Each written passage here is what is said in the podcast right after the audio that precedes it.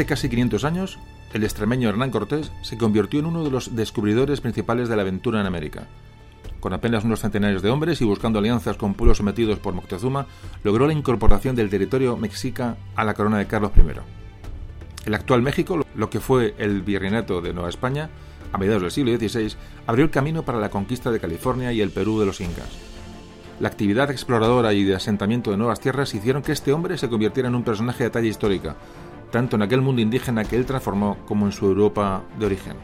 Hernán Cortés fue un explorador, conquistador y evangelizador del Nuevo Mundo que contribuyó a civilizar, pero su figura y la de otros como él, mucho más allá de la espada y la cruz, pusieron las bases de la hispanidad, un concepto que hoy nos une a cientos de millones de habitantes de uno y otro lado del Atlántico. Hoy hablaremos de Hernán Cortés.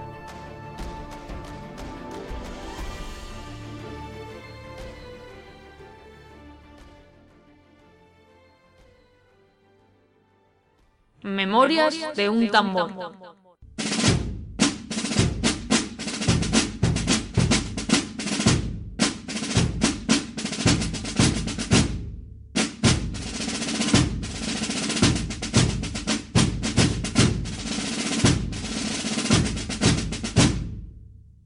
Bueno, antes de nada deciros que el audio se va a dividir en dos partes. La primera mitad, o la primera parte, en la que vamos a hacer un resumen biográfico de Hernán Cortés, un poco su vida, sus avatares, sus, eh, los acontecimientos que rodearon su vida.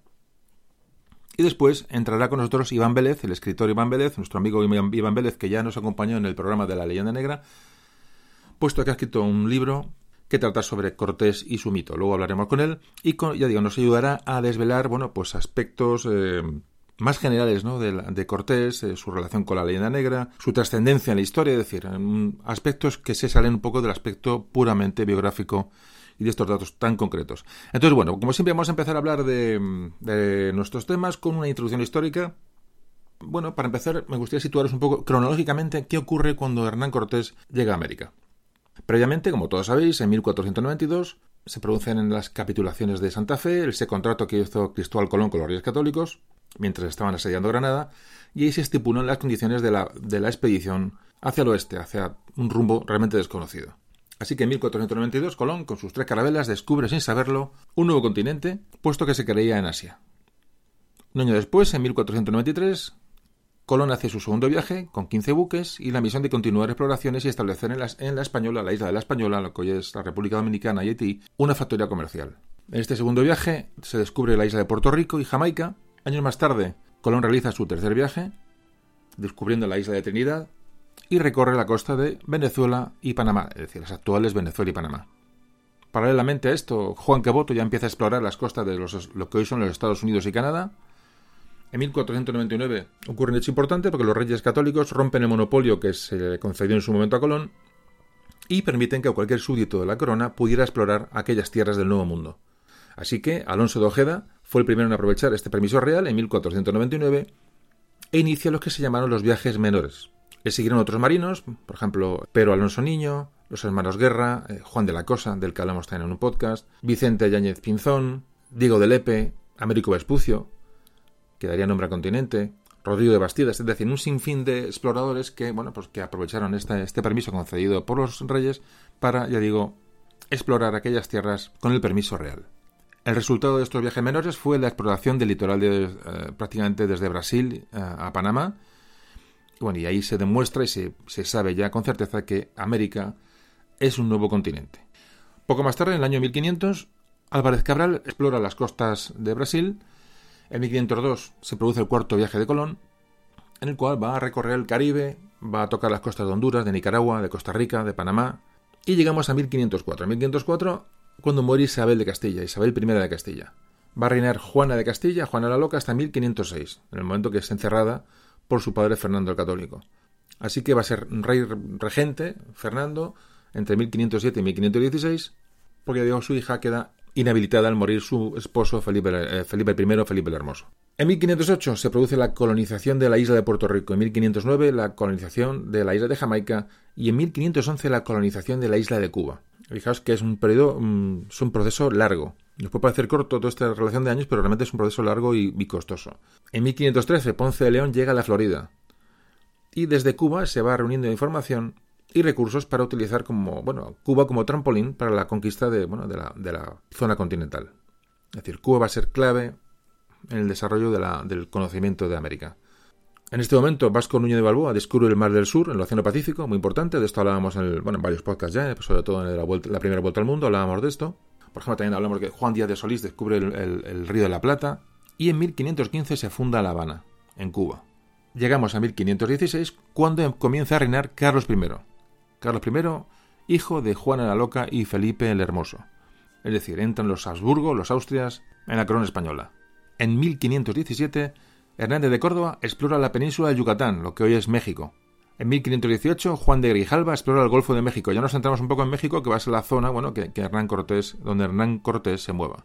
Y por fin, en 1519, Hernán Cortés parte de Cuba de esto hablaremos ahora detenidamente, y emprende la conquista del Yucatán, del Anahuac, como se conocía aquella, aquella región, la meseta mexicana, donde se asentaba el imperio azteca o, bueno, los, los, mexicas. Realmente los mexicas son, una, son una, una, variación de los aztecas. Hablaremos indistintamente a veces de unos y de otros, aztecas y mexicas. Todo esto ocurre en 1519, meses antes, es decir, Hernán Cortés parte de Cuba meses antes de que Magallanes zarpase hacia la primera vuelta al mundo para ubicarnos cronológicamente. Bueno, pues aquí dejamos un poco el, detalle cronológico y vamos a ver cómo estaba aquella región, ¿no? Anáhuac, como se conocía bueno, al, actual México. ¿Qué ocurría allí? Es decir, que los españoles, cuando llegan allí, ¿qué se van a encontrar?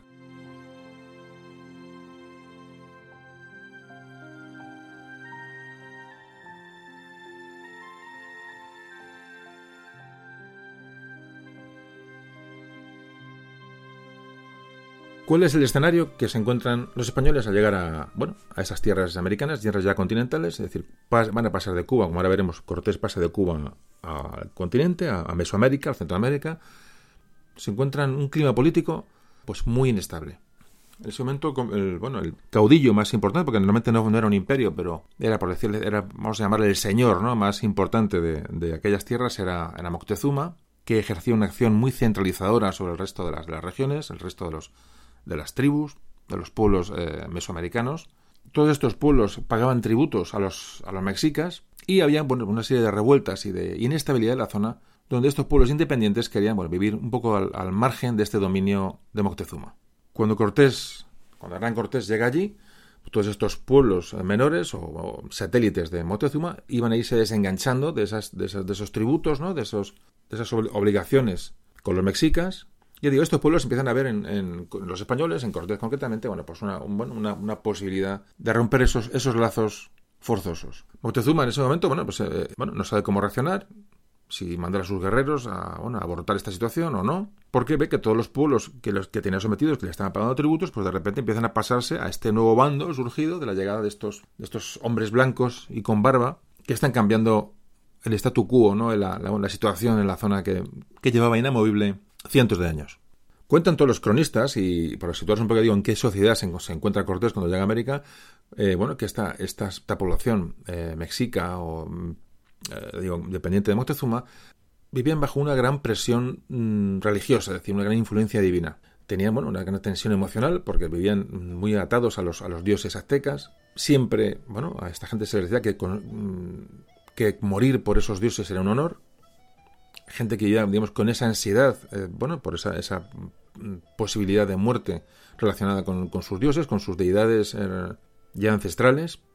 Esto producía en esta población, bueno, pues cierta, cierta, cierta angustia, ciertos, ciertos temores. Tenían mucho miedo que en cualquier momento pues, la, la tierra sufriera grandes destrucciones o devastaciones, que algún dios ocasionara enfermedades eran seres muy supersticiosos y una sociedad muy, muy competitiva, una sociedad muy presionada, es decir, una, sociedad propia de nuestra, prácticamente, de nuestra prehistoria. Es muy difícil abarcar lo que aquella, gente realmente sentía, muy, muy complicado. Los mexicas tenían, eh, bueno, esas, esas, costumbres que todos, bueno, habéis oído hablar, ¿no? De esas ejecuciones públicas en masa, con tormentos, que eran prácticamente un acontecimiento diario y muy normal en esta sociedad. En pleno auge de los aztecas, la cifra de sacrificios anuales ascendía aproximadamente a más de 10.000 personas. En 1487, poco antes de la llegada de los españoles, cuando inauguran el Templo Mayor en Tenochtitlán, cuando hablemos de, Tenochtitlán, hablamos de, la actual Ciudad de México, pues se habla que se, mm, sacrificaron alrededor de 20.000 prisioneros. Hablamos del año 1487, muy poquito antes de llegar Cortés. Bueno, pues este culto al sacrificio que tenía esta, esta sociedad mexica o azteca alcanzaba, fijaos, tales proporciones que se hacían acuerdos entre las diferentes poblaciones para realizar lo que llamaban guerras, eh, guerras floridas. Ahí la, palabra flor era un, eufemismo para hacer alusión a la sangre que salía del corazón. Es decir, el, único fin de estas guerras realmente era eh, obtener prisioneros para sacrificarlos. Ahora explicaremos por qué. Porque todo tiene un motivo.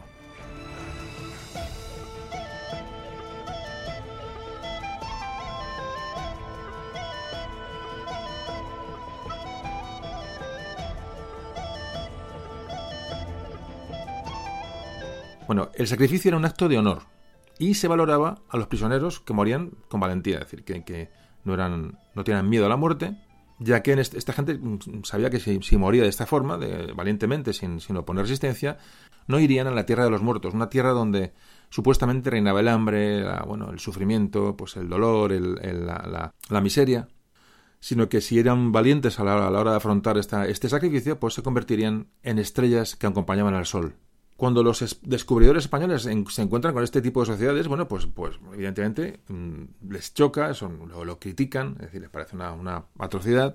Y realmente es uno de los datos bueno, que más llama la atención, ¿no? Fijaos que la manera que, claro, cuando uno empieza, uno ve viendo esto de una manera fría, bueno, pues dice, bueno, es una barbaridad, ¿no? Pero, como siempre digo, vamos a analizar, ¿no? La, hay que pensar que la manera que tenían los aztecas de apaciguar a sus dioses, que eran dioses violentos, y como antes comentamos, dioses eh, muy, muy, exigentes, dioses muy antinaturales, era a través de las sangrías, de, los sacrificios. Esta era la forma en que los habitantes de, esas regiones podían sobrevivir y obtener además bueno, unas buenas cosechas, que los animales engordaran. Es decir, basaban en los sacrificios, sobre todo de sangre, bueno, pues todos los posibles beneficios de Dios divinos. Era una devolución de una deuda, ya que los aztecas creían que los alimentos consumidos eh, por todos ellos provenían de la sangre de los dioses. Por lo cual, el devolver, es decir, esa devolución de esa deuda, el devolver su sangre, era una obligación. Se llamaba eh, tequitl. Tequitl era la, bueno, la, denominación de esta, de esta devolución, de esta deuda de sangre hacia los dioses. Como veis, tiene su explicación. Y además, cuanto más alto o más rango social tenía el personaje en cuestión, más nivel de, sangría personal tenía que ofrecer a los dioses para calmar eh, o para pagar esa deuda.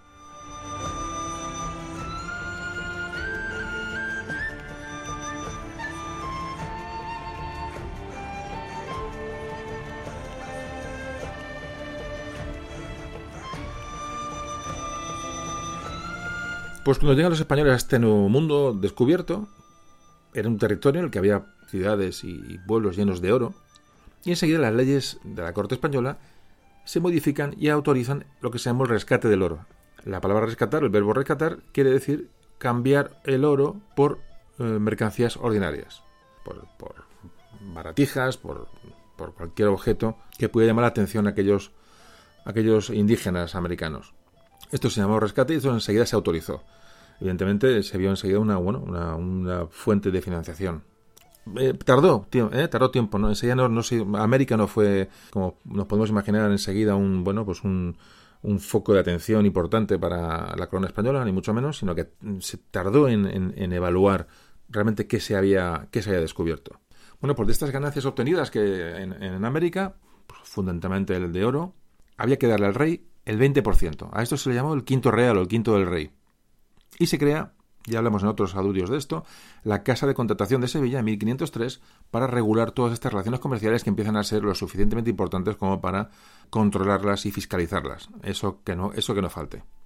Los asuntos de este nuevo mundo eh, descubierto ya empezaron a pasar a ser responsabilidad del obispo de Burgos, Rodríguez de Fonseca, tomando ya la empresa americana un perfil religioso. Esto es, muy importante. Habla el historiador Alberto Baena que las motivaciones de los españoles en América no fue solamente conseguir riquezas, sino que fueron mucho más complejas. Y dice textualmente, hablando de los exploradores españoles, dice, se les inculcaba los valores militares, individualistas de la experiencia, el oportunismo y la ingeniosidad personal. La corona trató de afianzar entre sus súbditos un sentimiento de identidad, de pertenencia a una monarquía, basado en las actitudes e ideales militares castellanos unidos desde hace siglos a la misión religiosa contra el infiel, y que es, además de fuente para la salvación eterna, vehículo para obtener riquezas y ascenso social. Gozarán de una libertad de comportamiento que en un futuro se añorará con nostalgia, ya que cuando llegan los mecanismos burocráticos para manejar las riquezas de estas nuevas tierras, ellos son apartados del manejo del dinero, con el cual tenían numerosos proyectos. Famosa es la frase de aquellos hombres de Dios está en el cielo, el rey está en Castilla y yo estoy aquí. Una frase que realmente mm, resume muy bien el sentimiento de estos exploradores que iban allí. Bueno, ahora hablaremos de esto detenidamente. Esta gente que iban allí, pues realmente, bueno, pues como siempre hablamos, a ninguna parte, ¿no?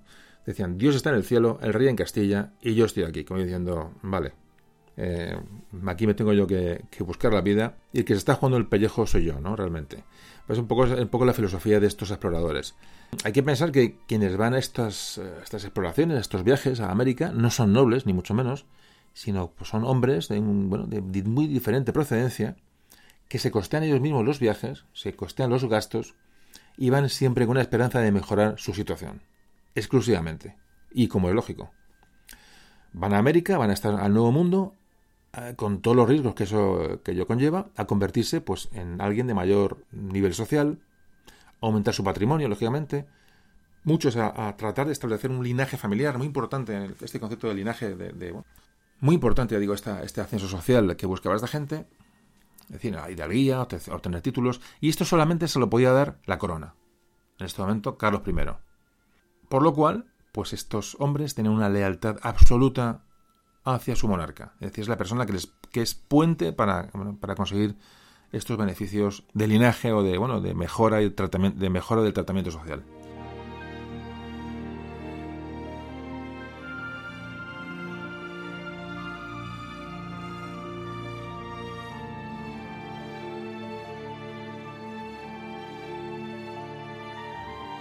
Por otro lado, la corona, como te comentamos, su papel, y lógicamente, y así es históricamente en todos los estados del mundo, era fiscalizar y organizar las exploraciones eh, eh, y, bueno, y conceder títulos de legalidad a aquellos conquistadores que van llegando allí. La corona arriesgaba muy poco y obtenía mucho de esta empresa, de la empresa americana. Y esto va a ser sin duda uno de, mm, de las fuentes de enfrentamientos de los conquistadores con la corona española durante toda la exploración del continente americano. Las convicciones religiosas representan un papel fundamental en la mentalidad del conquistador. Fijaos que hay una gran ya una tradición, no estamos muy lejos del final de la Reconquista. Bueno, este, estos soldados españoles conocían los últimos coletazos de la Reconquista, los últimos coletazos de la conquista de Granada. Es decir, la sociedad mm, española estaba muy imbuida ¿no? de este sentimiento contra, de lucha contra el infiel. Esta guerra que finaliza en 1422 con la conquista de Granada y realmente ellos tienen eh, eh, ven en, la, religión, ven en, que su Dios les da una señal de que les está apoyando. Es decir, esta victoria, esta, la expulsión de los últimos del, reino nazarí y Granada de la península, bueno, realmente esta gente le da, le da alas espirituales, alas morales, ¿no? Para emprender nuevos proyectos. Luego, mm, todas estas gentes que iban a, América, eh, bueno, muchos, evidentemente, tenían, tenían cultura, leían y tenían mucha influencia de los libros de caballería. Estas aventuras noveladas y realmente iban a, estas aventuras americanas como, como protagonistas de esta, ya digo, de aventureros, ¿no? Eh, realmente este era un poco también uno de los, bueno, de los, de los aspectos que podíamos hablar, ¿no? De qué, qué a la cabeza a esta gente, ¿no? Cuando se embarcaban en, aquellos cascarones, ¿no? Para ir a, digo, a, a ese nuevo mundo desconocido. Bueno, ya acabando esta introducción histórica, más o menos ya digo que habría mucho de lo que hablar, pero bueno, estoy dando pinceladas para irnos situando un poco, digo, en la época y en el que veía esta gente, ¿no? Estos, estos conquistadores que llevan en la cabeza, que realmente, y, sobre todo que se iban a encontrar allí cuando, eh, llegaran. Hay que decir que en 1512 aparecen las leyes de Burgos, que es el primer código legislativo para las llamadas Indias. Esto, esto nace para regir, para legislar, para controlar el buen tratamiento de los indios hay unos sermones de protesta eh, cuando, bueno, cuando empiezan a esclavizar indígenas y empieza aquello a ser un poco caótico. El, dominico Fray Antonio de Montesinos y todos los dominicos de, la isla de la Española son los que empiezan a influir en ese momento reinaba Fernando el Católico para que aquello, aquello se controlara, que aquello no fuera un desmán y fuera un auténtico, un auténtico abuso. Entonces se convoca una junta en Burgos de teólogos y juristas, ya digo, con el objetivo de mejorar el tratamiento dado a los indios. Eh, vigilar por sus, bueno, por sus obligaciones laborales, asegurar su evangelización, por supuesto, y en, ningún momento discutir que aquellos hombres y mujeres eran libres. como ya se había establecido en 1503. Esta era la visión que se tenía al otro lado del Atlántico. Es decir, había que controlar aquella aventura, aquella, aquella empresa que estaba empezando a gestar en América. Bueno, más o menos ya digo que hemos, ya dejamos aquí la introducción y vamos a hablar de Hernán Cortés. Ya nos metemos en la biografía de Hernán Cortés. Repito que ahora, dentro de, unos minutos, cuando acabemos el tratamiento de Cortés biográficamente, pues hablaremos con Iván Vélez para dar, bueno, al, al personaje de Cortés, pues otro, otro tratamiento y otro, y otro significado.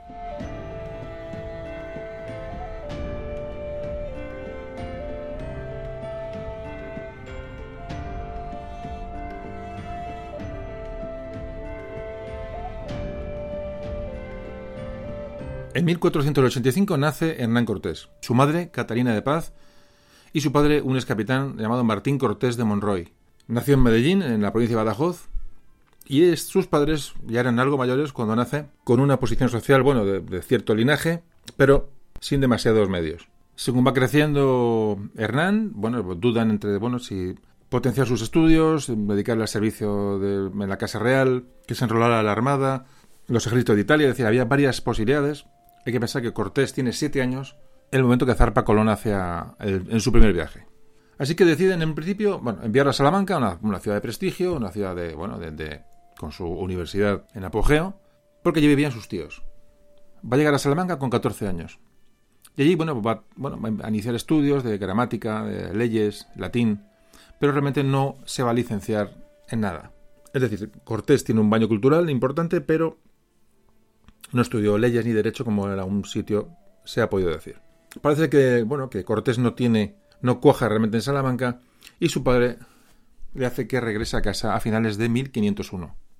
Al año siguiente, 1502, Hernán Cortés va a decidir que se va a ir al Nuevo Mundo. Se va a ir, se va a ir en la flota del extremeño Nicolás de Obando, pero parece que antes de hay algún tipo de incidente grave que hace que este viaje se, se anule. Además, Hernán Cortés tiene, parece unas fiebres fuertes en, aquellos, en aquellas eh, épocas y olvida de momento el viaje a América. Lo que va a hacer es, va a cambiar su intención y ahora quiere unirse a las fuerzas del gran capitán en Nápoles. Así que va hacia Valencia para ver en qué momento puede dar el salto hacia la península italiana. Va a estar por Valencia prácticamente un año y no embarca. Al final, bueno, en tantos, eh, tantas idas y venidas, los padres de Hernán Cortés parece que juntan los ahorros que tenían. Hay que pensar que eh, Hernán Cortés era hijo único, un dato muy importante, y le compran una plaza en un barco que iba a América, un barco que iba a zarpar de San Lucas de Barrameda en dirección a las Indias en el año 1504. Así que Hernán Cortés va a llegar a la isla de la Española. Allí, bueno, se va a instalar como funcionario colonial. Parece que tenía una serie de tierras, hay que decir que, el puerto de la Española, eh, fundado por Colón en la isla de Santo Domingo, era el centro neurálgico de la administración española en el Caribe, y digo, ahí llega Cortés en el año 1504. Por supuesto, pues en busca de una mejor vida, en busca de fortuna. Y enseguida, como tenía un baño cultural importante, ya digo, de, bueno, que había adquirido en Salamanca, va de momento a ejercer como escribano en la villa de Azúa. Hablan que Hernán Cortés era una persona, era alto, una buena planta, un rostro agraciado, con don de gentes, hablan todas las crónicas que era una persona muy dado, muy dado a las mujeres, y enseguida empieza a, tener relaciones bueno, con personajes importantes en la española, entre ellos Diego Velázquez. Diego Velázquez, que bueno, va a marcar un poco, bueno, pues eh, si no su vida, sí que la va a influir bastante. Este Diego Velázquez fue nombrado por Diego Colón, el hijo de, Colón, como gobernador y explorador de la isla de Cuba. Es decir, de la isla de la Española empiezan a, saltar hacia la isla de Cuba para explorarla y tomar posesión de ella. Bueno, pues este Diego Velázquez fue uno de los hombres eh, importantes que dieron ese salto a la isla de Cuba. Bueno, pues con, Diego Velázquez tiene, ya empiezan a tener relación Hernán Cortés.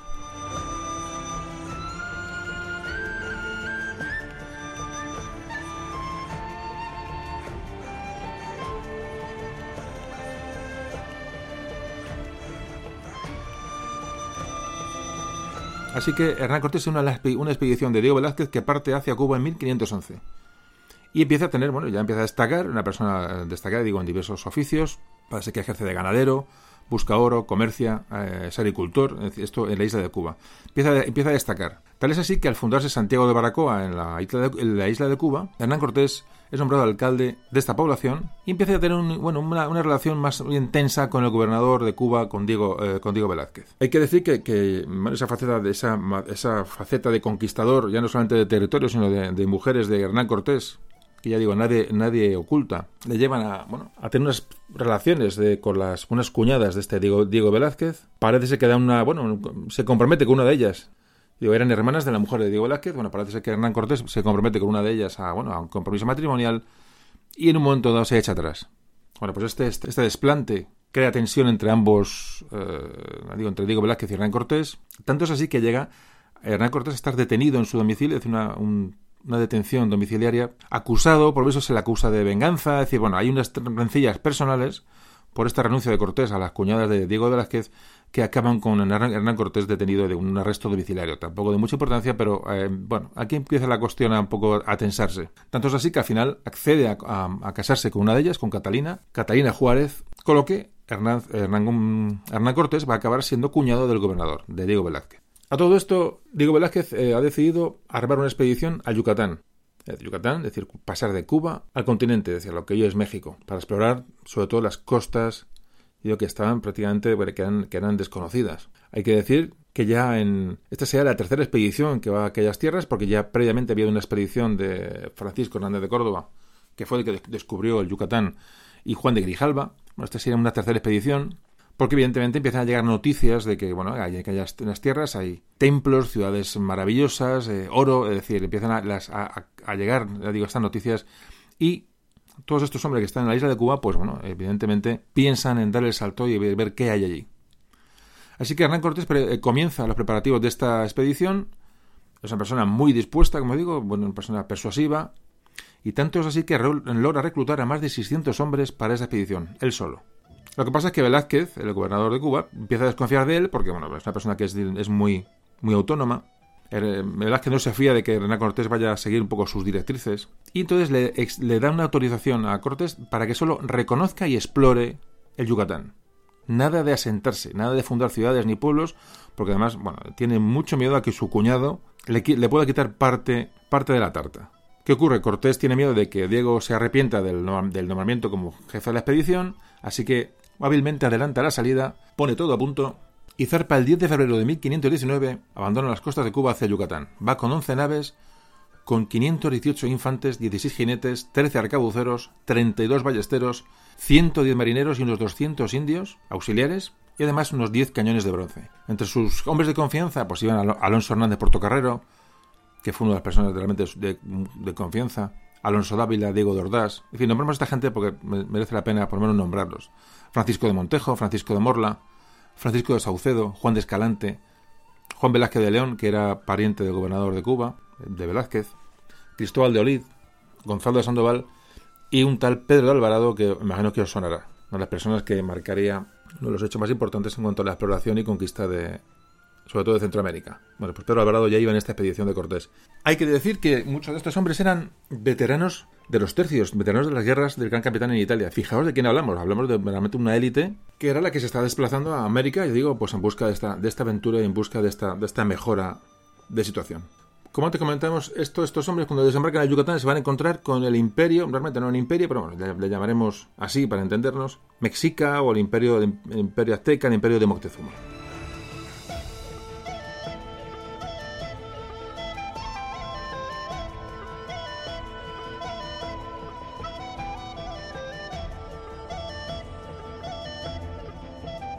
Pues Cortés llega a las costas de Yucatán. Eh, repito que antes hubo ya dos expediciones previas, de la de Hernández de Córdoba y Grijalva.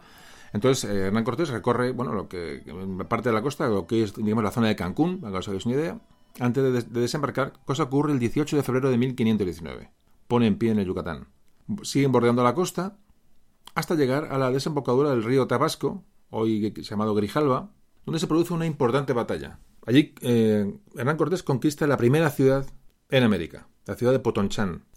Cortés toma posesión de aquellas tierras y funda el 25 de marzo de 1519 la villa de Santa María de la Victoria, que será la primera población española en Nueva España y por supuesto una de las primeras poblaciones españolas en el continente.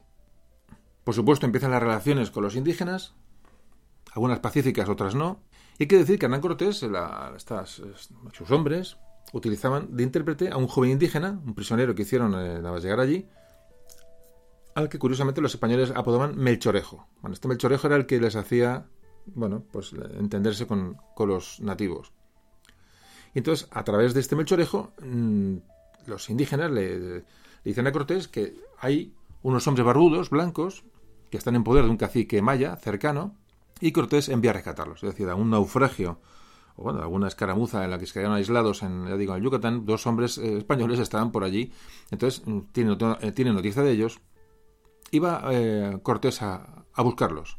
Primero encuentran a un tal Jerónimo de Aguilar, que, efectivamente fue superviviente de un naufragio.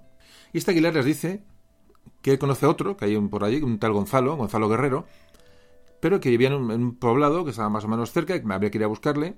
Y cuando contactan con este Gonzalo, resulta que, bueno, su vida había sido, pues, fijaros la, aventura. Naufragó, cayó en manos de una, tribu y le hicieron esclavo. Pues con las artimañas X que cada uno se le puede ocurrir, se hizo, bueno, con la confianza del, del, jefe, de la tribu, del cacique. ¿Y cómo llegaría la, la, cómo sería aquel Gonzalo, Gonzalo Guerrero, que llegó a ser un jefe? Llegó a hacerse jefe de, aquella, de aquellas tribus. Tanto es así que se llegó a casarse con la princesa. Y no solamente eso, sino que coño tuvo ya varios hijos. Es decir, los las primeras pruebas de mestizaje, bueno, lo del mestizaje que antes comentábamos es, una, es un denominador común. Es decir, los españoles no fueron allí con ningún tipo de condición de superioridad racial, ni, ni todo lo contrario. O sea, automáticamente el mestizaje se produjo, se produjo, pero en el momento que pusieron pie allí.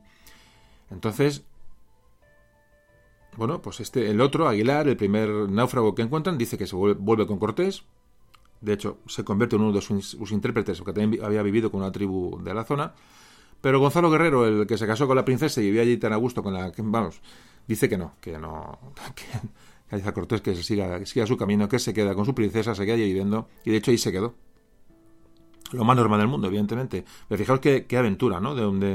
O sea, es, realmente son cosas impresionantes, ¿no? Cuando uno las va, las va conociendo esto realmente es la conquista de América y la, y la, o la, exploración, ¿no? Esto es lo que, lo que les, realmente esto es lo que realmente hay que, hay que quedarse, ¿no? Con la, las, los detalles humanos, ¿no? De estos hombres que llegaron allí y se encontraron con aquello.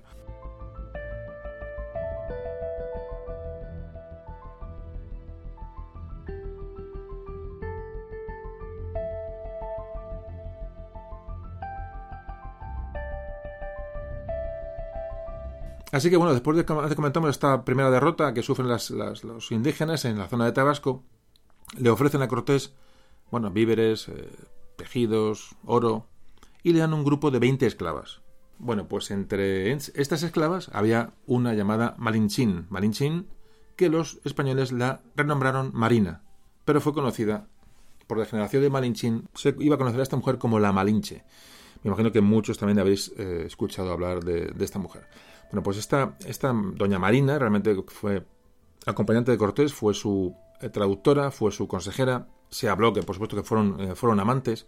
Pues un personaje muy curioso, pero tampoco es excesivamente importante. Se ha dado mucha importancia, bueno, como, bueno, que ese, ya digo, esa la, leyenda negra, ¿no? Bueno, llegó allí y se buscó, por lo menos con una, una concubina, que una, en fin, bueno, luego tuvo un hijo con ella, es decir, bueno, una, una, compañera de, realmente fue una mujer de confianza y la acompañó durante mucho tiempo, ya digo, en principio era, era traductora, acompañando a este otro Aguilar que, que, bueno, que se fue con Cortés. Muy importante, evidentemente, el traductor para todo lo que se le venía, se le venía encima. Esta Malinche o Doña Marina, bueno, conocía el maya, conocía el, náhuatl, idiomas de, de, aquella región, conocía las costumbres de los indios, conocía su psicología. Un personaje muy, eh, muy especial. Probablemente luego hablemos con Iván Vélez de este tema.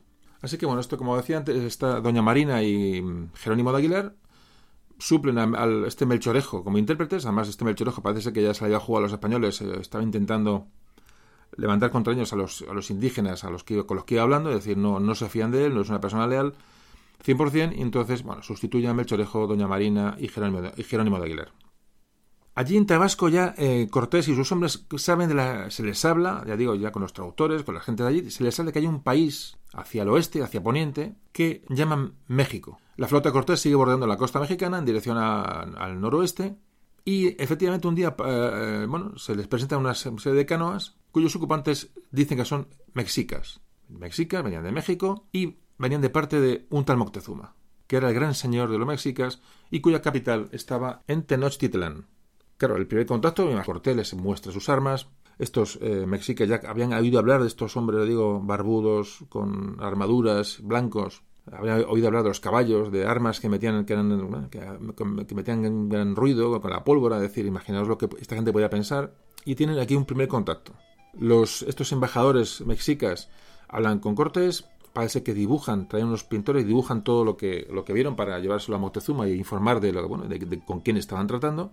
Enseguida Cortés les pide que quieren una entrevista con Moctezuma, quiere conocerle, quiere, quiere progresar y ahí queda la cuestión. Hay que decir que estos, el sistema, como antes comentamos, el sistema de, organización de estas sociedades era, digo, estos mexicas que eran, digamos, la, sociedad preponderante, todo militarmente, evidentemente, que tenía una serie de tribus o pueblos que les rendían eh, vasallaje, otros eran aliados, otros eran enemigos, pero siempre como Moctezuma como, como caudillo, jefe o señor, ya digo, porque no llegó a ser imperio, pero bueno, el señor importante de la, de la zona.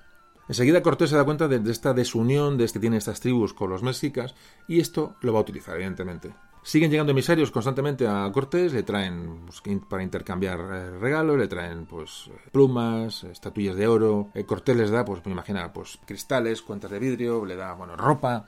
Es decir, hay un trueque, fundamentalmente lo que interesa evidentemente al español que llega allí era, el oro, el material de mayor valor, y le vuelve a decir a esos emisarios que quiere ver a Moctezuma, quiere entrevistarse con el gran jefe. Los mexicas siguen dando largas.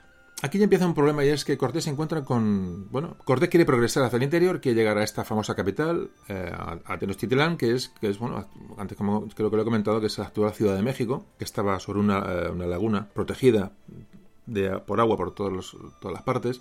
Llegan noticias de, que aquello era pues poco menos que, que un paraíso. Muy poquito le debería faltar. Siguen llegando emisarios, pero sigue sin fraguarse ese contacto, el primer contacto de Cortés con Moctezuma, y empiezan ya problemas con, internos entre las, los hombres de Cortés. ¿Por qué? Porque había bueno, una serie de, personas que iban en, la expedición que eran, guardaban fidelidad absoluta al gobernador Diego de Velázquez, que había dicho que allí no se podía fundar ninguna ciudad y que había que reconocer la zona, pero regresar. La idea, de, Cortés ve la, opción de compactos con estas tribus que son vasallos forzosos de Moctezuma, ve la posibilidad de, bueno, de aliarse con ellos y, bueno, y, avanzar hacia el interior, llegar a esta famosa ciudad de Moctezuma. Pero ya digo, este bando velazquista de, bueno, pues presiona a Cortés para que no, no sea así.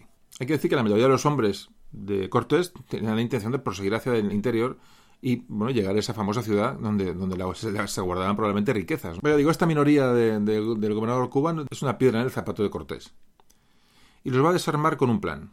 Va a fundar eh, Cortés la llamada Villa Rica de Veracruz, que se fundó unos 70 kilómetros al norte de lo que es hoy la actual Veracruz. Esto ocurre en abril de 1519. La mayoría de sus hombres, que se convirtieron en nuevos pobladores, propusieron a Cortés como capitán general, y que dependiera directamente del rey Carlos I y no del gobernador Diego Velázquez. Es decir, había que dejar de reconocer a Diego Velázquez como mm, hombre con mando sobre aquellas nuevas tierras. Como Cortés tiene unas órdenes muy claras y no tiene autoridad para hacer lo que ellos le piden, lo pone en manos de sus soldados la soberanía sobre esa nueva ciudad, se nombra un alcalde, regidores, tesoreros, es decir, se crea una administración de esa nueva ciudad fundada y con esto se va a consumar una desvinculación con el gobernador de Cuba. Es decir, Cortés y sus hombres a partir de entonces van a responder solamente ante el rey de lo que ocurre va a mandar a dos. De hecho, a Cortés mm, bueno, se ve venir que puede venir problemas desde Cuba con, con Velázquez, con lo, por lo que ha hecho, y lo que hace es mandar a dos de sus, de sus mejores hombres de confianza en uno de los barcos a España, con muestras de lo que ha encontrado en Yucatán, es decir, eh, con riquezas, con oro, con, decir, con muestras de, que, de lo que está haciendo para ofrecérselo al rey. Es decir, para que el rey, de alguna manera, le tenga en cuenta y no tenga problemas con él cuando Diego Velázquez pues, pues le pida cuentas. Pero el resto de los barcos los va a hundir. La famosa quema de naves de Cortés se produce aquí. Es decir, no, vale, aquí mm, yo me quedo aquí, voy a seguir hacia adelante, pero aquí no se va nadie. Ni los que me seguís, ni los que no me seguís. Y entonces decide inutilizar sus naves, quemarlas, barrenarlas. Luego hablaremos de esto más tarde. Adiós, que nos cuente Iván Vélez, que luego intervendrá en la segunda parte del programa. Ya han hundido las naves y ya solo queda bueno, avanzar hacia el interior, avanzar a, ver qué se encuentran, a a ver, a buscar a los mexicas, a buscar a Moctezuma.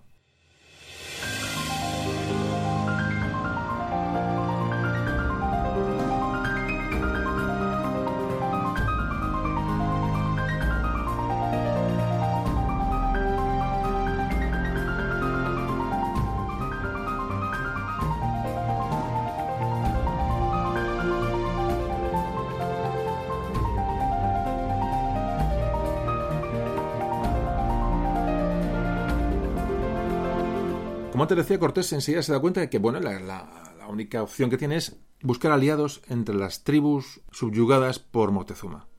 Esto lo ve claro. Y con los primeros que contacta es con los totonacas. Llega a su capital, la capital es, Zempoala, una, ciudad que tenía unos 20.000 habitantes, fijaos que es una muy importante población. Y a mediados de 1519, todos los totonacas pactan con Cortés una alianza para ir juntos hacia Tenochtitlán y en busca de Moctezuma. En este momento, la, fuerza de Cortés eh, dispone de 1.300 guerreros de totonacas y 400 soldados españoles, aproximadamente. El acuerdo que hace Cortés con estos totonacas es que, con el momento que, el imperio mexica que Moctezuma fuera eliminado de la circulación, la nación totonaca sería libre. Lo cierto es que posteriormente los totonacas, eh, que son los primeros aliados de Cortés, muy diezmados por las batallas, por las guerras que, les llevó, ya luego iremos hablando de esto, y por las enfermedades, esta libertad no llegaron a disfrutarla prácticamente porque realmente ya, mm, no voy a decir que, desaparecieran, pero prácticamente. Hay que pensar que en este año 1519 comienza una terrorífica epidemia de viruela traída, eh, sin saberlo evidentemente, por los españoles, que en las siguientes décadas va a tener tremendos efectos sobre la población de la región. Es decir, las enfermedades desconocidas para las que no estaban inmunizados estos, estos hombres, eh, bueno, pues digo, van a causar unos estragos terroríficos en la población nativa de todas estas regiones. Pues Cortés y sus hombres y sus aliados totonacas se dirigen hacia el interior, como antes comentábamos, estamos en agosto de 1519, Cortés ya abandona la costa definitivamente y se va hacia el interior, rumbo hacia el corazón del imperio mexica, ya digo, como antes comentábamos, un, un ejército, digo, de, no llegaban a dos, a mil hombres. Realmente es una, una aventura. Estoy hablando de que las poblaciones eh, del interior eran, eran numerosísimas, de muchos miles de personas, muchos miles de guerreros, que realmente, bueno, pues las podían poner en un aprieto. La verdad es que es que uno piensa la situación y no, no es nada, no es nada clara. Cortés se va a dirigir hacia Tlaxcala. Tlaxcala es otra, otra región en la cual bueno, hay unos eh, habitantes, otro pueblo que también se ha enterado que está enfrentado a Moctezuma y a los mexicas y va hacia allá para buscar una nueva alianza. Hay que pensar que, a partir de, bueno, de, mitad del siglo XV, el imperio mexica o estas tribus mexicas, Moctezuma y, predecesores, habían iniciado una captura sistemática de prisioneros para estos sacrificios que antes hablábamos, para estas eh, eh, ofrendas de sangre, que realmente les habían, aparte del vasallaje con impuestos, etcétera, te habían causado pues, pues un gran rechazo de, los, de, todas estas gentes hacia, hacia los mexicas. Mientras Cortés va hacia el interior, en busca, digo, buscando alianzas, sigue recibiendo eh, emisarios de Moctezuma, pero sigue Moctezuma sin dar el paso de una oferta clara de, contacto con Cortés. De hecho, ya en un momento dado, eh, eh, Cortés ya a los emisarios que llegan de, Moctezuma le dice que quiere ver a Moctezuma sí o sí. Es decir, que, que si no, no le admite la visita, que él va a ir a, a la capital, a Tenochtitlán, a ver a Moctezuma. Entonces llega Cortés a Tlaxcala, al territorio de Tlaxcala, al mando de su ejército combinado de Totonaca y españoles. el recibimiento de Tlaxcala es eh, violento con Cortés, pero eh, tras una, batalla se rinden a los, soldados españoles y los guerreros totonacas y se comienza un parlamento, una otra nueva alianza con este pueblo Tlaxcala que va a ser fundamental para el devenir de, la conquista de México. Seguimos pensando que los eh, soldados españoles, aunque eran 400, eran pocos, eran bueno, superioridad de armamento, pero sobre todo de tácticas, eran gente que venía de, Italia. Los mejores soldados de Europa estaban allí en este momento en, la península de Yucatán. Y Tlaxcala le ofrece la paz a Cortés. Aquí comienza, ya digo, se fragua esta alianza crucial con los tlaxcaltecas, muy opuestos al régimen eh, mexica, y se deciden de ir todos juntos a buscar a Moctezuma, a Tenochtitlán.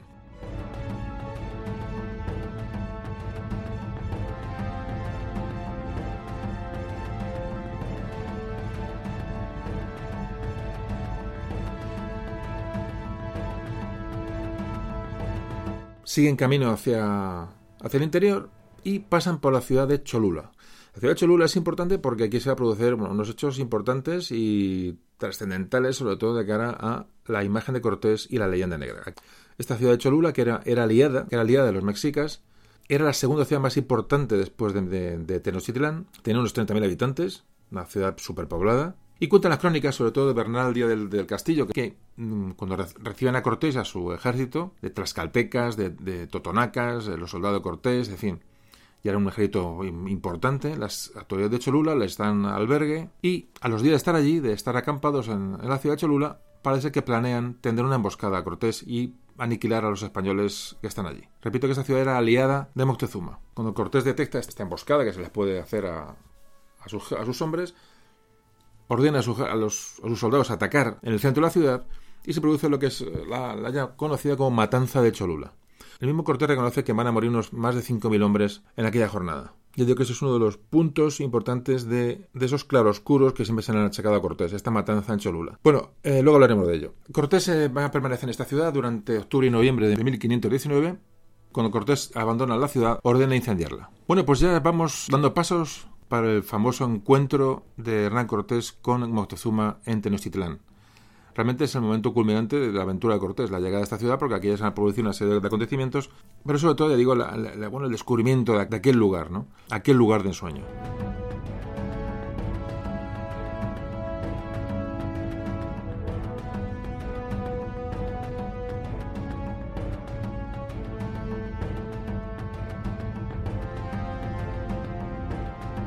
Pues Cortés y su ejército de aliados llegan a las afueras de Tenochtitlán en noviembre de 1519. Van a acampar al lado de la, de la laguna, la laguna de Texcoco. Repito que, esta ciudad está rodeada de un lago salado que la hacía prácticamente inexpugnable. Eh, solamente se puede acceder a ella mediante una serie de, bueno, de puentes sobre barcas. Debía ser aquello absolutamente espectacular. Y sigue negociando con Moctezuma para, para que le reciba de manera. Bueno, que Moctezuma le da largas. Al final, Cortés lo que hace es pierde la paciencia y entra con todo su ejército en la ciudad la superioridad numérica de Cortés y sus aliados hace que, los, habitantes de, Tenochtitlán no se resistan. Moctezuma, de hecho, se apresura a salir para, bueno, para darle una bienvenida a Cortés. Y enseguida los españoles quedan prendados de la belleza del lugar. Es un lugar que debe de ser absolutamente increíble. De hecho, Bernal Díaz del Castillo lo describe el lugar como un sueño. Es difícil hacerse una idea de lo que los de, lo que esta gente percibía, ¿no? Al ver a ver aquellas aquella civilización, ¿no? Y aquella ciudad tan imponente. Solamente hay una, hay una descripción que hace más tarde eh, Cortés a Carlos I en sus cartas, le manda cartas de relación, las cartas de bueno, en la que le informaba sobre la situación de, de, los avances, de las exploraciones y los descubrimientos en, en Centroamérica. Voy a leeros la descripción que hace Hernán Cortés de la ciudad.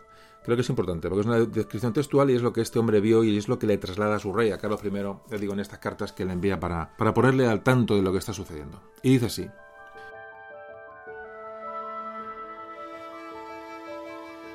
La gran ciudad de Tenochtitlán está construida en medio de este lago salado y hay dos leguas del corazón de la ciudad a cualquier punto de tierra firme. Cuatro calzadas conducen a ella, todas hechas a mano y algunas de doce pies de ancho. La ciudad misma es tan grande como Sevilla o Córdoba. Las calles principales son muy anchas y rectas, están apisonadas, pero unas cuantas y por lo menos la mitad de las vías públicas más pequeñas son canales por los cuales van en sus canoas. Más aún, incluso las calles principales tienen aberturas a distancias regulares para que el agua pueda pasar libremente de una a otra. Y sobre estas aberturas, que son muy anchas, cruzan grandes puentes de enormes vigas, muy firmemente puestos, tan firmes que sobre muchos de ellos pueden pasar diez hombres a caballo a la vez. La ciudad tiene muchas plazas abiertas en las que se reúnen continuamente los mercados y se hace el negocio general de comprar y vender productos. Una plaza en particular es el doble de tamaño de la de Salamanca y está completamente rodeada de arcadas, donde diariamente hay más de 60.000 personas comprando y vendiendo. Toda clase de mercancías, como puedan encontrarse en la tierra, están en venta aquí, sean de alimentos y vituallas, o de adornos de oro y plata, o plomo, latón, cobre, hojalata, piedras preciosas, huesos, conchas, caracoles y plumas. La piedra caliza para construir se vende igualmente allí, piedra tosca y pulida, ladrillo cocido y sin cocer, madera de todas clases en toda etapa de preparación. Hay una calle de vendedores de hierbas donde hay toda suerte de raíces y plantas medicinales que se encuentran en la tierra. Hay casas como boticas donde venden medicinas hechas de estas hierbas para beber y para usar como ungüentos y bálsamos.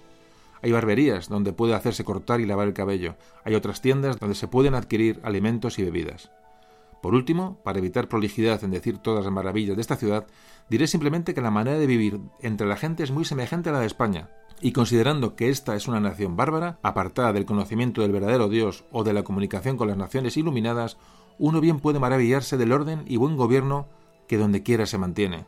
El servicio de Moctezuma y esas cosas que despiertan admiración por su grandeza y estado, tomaría tanto de escribirlas que le aseguro, Majestad, que no sé dónde empezar con esperanza alguna de terminar. Pues como ya he dicho, ¿qué podría ser más asombroso que el que un monarca bárbaro como él tenga reproducciones hechas de oro, plata, piedras preciosas y plumas de todas clases de todas las cosas que haya, haya en su tierra, y tan perfectamente reproducidas que no hay platero o artesano del oro en el mundo que pudiera mejorarlas, ni se puede entender qué instrumento podrían haber usado para dar forma a las joyas. Y del trabajo de las plumas, su igual no ha de verse, ya sea en cera o en bordado. Tan maravillosamente delicado es.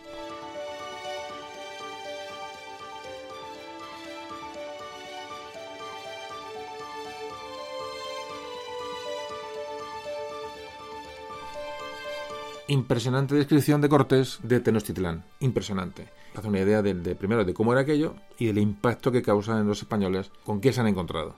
Pues por fin, bueno, ya se encuentran eh, Moctezuma y Cortés, tienen el primer encuentro, hablamos del 8 de noviembre de 1519, y hace de intérprete entre ellos Doña Marina, la llamada Malinche. Moctezuma hospedó a los españoles dentro de la ciudad y dentro del palacio de su padre, y ahí sí que los españoles pueden mirar en toda su plenitud la grandiosidad de donde están ubicados. Así que durante estos días pues, los españoles hacen, realmente hacen turismo visitan palacios, visitan los templos de la ciudad. Hay que imaginarse esto. yo creo que no hay película que pueda igualarse a una, aventura semejante. Por lo menos yo no, me lo imagino, ¿no?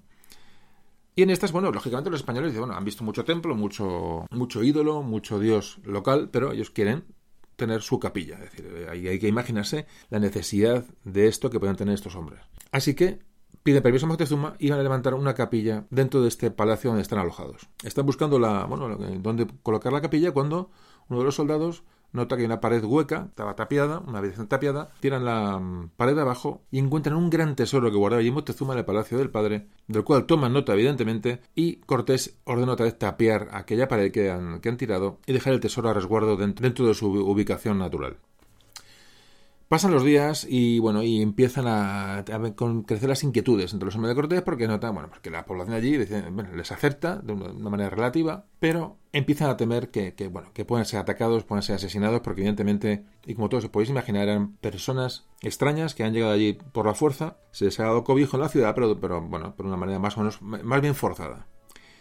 Empieza a barajarse esta posibilidad y va a producirse una batalla entre mexicas y totonacas cerca de la costa, había dejado Hernán Cortés una serie de hombres allí, con los totonacas, es decir, había hombres de confianza con ellos, y después de esta batalla mueren varios españoles, los mexicas han atacado a los totonacas, muere un tal Juan Escalante, que era un alguacil mayor, mueren siete soldados españoles más, y otro soldado llamado Argüello es hecho prisionero, y al morir eh, no se les ocurre otra cosa a los mexicas que mandar su cabeza a Tenochtitlán.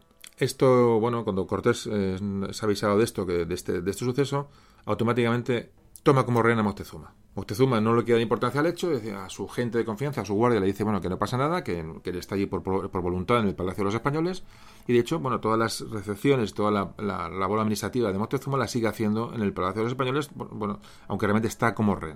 Aquí, con, en este momento, está Cortés con Moctezuma, parece que, que consigue de Moctezuma que se declare vasallo de Carlos I de España, y es entonces cuando, bueno, los, los sacerdotes de Moctezuma y esa nobleza más cercana se dan cuenta de lo que está haciendo Moctezuma y quieren empezar a, planificar la liberación de, de Moctezuma y la rebelión general contra los españoles.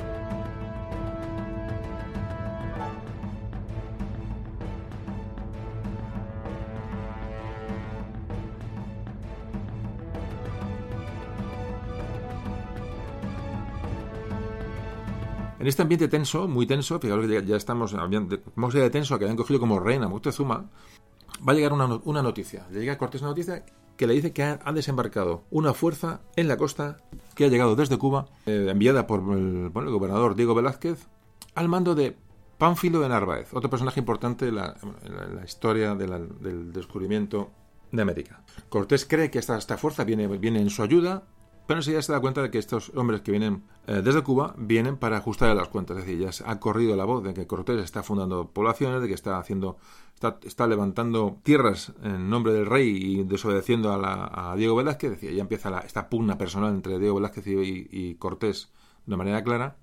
lo que hace Cortés es sale de Tenochtitlán en busca de, de Pánfilo de Narváez, pensando que puede ser un refuerzo, y deja a Pedro de Alvarado al cuidado de Tenochtitlán. Cuando Cortés va llegando acercándose a la costa, sabe que Narváez ya no viene en son de paz, sino viene a pedirle cuentas y a, pedirle responsabilidades por la situación. Y hay un choque entre la fuerza de Cortés y las fuerzas de Narváez.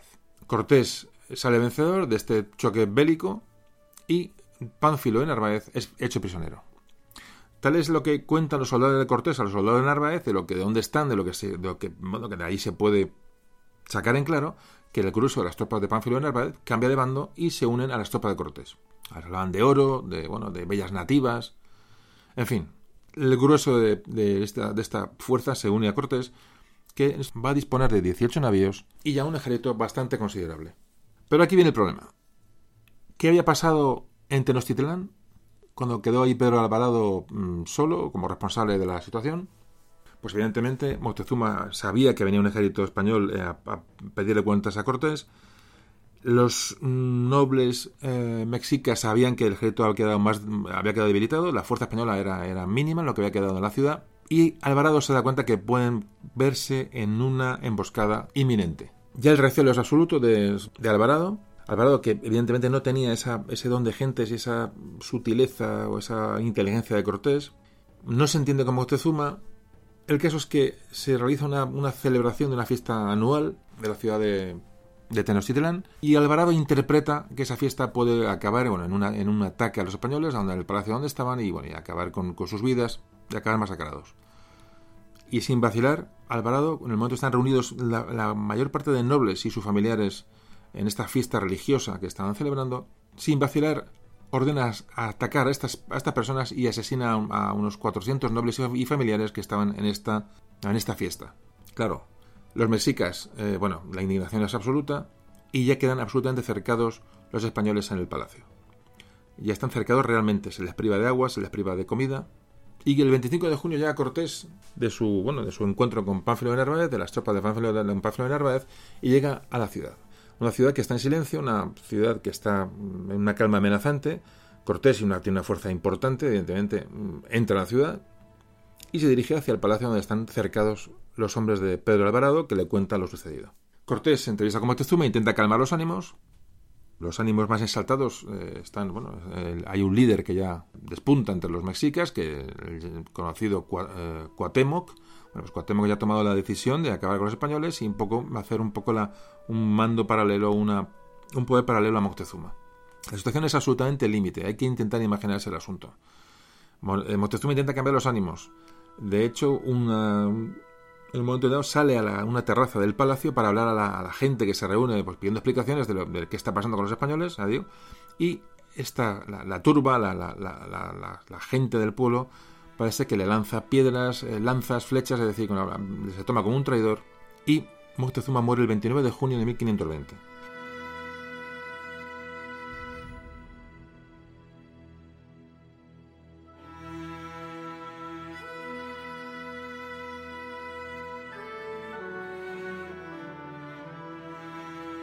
Si la situación con Moctezuma era complicada ya de por sí, era y, pero contaban con que él aplacara a sus gentes, como líder indiscutible, pues ya os podéis imaginar que, lo que sucede. Moctezuma es asesinado por su propia gente. Es decir, la situación de eh, Cortés y su gente era absolutamente límite, absolutamente límite, cercados en el centro de la ciudad, con miles de guerreros rodeándoles y con ganas de venganza y con ganas, evidentemente, de, sangre y sacrificio, porque no hay que pensar en otra cosa. Fueron, automáticamente fueron privados, como antes decíamos, de, agua, eh, empezaban a, faltarle eh, comida, y la única solución era intentar salir, retirarse de la ciudad. ¿Cómo se podía hacer aquello? El 30 de julio Hernán Cortés decide hacer una salida y romper el cerco para intentar huir. Va a ordenar cargar el oro y sobre todo el quinto real, es decir, ese oro que le pertenecía al rey de donde, eh, por ley. Todos los hombres cargaron su oro que llevaban evidentemente como, bueno, pues que les podía evidentemente resolver la vida. Se estima en unos 700.000 pesos de oro lo que los españoles intentaron sacar de Tenochtitlán en ese momento.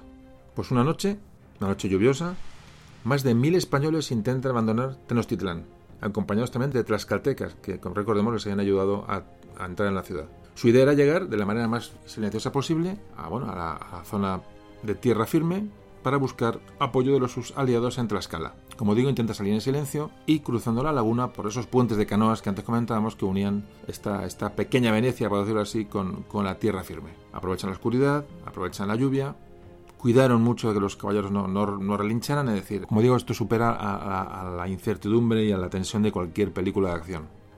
Pues parece ser que una anciana que iba a llenar un, cántaro de agua los ve, da la voz alarma y son descubiertos. Enseguida comienzan a sonar tambores llamando a la movilización de los guerreros eh, mexicas y en muy poquitos minutos miles de guerreros mexicas sedientos de venganza atacan la retaguardia de los españoles que está saliendo acabando de salir de la ciudad. Era un frente muy estrecho porque estos puentes o de barcas que, que hacían abandonar la ciudad empiezan a atacarles por la retaguardia y automáticamente la laguna se llena de cientos de canoas con guerreros que le lanzan flechas y lanzas a los españoles, digo, con muy quita posibilidad de defensa porque, ya digo, estaban sobre unas bases muy estrechas y una calzada realmente que era indefendible. Eran un blanco fácil estos soldados, eh, encima cargados de oro. Muchos murieron ahogados al caer al agua por el, por el peso de lo que llevaban, de, las, de, bueno, de todas estas riquezas que, que, acumularon.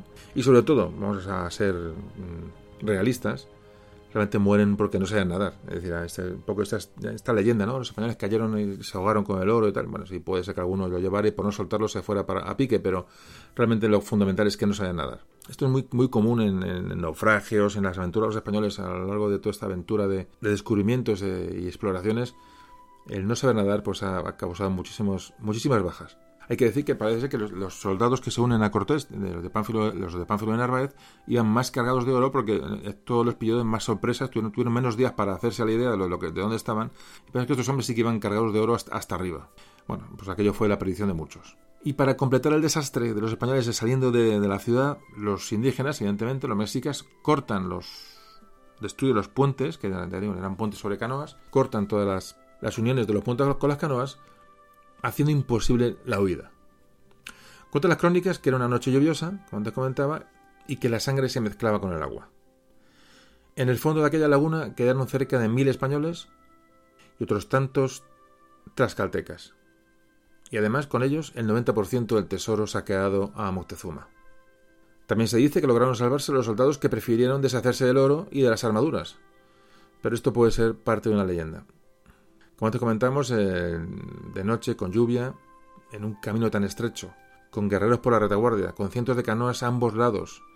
Es decir, los que pudieron sobrevivir lo hicieron fundamentalmente porque iban en vanguardia y lograron salir, o por un auténtico milagro. De hecho, Alvarado, Alvarado fue salvado por uno, uno de sus hombres, que lo subió a la grupa de su caballo, y que luego declaró que Alvarado solo llevaba una, una armadura de algodón de confección de los mexicas y su espada, simplemente, no llevaba más. Es decir, la gente que no llevaba peso, la gente que iba ligera, fueron los que a alguna manera pudieron también salir de aquel de aquella matanza. Los soldados capturados, evidentemente, pues fueron sacrificados en ceremonias celebradas durante los días siguientes. Fue la noche del 1 de julio de 1520 y pasó a la historia como la noche triste.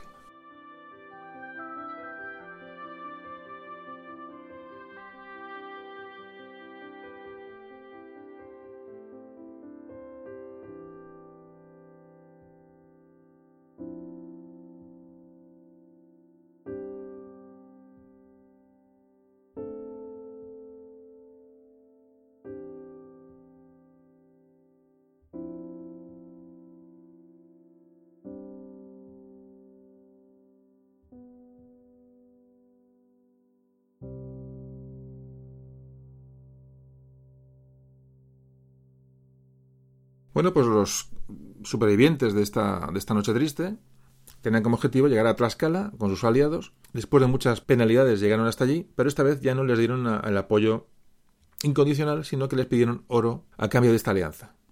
Pero una alianza que continúa.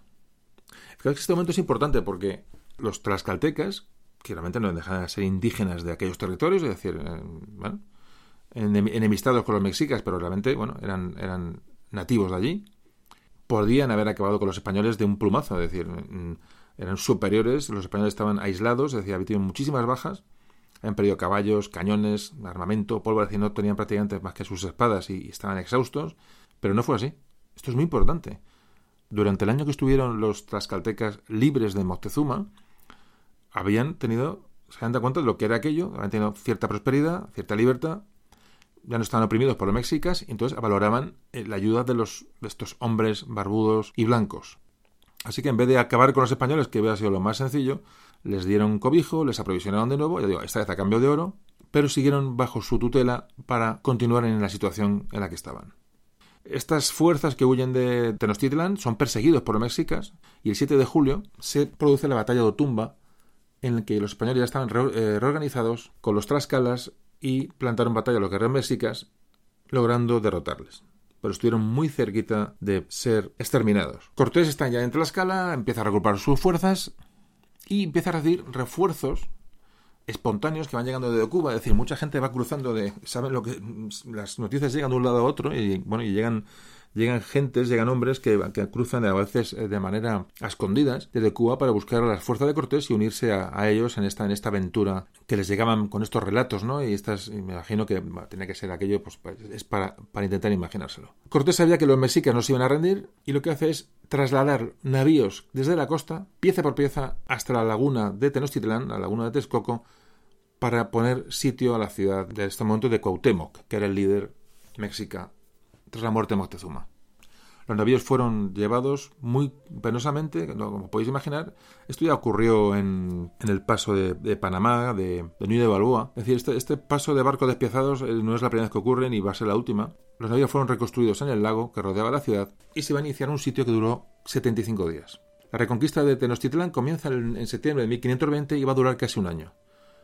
Cortés tardará meses en rodear de nuevo la laguna para poder poner sitio a la ciudad y los defensores, mandados por Cuauhtémoc, van a ir cediendo poco a poco terreno hasta ser vencidos tras casi tres meses de asedio. Así que el 13 de agosto de 1521 cae la ciudad de Tenochtitlán y con ella cae una gran civilización.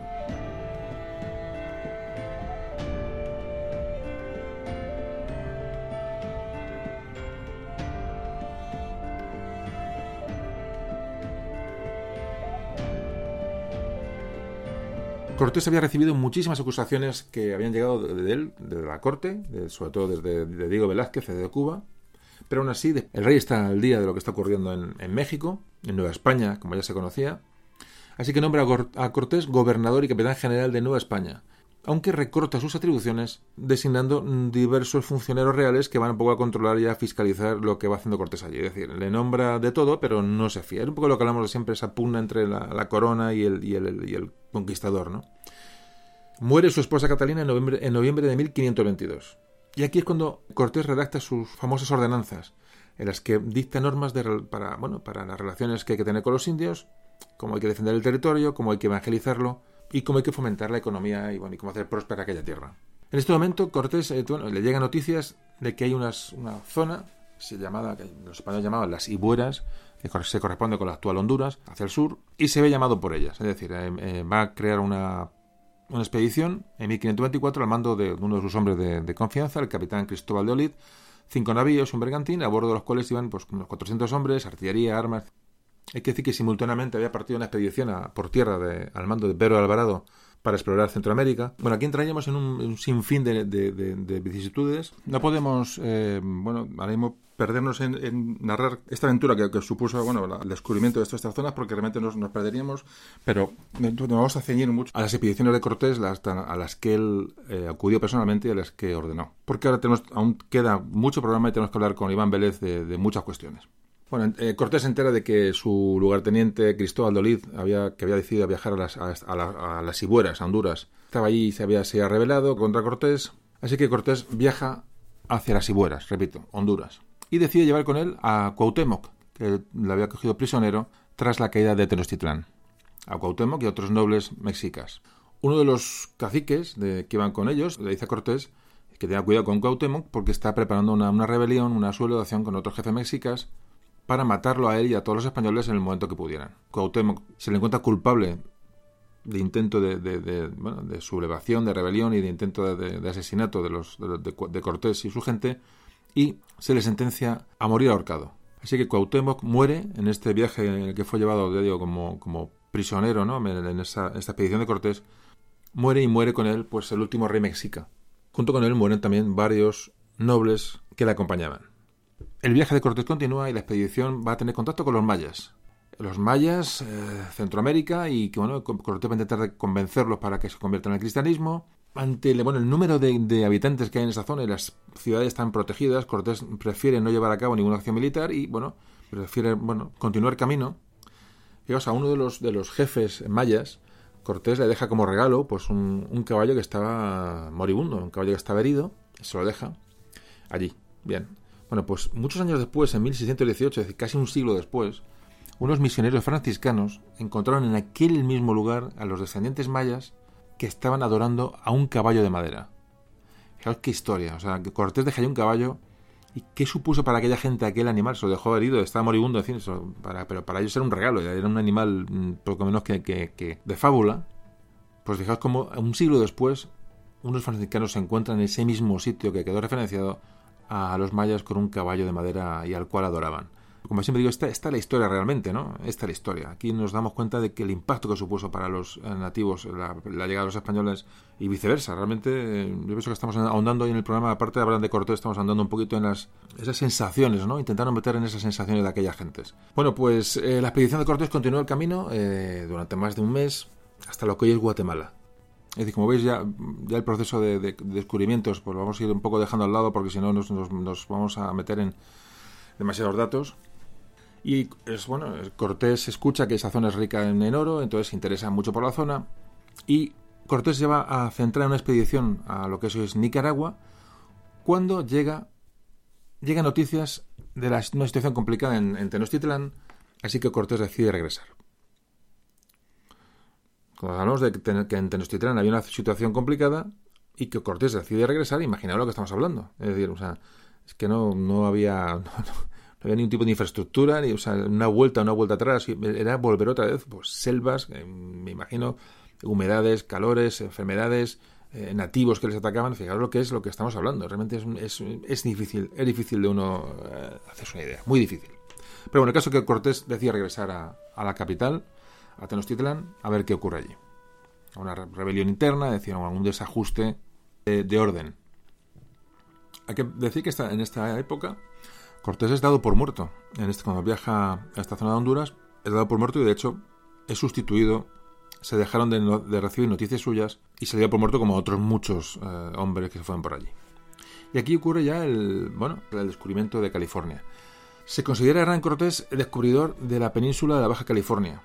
Aunque no fue el primero que desembarcó allí, sí fue bueno, la, la primera persona que lo avistó. Y siempre se pensó que esta península de California era una isla.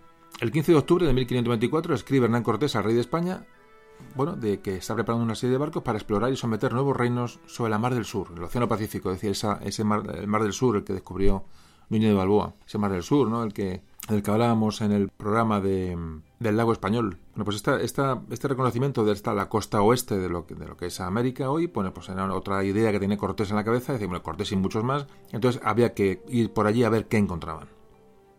Cortés y otros exploradores lo que buscan, aparte de, bueno, de ese dominio territorial, de ganar terreno para, su rey, incluso para ellos mismos, de ganancias de, metales preciosos, de ganancias de, títulos nobiliarios y, en fin, buscaban un paso entre el Pacífico y el Atlántico. Lo mismo que hizo Magallanes pocos años antes, al pasar por el estrecho de Magallanes, bueno, pues suponía que podía haber otro paso más al norte. ¿Y por qué no podía ser la zona donde estaba la península de California? repito que eh, hasta más tarde no sé, mm, los españoles no supieron que era una península, pensaban que era una isla. Este mítico paso entre el Pacífico y el Atlántico, al norte, que evidentemente no existe, ya tenía hasta un nombre, se llamaba el Estrecho de Anián. Y de hecho, era, era, bueno, la búsqueda de este, Estrecho de Anián fue bueno, una de las quimeras ¿no? que persiguieron muchos navegantes españoles y no españoles. Bueno, vamos a hablar ya del, del, del juicio al que fue sometido Cortés, porque en aquella época había un, lo que llamaba juicio de residencia, era un, era un, bueno, un, procedimiento judicial que, observaba el derecho castellano, el, el, derecho castellano y el derecho de Indias, que consistía en que bueno, cuando un funcionario acababa el desempeño de sus funciones en, alguna, en algún lugar, pues tenía que ser sometido a una revisión de lo que había hecho, de todas sus actuaciones realizadas eh, durante el desempeño de sus funciones. Fijaos qué, qué oportuno es esto, ¿no?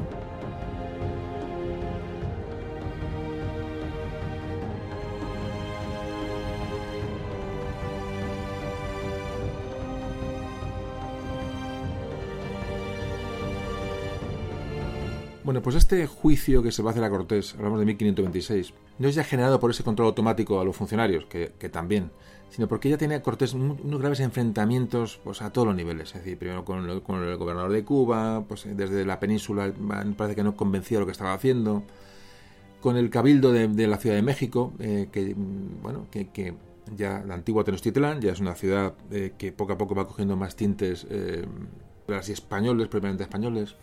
Bueno, pues ahí ya se empieza a gestar una, administración que va avanzando con los años y que va a chocar con Cortés. Cortés, que era un hombre de trayectoria autónoma, en otras palabras, que, iba a su aire, y eso le pesaba mucho desde el comienzo de sus actividades. Pues todo se inicia el 4 de julio de 1526, cuando el Cabildo de México, la Ciudad de México, eh, designa un juez, de, un juez de residencia, es decir, un juez que tiene que preparar toda la documentación para realizar un juicio contra Hernán Cortés. Y mientras esto sucedía, se le iba a quitar todo el poder, toda la responsabilidad de, mm, de poder que tenía en la región. Así que en 1527 la corona española nombra como justicia mayor de la Nueva España al tesorero Alonso de Estrada, mientras se realiza el juicio de residencia Cortés, un juicio en el que Cortés sale mal parado, es decir, la, animadversión hacia Cortés era absolutamente declarada. Así que, bueno, pues este, que con estos conflictos que sufre Cortés en México, este juicio de residencia, Cortés es quitado de la circulación y va a propiciar la instauración de la Real Audiencia de México, que después sería el virreinato de Nueva España. Así que Alonso de Estrada, que era el, ahora mismo la persona, al mando de, Nueva España, entre, bueno, entre todo este problema de, juicios y de dudas sobre Cortés, lo que hace es decir que envía a Cortés a España y calmar los ánimos. Así que Cortés va a realizar un viaje a España. Recapitulando, una de las claves del éxito de Hernán Cortés en su lucha contra los mexicas fue el saberse respaldado directamente por Carlos I. Así que, bueno, para prevenirse de las desconfianzas de Diego Velázquez, el gobernador de Cuba, pues mandó, como antes comentamos, metales preciosos, es decir, pruebas de lo que estaba haciendo en sus avances por México. Y además le manda cartas detalladas de sus avances, de la que antes hemos leído un fragmento cuando narra, cuando relata la, lo que, la percepción que tiene de la ciudad de Tenochtitlán como antes también contábamos, mandó en su día dos, dos hombres de confianza para, eh, bueno, eh, para llevar eh, presentes al rey, de, enseñar lo que había allí. Y aunque Diego Velázquez, este, este que se nombró adelantado, adelantado era un título que se daba entonces a la gente que iba a América en la zona del Caribe, aunque el rey nombró adelantado a Diego Velázquez, tenía informes muy favorables de Hernán Cortés y nunca le atacó frontalmente, todo lo contrario. Y además, por supuesto, Hernán Cortés estaba proporcionando tierras, oro y descubrimientos. Cuando Cortés regresa a España en 1529, tras ese juicio, para hablar con, en persona con el emperador, de hecho se reúne con él y hablan y de hecho, bueno, parece que se llevan bien y, tienen sintonía. El prestigio de Cortés en ese momento era indiscutible, pero en España había, muchos detractores que le acusaban de saltarse las órdenes de Velázquez. Además, el juicio de residencia le dejó, le dejó tocado, en fin, toda esa serie de envidias cortesanas que parecen un tópico, pero eran reales. En esta situación, Cortés lo que hace es ir al Consejo de Indias va allí un poco a limpiar su, su nombre, a, bueno, a, que se han restablecido su honor ¿no? por estos ataques que ha sufrido durante todo este tiempo, y pide ser gobernador de Nueva España. Parece que Carlos I niega esta posibilidad, pero a cambio le concede el título de capitán general de todo el territorio conquistado. Y además le nombra marqués del Valle de Oaxaca. Un ten con ten realmente, ¿no? Pero ya la relación de, o sea, la percepción que tiene Cortés de la justicia que está recibiendo con lo que él ha hecho a lo que está recibiendo, ya empieza a ser a distar mucho de lo que él considera justo. Cortés y muchos otros eh, conquistadores, exploradores españoles. Aún así, Carlos, Carlos I sigue desoyendo las críticas hacia, hacia Cortés. Te digo, le nombra, eh, este, le da este marquesado y arregla una boda con una dama de, bueno, de, la alta sociedad, que era doña Juana de Zúñiga, como antes comentamos, le, le da el cargo de capitán general, aunque el gobierno de Nueva España va a quedar en manos de la Audiencia de México. El resultado de todo esto es que Cortés pues pierde bastante ánimo. Esa es la, sensación que tenemos de la situación de Cortés durante su estancia en la península. Hay que decir que en España, la, antes creo que lo, hemos comentado, bueno, la empresa americana no tiene importancia hasta, hasta más tarde, es decir, no, no hay, no hay, no se ve la, el potencial que tiene aquella, aquellas tierras, evidentemente no se sabe lo que es aquello. Es decir, se van reconociendo zonas, son islas, son ismos, son es decir, se encuentra Tenochtitlán, se encuentra Honduras, se encuentra Guatemala, otro va para un lado, otro va para otro, uno, explora las costas de Norteamérica, otro va hacia el sur. Es decir, se cruza hacia el Pacífico, pero no se sabe realmente la, magnitud de lo que se ha descubierto. Entonces no hay no se da importancia vital a América y esto también pesa a la hora de valorar bueno pues lo que estos hombres van, están haciendo, ¿no? Estos Cortés y, bueno y, sus coetáneos y compañeros de fatigas. El caso es que, bueno, sin obtener lo que él creía justo y realmente ofendido, Cortés regresa a Nueva España. Y regresa para administrar sus propiedades y su nuevo marquesado y, sus y cumplir con sus obligaciones de capitán general. Allí va a pasar 10 años. Y estos 10 años va a armar varias expediciones de, bueno, de, investigación, sobre todo de la zona de California. Vamos a verlas muy brevemente, muy por encima, para seguir hablando. Ya digo que dentro de poco ya vamos a, en la segunda parte del, audio vamos a hablar con Iván Vélez, que nos va a hablar de Cortés y su influencia en la historia y ya digo, por eso vamos a ir, vamos a ir más o menos de una manera rápida viendo estas expediciones que organiza Cortés.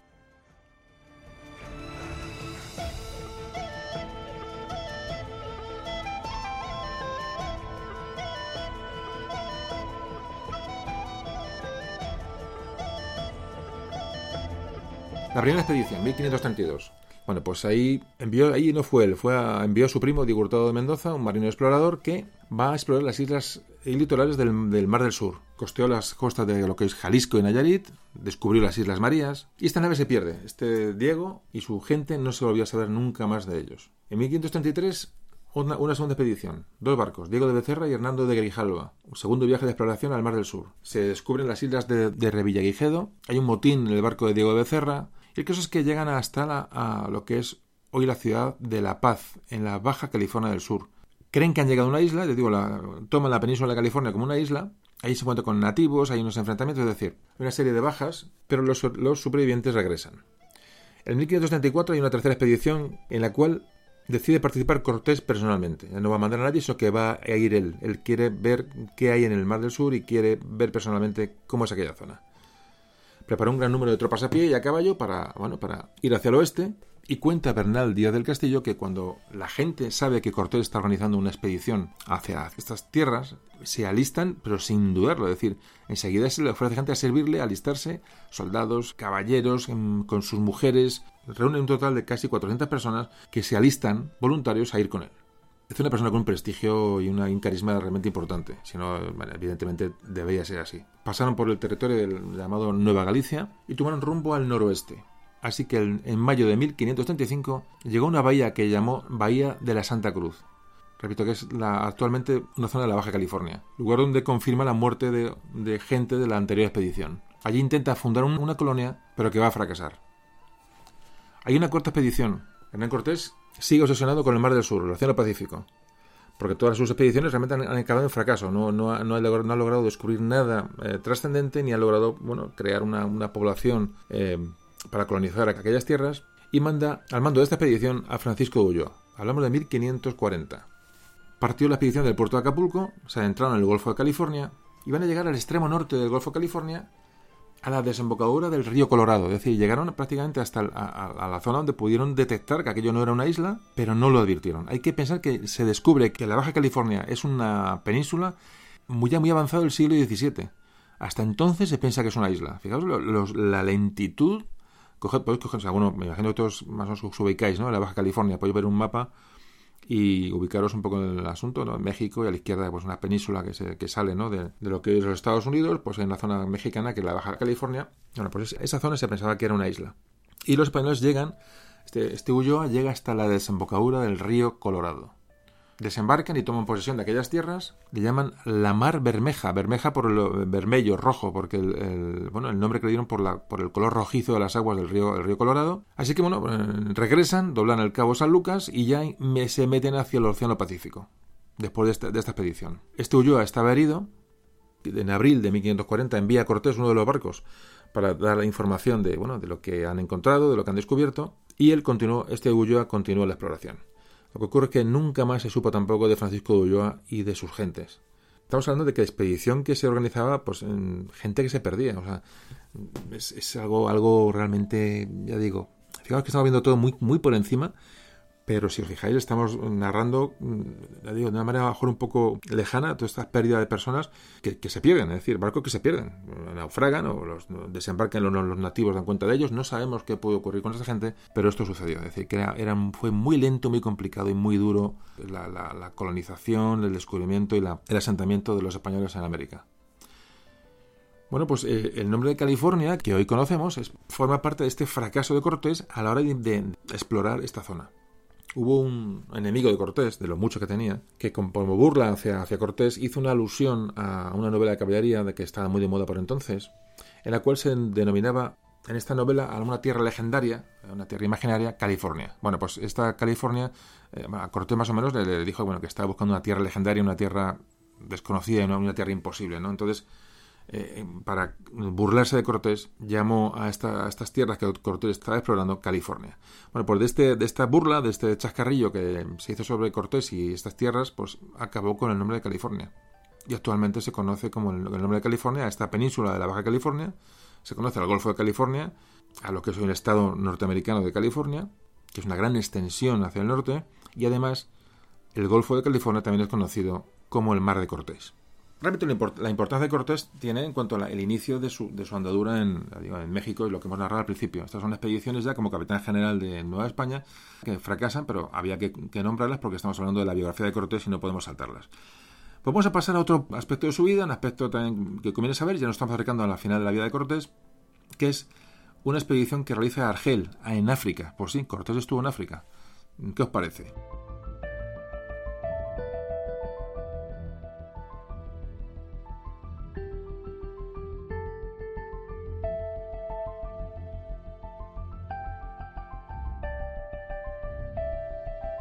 Bueno, ya vamos, seguimos acabando ya esta primera parte del podcast en la cual vamos a hablar de la biografía de Cortés. Ya estamos acabando. Antes de, hablar con nuestro invitado Iván Vélez, que vamos a tenerle dentro de pocos minutos. Y vamos a hablar, como digo, de Argel, de la expedición Argel, Argel en 1541. Bueno, pues en 1540 vuelve Cortés a, a la península para resolver interminables pleitos que tiene que solucionar. Cortés llega a la península y decide acompañar al emperador, a Carlos I, en una cruzada, en una mm, expedición de castigo contra Argel, que era una ciudad eh, norte, norte de África, que es una ciudad norte de África, en, el que en aquel momento tenía un, era un foco de piratas berberiscos, que como ya hemos hablado en muchos audios, ya, bueno, ya, os, va sonando, os va sonando todo ese tema. El caso es que Cortés, una vez que está en la península, pues bueno, pues que acompaña al emperador en esta empresa. Repito que Argel era una importante base naval de, de, donde los piratas realizaban ataques contra los barcos que cruzaban el Mediterráneo de Italia hacia la península, bueno, pues trasladando riquezas y en fin, en las posesiones italianas de Carlos I. Así que al frente de 65 galeras y 450 navíos, 24.000 soldados se disponen a atacar Argel. Bueno, pues en esta expedición va Hernán Cortés, te digo, con la idea de acabar con este núcleo berberisco.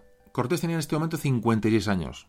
Veamos que 56 años para esta época, que estamos, estamos hablando de mitad del siglo XVI, es una edad avanzadísima. Y además eh, iba acompañado por dos de sus hijos, por Martín y por Luis, que por otro habían costeado su propio barco para ir allí.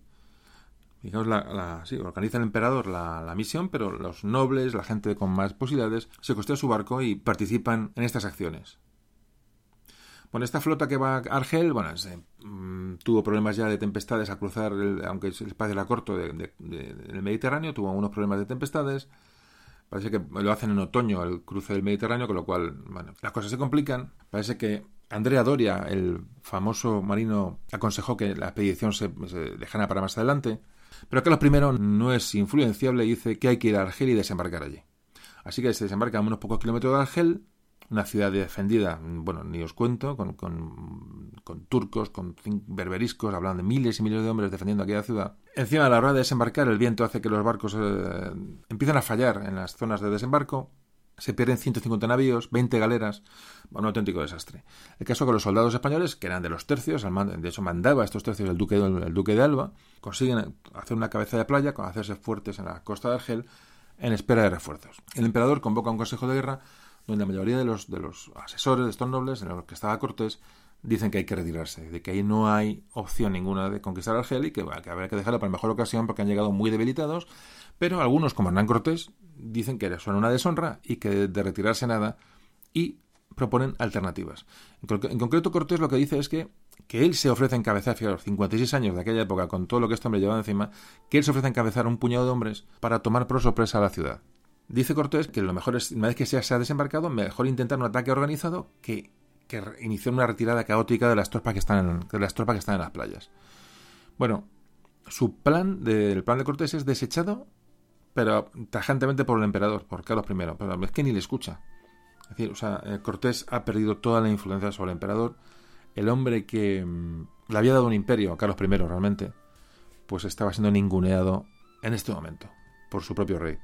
Carlos I hizo oídos sordos a esta sugerencia y ordenó la retirada ese mismo día. Bueno, pues el repliegue fue tan desastroso que hubo que tirar al agua a los caballos para que todos los soldados bueno, eh, tuvieran cabida en los, en los pocos barcos que había disponibles y la flota española quedó dispersa durante muchos días de vuelta a la península.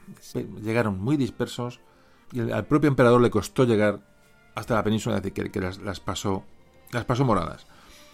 Bueno, este es el tema de Argel la dimensión de esto es cómo Cortés con esa edad se, se involucra en estas, en estas acciones, ¿no? Es un poquito la, importancia de este hecho.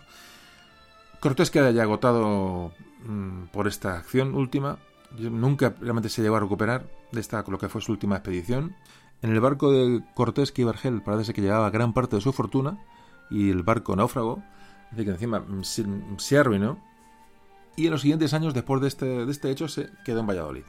Allí en Valladolid parece que inició o retomó una actividad empresarial y allí, bueno, pues siguió reclamando al emperador reconocimientos y demás que al final se quedaron en, en nada.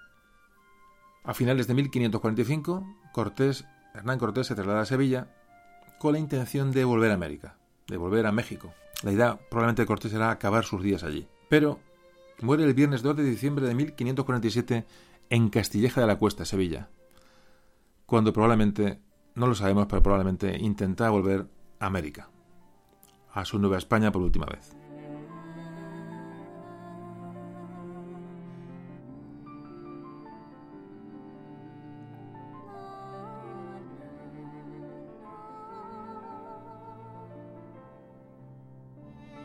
Recibió sepultura en el cercano monasterio de San Isidoro del Campo. Y aquí se inicia ya para acabar eh, esta biografía de Cortés y irnos con, Iván Vélez. Un poco os narro un poco las vicisitudes muy por encima de sus, de sus restos. Hay que decir que, como decimos, muere en 1547, se le entierra en San Isidoro del Campo en Sevilla y en 1566, por decisión de su familia, sus restos mortales son trasladados a Nueva España, iban a ser sepultados junto con su madre y una de sus hijas en el templo de San Francisco de Escoco, muy cerca de la Ciudad de México. Sus restos van a estar allí hasta 1629. Bueno, pues en este año 1629, cuando muere Pedro Cortés, que es el último descendiente de la línea masculina de Hernán Cortés, se decide que los restos de Cortés acompañan a los restos de su descendiente, de Pedro Cortés. Así que los mm, restos de Cortés fueron eh, inhumados cerca de los restos de Pedro Cortés. Y llegamos a 1794. Las autoridades del Virreinato de Nueva España vuelven a sumar los restos de Cortés con el fin de cumplir, porque se descubre que en un testamento de Cortés se había dicho que quería ser, sepultado en el Hospital de Jesús, en México, en la Ciudad de México, así que sus restos son trasladados. Quedan allí hasta 1823.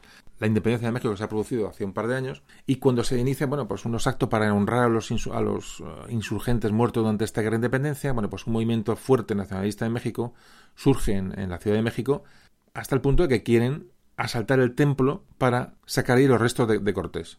Bueno, pues estas cosas pasan.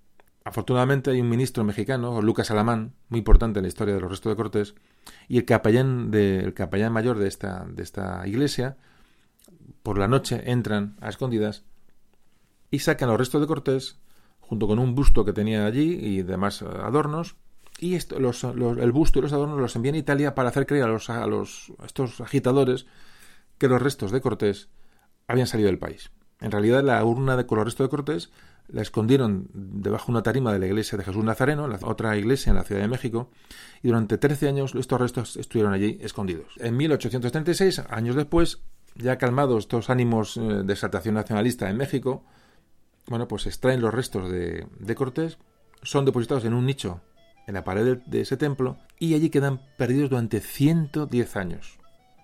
Afortunadamente, este ministro, Lucas Alamán, en algún momento informó a la embajada española del lugar donde había depositado los restos de Cortés.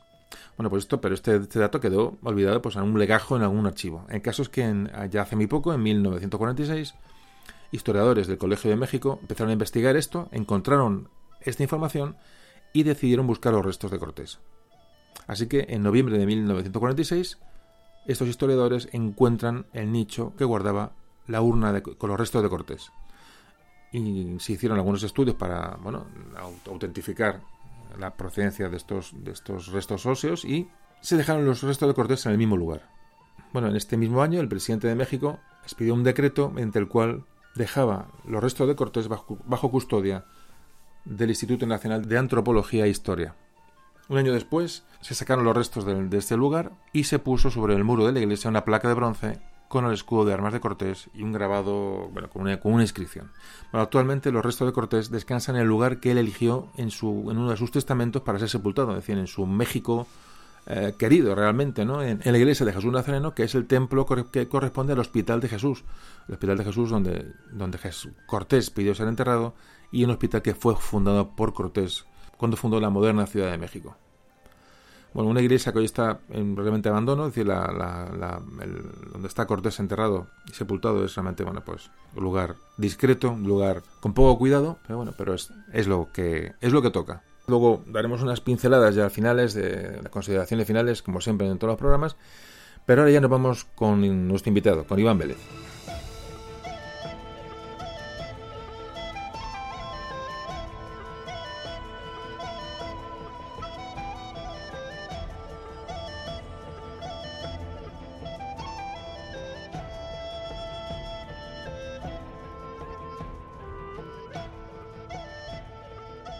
Bueno, pues hoy tenemos aquí con nosotros a Iván Vélez, que hace dos años que estuvo con nosotros eh, hablando sobre la leyenda negra, un libro sobre la leyenda negra. Iván, buenas noches. Buenas noches, encantado de estar aquí de nuevo. Bueno, por supuesto, vamos a presentar a Iván. Iván es, eh, Iván es un arquitecto, un conquense, que según reza aquí, como es en la reseña del libro eh, que tengo en la mano, es un conquense que nació en el 72, o sea que te saco 10 años, un respeto a las canas. bueno, pues ha escrito este libro que se llama El mito de Cortés. Le conoceréis del programa La leyenda negra, que fue un audio bueno, que tuvo mucha audiencia, muy, interesante. Y ya digo, han pasado dos años y aquí estamos otra vez, con Cortés. Un tema que es, digamos, colateral a la leyenda negra, evidentemente. Vamos a tocar temas que se tocaron en aquel audio. Y vamos, bueno, pues a profundizar sobre este, este personaje tan interesante. ¿Por qué has llamado al libro El mito de Cortés? Pues eh, he llamado al libro El mito de Cortés porque no es una biografía de Cortés. O sea, yo creo que no soy la persona indicada para hacer una biografía de Cortés, que por otra parte pues es un personaje que tiene muchísimas biografías. Yo en el libro he manejado una documentación que yo, yo he supuesto suficiente para hacer lo que yo buscaba, pero claro, las obras que tratan en relación con Cortés son muchísimas. Yo le llamo el mito de Cortés porque en, lo que me fijo, o sea, lo que intento no es, hacer una reconstruir todo, toda su vida, sino analizar eh, cómo fueron interpretados sus hechos en vida, por supuesto, pero sobre todo cómo el personaje fue evolucionando, fue reinterpretado y cómo sobre él gravitan una serie de mitos, algunos relacionados eh, pues con, el propio imperio español, pero que, tienen en su persona, pues digamos, la estructura sobre la cual recaen. Entonces, yo he hecho dos partes, el libro tiene una estructura dividida en dos, una sería eh, ya digo, la evolución de la imagen y del tratamiento que se ha a Cortés a lo largo de los siglos.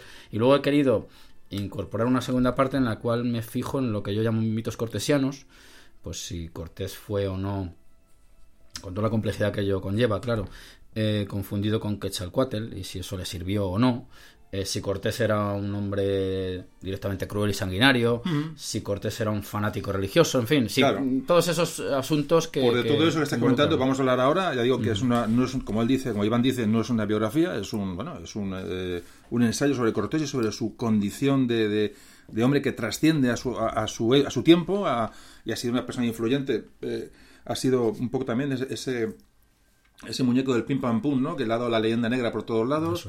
Eh, oh, también esos, movimientos eh, hispanistas eh, tan, tan potentes también le han ensalzado probablemente más de lo que debiera como, como persona individual. Y... Pero de todo esto vamos a hablar ahora con Iván. Vamos, tenemos tiempo por delante. Después de la introducción biográfica que hemos hecho, pues toca analizar el personaje de una manera profunda. El libro eh, tiene una, una, portada en la que sale eh, una estatua de Cortés, me imagino que es la estatua que hay en Medellín, pues con una, con una mancha de pintura. Es decir, alguien, ¿no? Algún, algún cierrabares, ¿no? Le echó, le echó pintura, le echó pintura a la, estatua, a la estatua de Cortés. Sí, es, es una, un atentado que sufrió la, la estatua. no es un montaje de Photoshop, es una, una imagen real de, de, cómo, se, cómo amaneció un día la estatua que hay en Medellín de Cortés y manchó y, apareció manchada eh, con una mm, pintura roja pues que, remite a la sangre pues ahí, ahí estaría precisamente ilustrada la condición de, del mito del hombre sanguinario que abarcaría como digo involucraría a todo el imperio español porque la leyenda negra sí caracteriza a, bueno, pues al desarrollo y desenvolvimiento del imperio español. Y claro al ser Cortés una de las figuras principales el que abre digamos eh, el Anahuac a los, a los, al, dominio español, pues apareció con esa pintada en, en el año 2010. Y, bueno, pues sí, me parecía muy ilustrativa de cómo pues es un personaje que 500 años después sigue despertando filias y fobias. Y lo has tomado como, como portada, me parece muy bien. Bueno, pues bueno, ya hemos hecho un poquito una pequeña introducción, hemos roto el hielo con Iván, aunque no hay ningún hielo que romper. Entonces te voy a empezar a preguntar cositas, Iván, si te parece. Iván y yo mm. no hemos pactado absolutamente nada. Hemos, hemos quedado, vamos a hablar de, Cortés, de su libro. Yo me lo he leído, evidentemente, lo he, lo he, vamos, de hacia adelante, hacia atrás y hacia atrás y hacia adelante para ver un poco sacar lo que creo que os puede interesar. Es decir, yo me he puesto en el lugar del lector Tampoco quiero destriparlo porque lo tenéis que comprar, evidentemente. Eh, el que quiera lo tiene para, ya digo, luego, luego lo haremos al final de cómo, cómo adquirirlo. Y, pero sí quiero, eh, desde el punto de vista del lector, preguntarte una serie de cuestiones que me han ido surgiendo, eh, bueno, más o menos mm, salpicadas, ¿no? Durante la lectura del libro. Por ejemplo, siempre me gusta saber cuando alguien escribe un libro de qué fuentes debes. Es decir, yo sé que tú has estado en México, te relacionas con México, además das, agradeces a mexicanos una serie en el libro antes de empezar a hablar del tema, eh, dime un poco en qué te has basado, en qué libros, en qué bibliografía y sobre todo qué ayudas has tenido ahí en México, o sea, para, bueno, para saber qué, fuerza o qué, qué, conocimientos tienes sobre, sobre el tema. Eso es, pues bueno, vamos a ver, las fuentes que yo he manejado son las clásicas, digamos, pues las cartas de relación, la historia verdadera de de Nadia del Castillo, la de Gómara, eh, bueno, pues todas las posteriores, cada siglo tiene la de Prescott del 19, Lucas Alamán, por ejemplo, en el, asunto de lo mexicano o no mexicano, Lucas Alamán es ya un mexicano, ya no es un nuevo hispano, pues eh, Hugh Thomas, eh, en fin, yo creo que todos los clásicos, luego Madariaga, eh, José Luis Martínez, que tiene una biografía muy potente. Mm, en fin, yo creo que más o menos los, fundamentales. ¿Y en México has, visitado algún sitio? ¿Has conocido una persona que te haya orientado, que te haya, que te haya inspirado alguna, idea? Bueno, en México yo tengo cierta relación con México a través de la Fundación Gustavo Bueno y allí pues tenemos eh, compañeros eh, como Ismael Carballo pues que eh, o Carla de Alba los cito ahí como, con agradecimiento a ellos pues que cuando he tenido que, asesorarme de alguna cosita incluso bueno me han ayudado incluso yo reproduzco aquí unos murales muy interesantes que hay en la iglesia de Ozumba y simplemente pues como hoy tenemos esta facilidad de, internet me puse en contacto con ellos y me, mandaron incluso unas fotos de cómo está representado Cortés en ese atrio de esa capilla exterior para indios. Es decir, que, más o menos he tratado de, equilibrarlo. También he tenido relación con Rodrigo Martínez Barax, el hijo de José Martínez, vía internet, por supuesto. Y yo lo que he tratado es de hacer una cosa equilibrada. No, no se trata de una loa eh, sin ningún tipo de prudencia.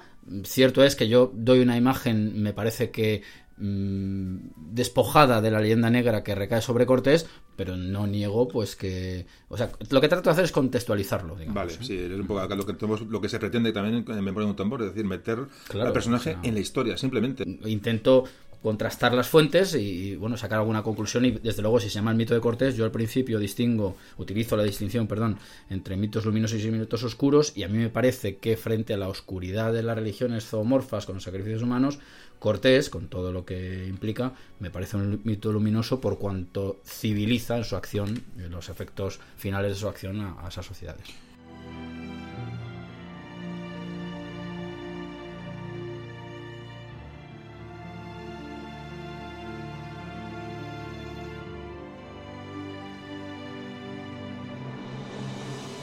Eh, Iván, yo ahora te voy a empezar a contar cosas que ya digo, como hemos dicho antes, que he sacado del libro para más te voy a demostrar que me lo he leído, vamos, pero, imagínate cómo me lo he leído. Veo que has tomado fuentes, eh, bueno, ya hemos visto que te has, documentado bien, es un tema que más llevas tiempo detrás de él. Cuando acabaste el libro de la leyenda negra, ya me avisaste que estabas en, con la idea y tenías algún borrador sobre el asunto y han pasado dos años, es decir, que te lo has trabajado bien.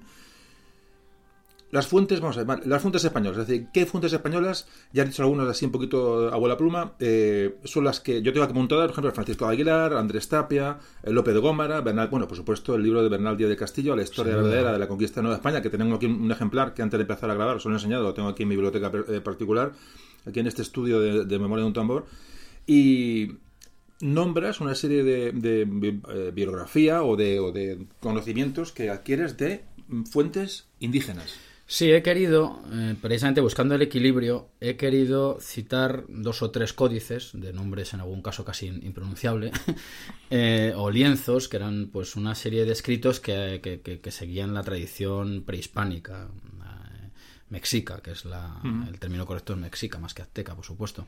Y entonces, bueno, pues yo me he dedicado a, analizar un poquito el códice del, aperreamiento, donde aparece pues esa institución del aperreamiento, del uso de perros para, castigar. Bueno, y yo trato de, exponer sobre la mesa qué hay ahí. Y sobre todo he utilizado uno que es muy importante, que es el lienzo de Tlaxcala, porque y esto yo supongo que saldrá luego a lo largo del programa, eh, la conquista de Tenochtitlán solamente fue posible, bueno, y todas las previas, mediante, eh, tras la alianza de Cortés con los tlaxcaltecas, pueblo sometido por los mexicas.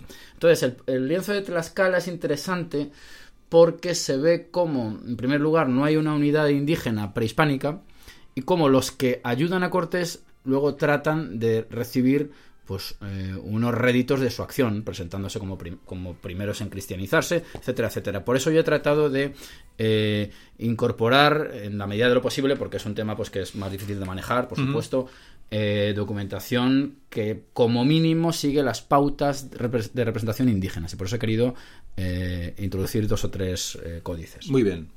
Eh, vamos a ver, vamos, ya hemos, hemos visto antes, en la, ya digo, en la primera parte del programa, un poco la biografía, la, perdón, la biografía de Cortés, un poco su historia, sus avances. Has hablado de los tlaxcaltecas. esa tribu que se encuentra Cortés, eh, con lo que se alía, es decir, es fundamental para la, para la conquista de, de aquella zona. Esta gente de alguna manera rompe un poco, rompe un poco eh, esa, esa, uniformidad de pueblos que hay, allí, ¿no? Un poquito es, es, lo que yo me he dado cuenta en tu libro. quieres recalcar que no hay una, no hay una unión ni una uniformidad absoluta de los indígenas en un todo uno. Sí, eso es una cosa absolutamente clave. Vamos a ver. Desde las posiciones mm, que podemos llamar indigenistas, se quiere presentar la América prehispánica como una especie de Arcadia feliz en la cual pues había diferentes comunidades más o menos en armonía. Yo creo que eso es una visión completamente falsa de, lo que ocurría allí. Lo que ocurría mm, brevemente es lo siguiente. El pueblo mexica, un pueblo belicoso que ha, que ha llegado a Tenochtitlán, que lo ha conquistado hace tiempo, hace relativamente poco tiempo, de ahí que se ponga en duda la legitimidad de su, de su hegemonía, eso es un, pero vamos, utilizando categorías de la época, por supuesto, tiene sojuzgados a una serie de pueblos, eh, que son aquellos con los cuales va entrando en contacto eh, Cortés de modo pacífico o belicoso. Es decir, que los totonacas son los primeros que se encuentran, o los otomíes, y luego acaba encontrando que con los tlaxcaltecas. Todos estos pueblos tenían dentro de sus estructuras pues infiltrados mexicas que se dedicaban a extraer tributos, a extraer tributos no solamente materiales, sino también humanos, sacrificios humanos, y son los con los trascaltecas con los cuales los mexicas habían entablado las llamadas guerras floridas, que eran unas guerras que, digamos, eh, por decirlo de algún modo así coloquial, eh, en los cuales los tlaxcaltecas eran los, los sparring, digamos, de los mexicanos, eran, con quienes se entrenaban. Y por supuesto el tributo que había de, esclavos, de tributo de sangre, tenían prohibido el uso de la sal, con lo cual pues una persona puede imaginarse que sin, ese, sin esa sustancia tan esencial para la conservación de los alimentos es muy complicado. Eh, el algodón tampoco no sé, no, recuerdo ahora mismo si estaba completamente prohibido, pero desde luego no parece que fuera tan accesible. Es decir, era un pueblo que estaba sometido o sea, había un rencor que, en algunos casos explica las acciones posteriores. Es decir, que las acciones que se atribuyen a Cortés, en algunos casos, eh, en los casos de mayor violencia, algunos tratadistas eh, dicen que, que, el culpable son los tlaxcaltecas que en la estela de Cortés hacen desmanes. Pero bueno, son, es la fuerza bélica con la que cuenta Cortés. Es, fundamental, es fundamental entender esto. Es decir, Cortés va allí con unos centenares de hombres claro y sin una ayuda de una, de una población indígena nativa es que absolutamente imposible. Simplemente porque además nombras en el libro una, eh, ya más adelante que hay, hay uno de los historiadores que, que hace referencia, no recuerdo, no recuerdo quién, hace referencia a que las armas españolas no son tan potentes, evidentemente, contra la masa, contra la masa humana. Es decir, que, que hubiera sido imposible que Cortés, vamos, un arcabuz es, un, es un, arma, un arma rudimentaria. Es decir, y aunque las, las espadas, las armaduras, los caballos de varios centenares de hombres no hubieran podido contra, contra esa masa de miles de, de, de, bueno, de arqueros, de, la masa humana realmente. Hubiera, sido absurdo. Claro, vamos a ver. Yo diría que la, la, hegemonía de Cortés está más en la estrategia que en las armas que llevaba, porque son armas evidentemente eh, pues lentas, un, un contingente de soldados pequeñito. Entonces, eh, la estrategia yo creo que jugó un papel enorme y se ve, por ejemplo, como caso ilustrativo, que yo ahí lo pongo en uno de los capítulos dedicado a comparar a, Cortés con Alejandro, como el Enotumba se da cuenta que tiene que ir a por el portaestandarte, digamos, hacia la cabeza para descabezado el ejército mexica caiga como un castillo de naipes. Eh, eh, pues aparte de estas cuestiones relacionadas con, con las armas y la estrategia, hay un asunto fundamental, la intendencia. Los soldados tienen que comer, no hay más que eh, acordarse del frente ruso que históricamente mata al oponente por hambre, por frío. que, hubieran pintado 500 o 600 soldados españoles en medio, en medio de la selva. No hubieran podido hacer nada. absolutamente. creo que ahí la clave es eso, las alianzas es la clave. Y en cuanto, en cuanto a, bueno, a esta, esta idea que tenemos de estos indígenas subyugados y tal, todos a, bloque, hay que decir que, estos eh, tlaxcaltecas eh, mandaron embajadas a la península de Carlos de Carlos I, o sea, es decir, nombraron, ma- mandaron embajadores eh, para hablar, hablar en, la, en, en la corona. Se denominó a Tlaxcala como Leal Ciudad de Tlaxcala, Eso tuvo es. su escudo de armas. Y además se les tomó como cristianos conquistadores más, es decir, eran uno más o eran un grupo más dentro de aquella, de aquella, bueno, de aquella, de aquel intento, ¿no? De, de- de avanzar, de conquistar. Es decir, mm, fueron imprescindibles y yo creo, Iván, que, que- que esa alianza con un pueblo indígena anula esa visión general de, de- de, bueno, de, de anulación del indígena por sistema, ¿no? Es un poquito lo que podemos llegar a, a concluir, sí, ¿no? sí, sí, yo creo que eso está clarísimo y, y es muy pertinente que digas tú lo, de la, lo del escudo de armas, porque ellos enseguida, una vez que baja la marea belicosa, una vez que ya se pacifica la, la Nahuac, como, como era llamada la- ese territorio, pues ellos exigen, como primeros cristianos, eh, de- primeros naturales cristianos, pues exigen los privilegios que tenían toda ciudad, o sea, escudo de armas, y luego posteriormente tengo que decir también que la Ciudad de México enseguida buscó también tener maceros como tenían la- como tenían las ciudades castellanas, es decir, que querían la homologación No, claro, institucional claro, ellos, además, con la ellos- península. Y ellos aprenden de lo que están viendo, es decir, quieren imitar y quieren, Absolutamente. claro, y quieren ponerse a la altura. Eso es, un- eso es una cosa obvia. Absolutamente.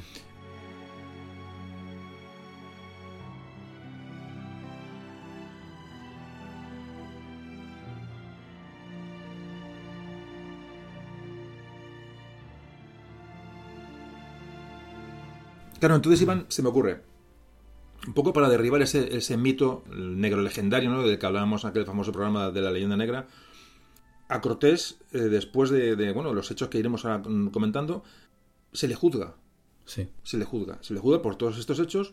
Aquí ya empieza a entrar un personaje que- sobre el que te quería preguntar un poco más en concreto, que es eh, Bartolomé de las Casas. Quiero un poco que me hables de él, aunque ya hablamos en el programa de la, de la leyenda negra.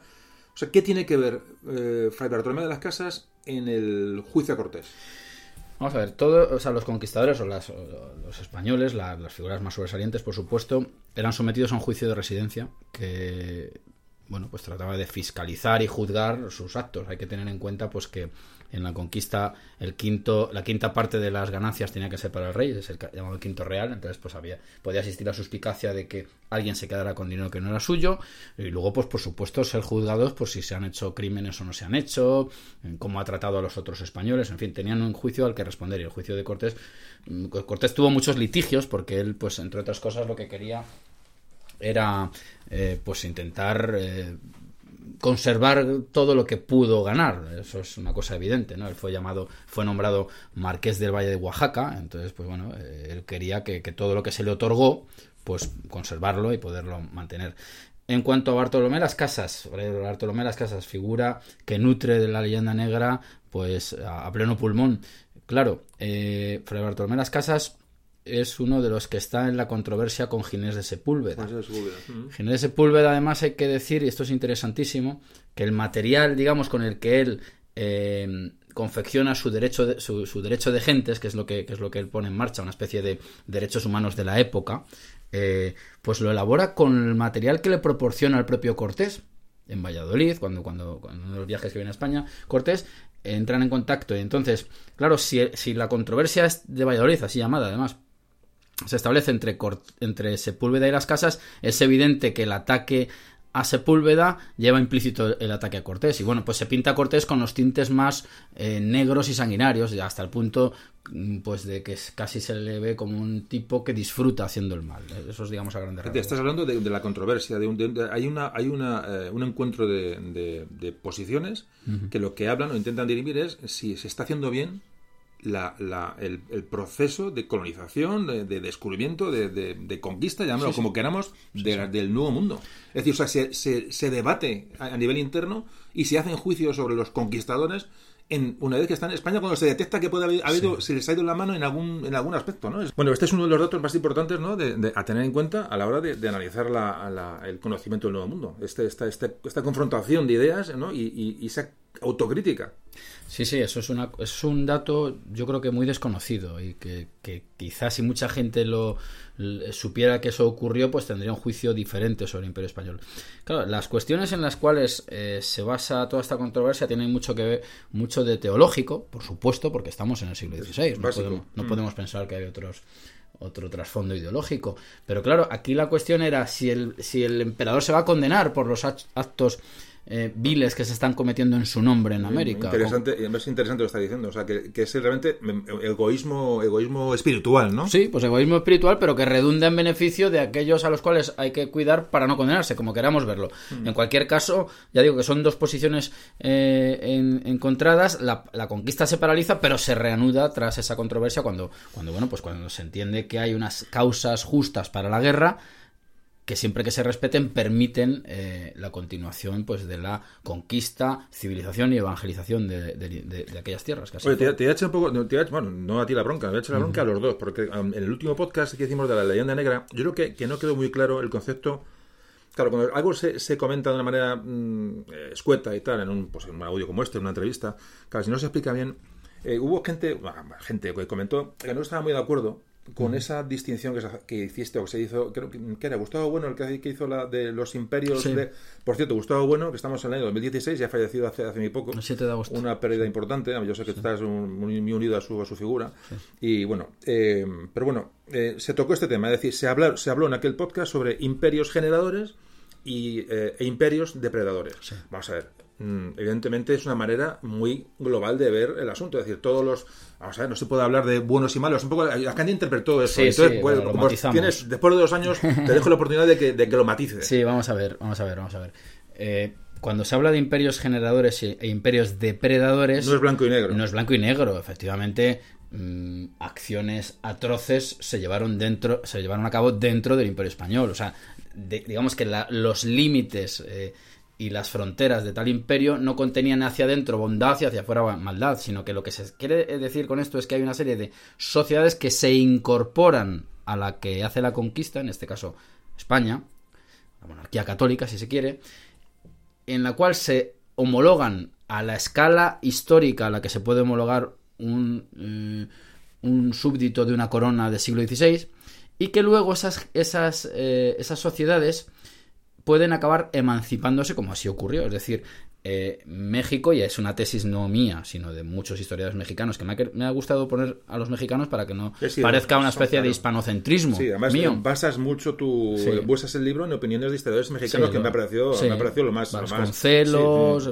Y entonces, eh, esas sociedades, digamos que se, se, elevan a un estado civilizatorio que les permiten luego eh, por muchas por una serie de mecanismos, el de la traslato imperi, incluso algunas nuevas eh, teorías que he conocido hace poco me han sorprendido, una de Blanco Fumbona como la tesis del engaño, de una serie de élites que habrían, habrían utilizado una especie de falsa conciencia para emanciparse, pero cierto es que las condiciones de la emancipación vienen dadas por unas sociedades ya eh, que han civilizatorias en el sentido pues jurídico, religioso e incluso urbanístico. el Imperio español se, se basa en la fundación de ciudades. El propio Cortés es el que funda el primer municipio en las playas de Veracruz del continente americano, o así se le tiene. Entonces, en ese sentido... Y en la, y en la evangelización. Y en la evangelización, en el, en el, mestizaje, es decir, en la incorporación de esa población. Por eso se llama generador. Eh, frente a él, pues nótese el trato que se da más al, norte al norte del Río Grande, es decir, eh, el, el, desenvolvimiento, desarrollo, yo sé que esto es polémico, pero hay que, lo estoy tratando de explicar, el desarrollo del imperio inglés arrasa, arrasa con la población autóctona y natural, mientras que por la vía, por supuesto, de la, de la evangelización, evangelización en gran medida, pero también de su incorporación a las instituciones, las, los pueblos eh, que hay que, con los que se van encontrando los españoles se incorporan. Eh, como ejemplo personal está el caso de Doña Marina, la Malinche. Ya no hay que decirle Malinche, hay que llamarle pues Doña Marina porque se bautiza, claro. Bueno, Iván, eh, me ha extrañado que no hayas tocado el tema, claro, es que es un tema muy, como muy, bueno, lo tocas la, eh, a la Malinche, ¿no? La famosa, porque realmente es que no tiene demasiada importancia, pero bueno, pero popularmente llama la atención, ¿no? Que Cortés llegue bueno, como, amante, como traductora, como compañera, como consejera, como, consejera, bueno, ese Cortés que es mujeriego, que evidentemente lo era. Eh, luego Tomás Tomasa Malinche, bueno, quiero que hables un poquito de ella, porque en el libro no, no lo tocas mucho, y entonces eh, ahora te voy, a, te voy a provocar que, bueno, es tu opinión sobre este personaje y su Mm, visión actual, eh, sobre todo en México. Pues mira, hay una. Yo cuando estaba haciendo el libro, en un momento dado me planteé darle otra estructura. Y es una estructura trimembre, es decir, que en vez de centrar el grueso del libro en, en Cortés, se podría haber hecho de otro modo. Y es coger a tres personajes.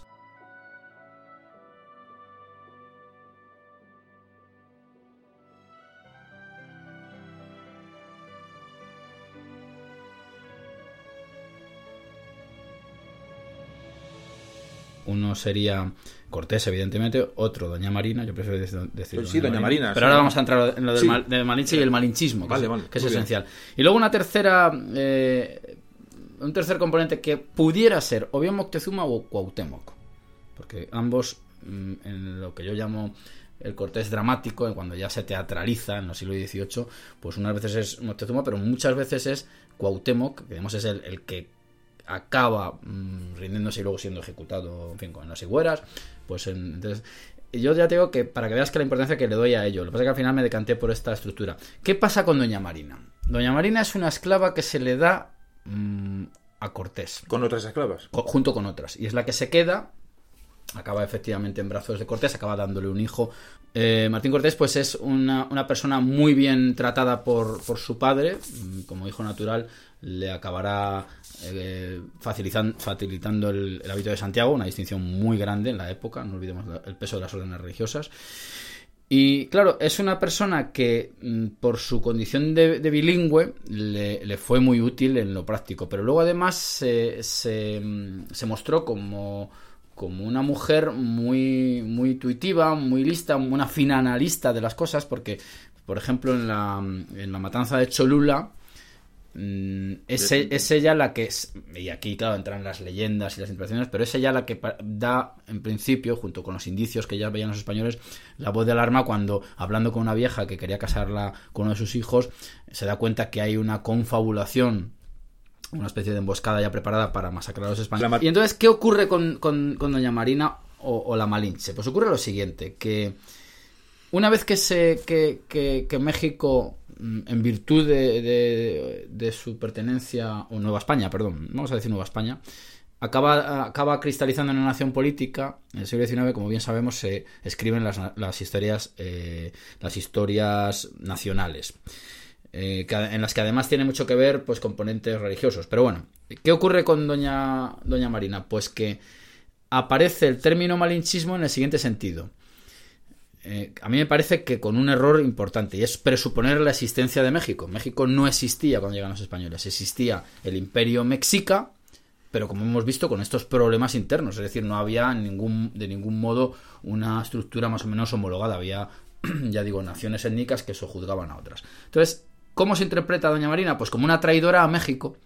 Pero es que claro, aquí se parte del error de, la, de una preexistencia de algo que no hay, porque no, no, no es Sí, homologable lo que yo, lo a que lo yo que siempre después. digo es está bien- viendo la historia con, la- con las gafas ahora. equivocadas, con las gafas de hoy. Es como si alguien Es piensa que. Es como cuando eh, eh, muchos españoles piensan que Viriato es un héroe español. Pues no lo es, es un héroe lusitano que, que, que sí, que, se- que, que- las historias más esencialistas lo ven como español, pero en absoluto no podía tener noción ni siquiera de. Ni siquiera los mexicanos tampoco, los, los mexicas tenían noción geográfica completa de lo que manejaban, con lo Eh, cual, es- pues es absurdo. Es un, perso- es un personaje sobre, sobredimensionado. Hombre, la importancia que tiene, evidentemente, que le da un hijo a Cortés y puede ser uno de los primeros mestizos. Sí, sí, No, o sea, eso sí, muy importante. por- Es decir, o sea, hay una, hay una mezcla de. de- sin- Bueno, los primeros mestizos son los de los de eh, Diego Guerrero, que era un señor que se había afincado allí ya eh, mm, por culpa de un naufragio y que, y que rechaza unirse a la hueste de Cortés porque dice, mira, ya tengo dos hijos muy bonicos, creo recordar que literalmente dice así, y si tengo la cara labrada, es decir, ya le verán eso, los tatuajes o las escarificaciones Sí. eh, de las tribus, y era una especie de caudillo local. Qué Es decir, aventura, qué aventura. es tremendo. es increíble, es increíble.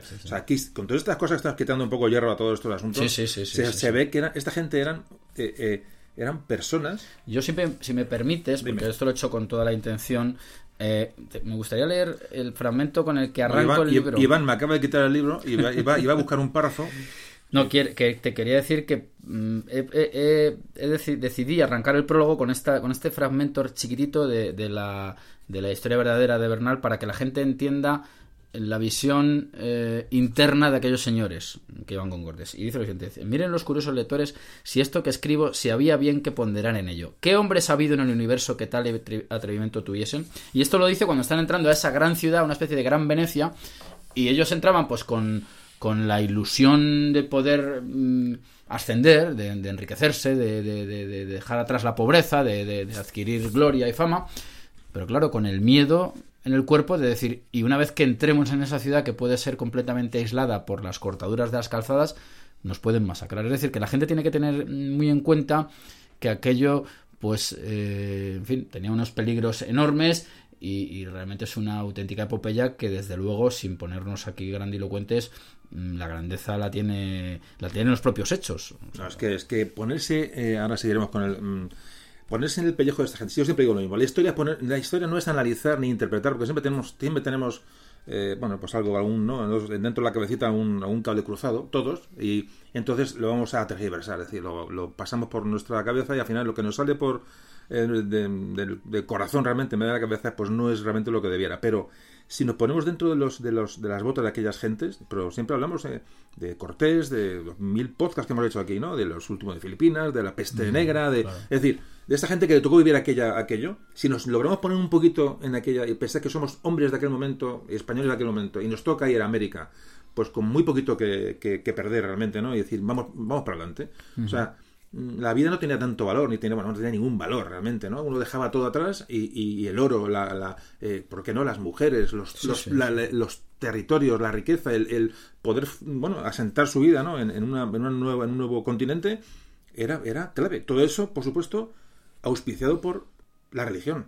Ese, ese, sentimiento religioso que de alguna manera le refrenaba ciertos actos, ¿no? Sí, sí, eh, efectivamente, eh, digamos que los límites de su acción pues estaban determinados mm, por la también por un peso legal bastante importante, porque ellos cuando llegan a Veracruz con ciertas irregularidades, ¿eh? Pues se ocupan muy mucho de intentar legitimar lo que están haciendo. Y ellos, se atienen en todo momento a los procedimientos que ya habían funcionado en Castilla durante siglos. Ellos eligen a Cortés.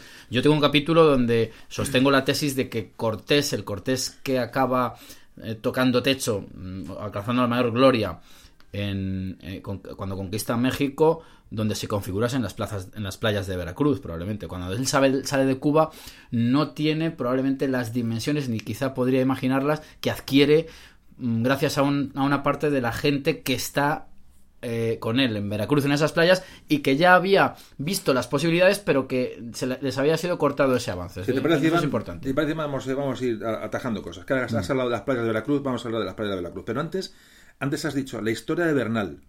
Es que, claro, tú lo, conoces muy bien, pero cuando te dices la historia de Bernal, en lo que has basado sí, Bernal libro, Castillo, es la historia, eh, se llama la historia verdadera de la, conquista de Nueva España. Lo digo para que la gente lo apunte en la historia verdadera de la conquista de Nueva España de Bernal Díaz del Castillo. Recomiendo, por favor, que lo leáis. O sea, bueno, Iván asiento con la cabeza, casi se da con la nariz contra la mesa. O sea, eh, por favor, leed, eh, leed esto. O sea, es eh, algún otro libro que tú vas a recomendar de la de, yo pienso que es el más además, es fácil, es muy fácil de entender. Sí, yo diría y esto es mm, editorialmente incorrecto que, que lean incluso antes a Bernal que a mí, bueno, eso por supuesto, ¿no?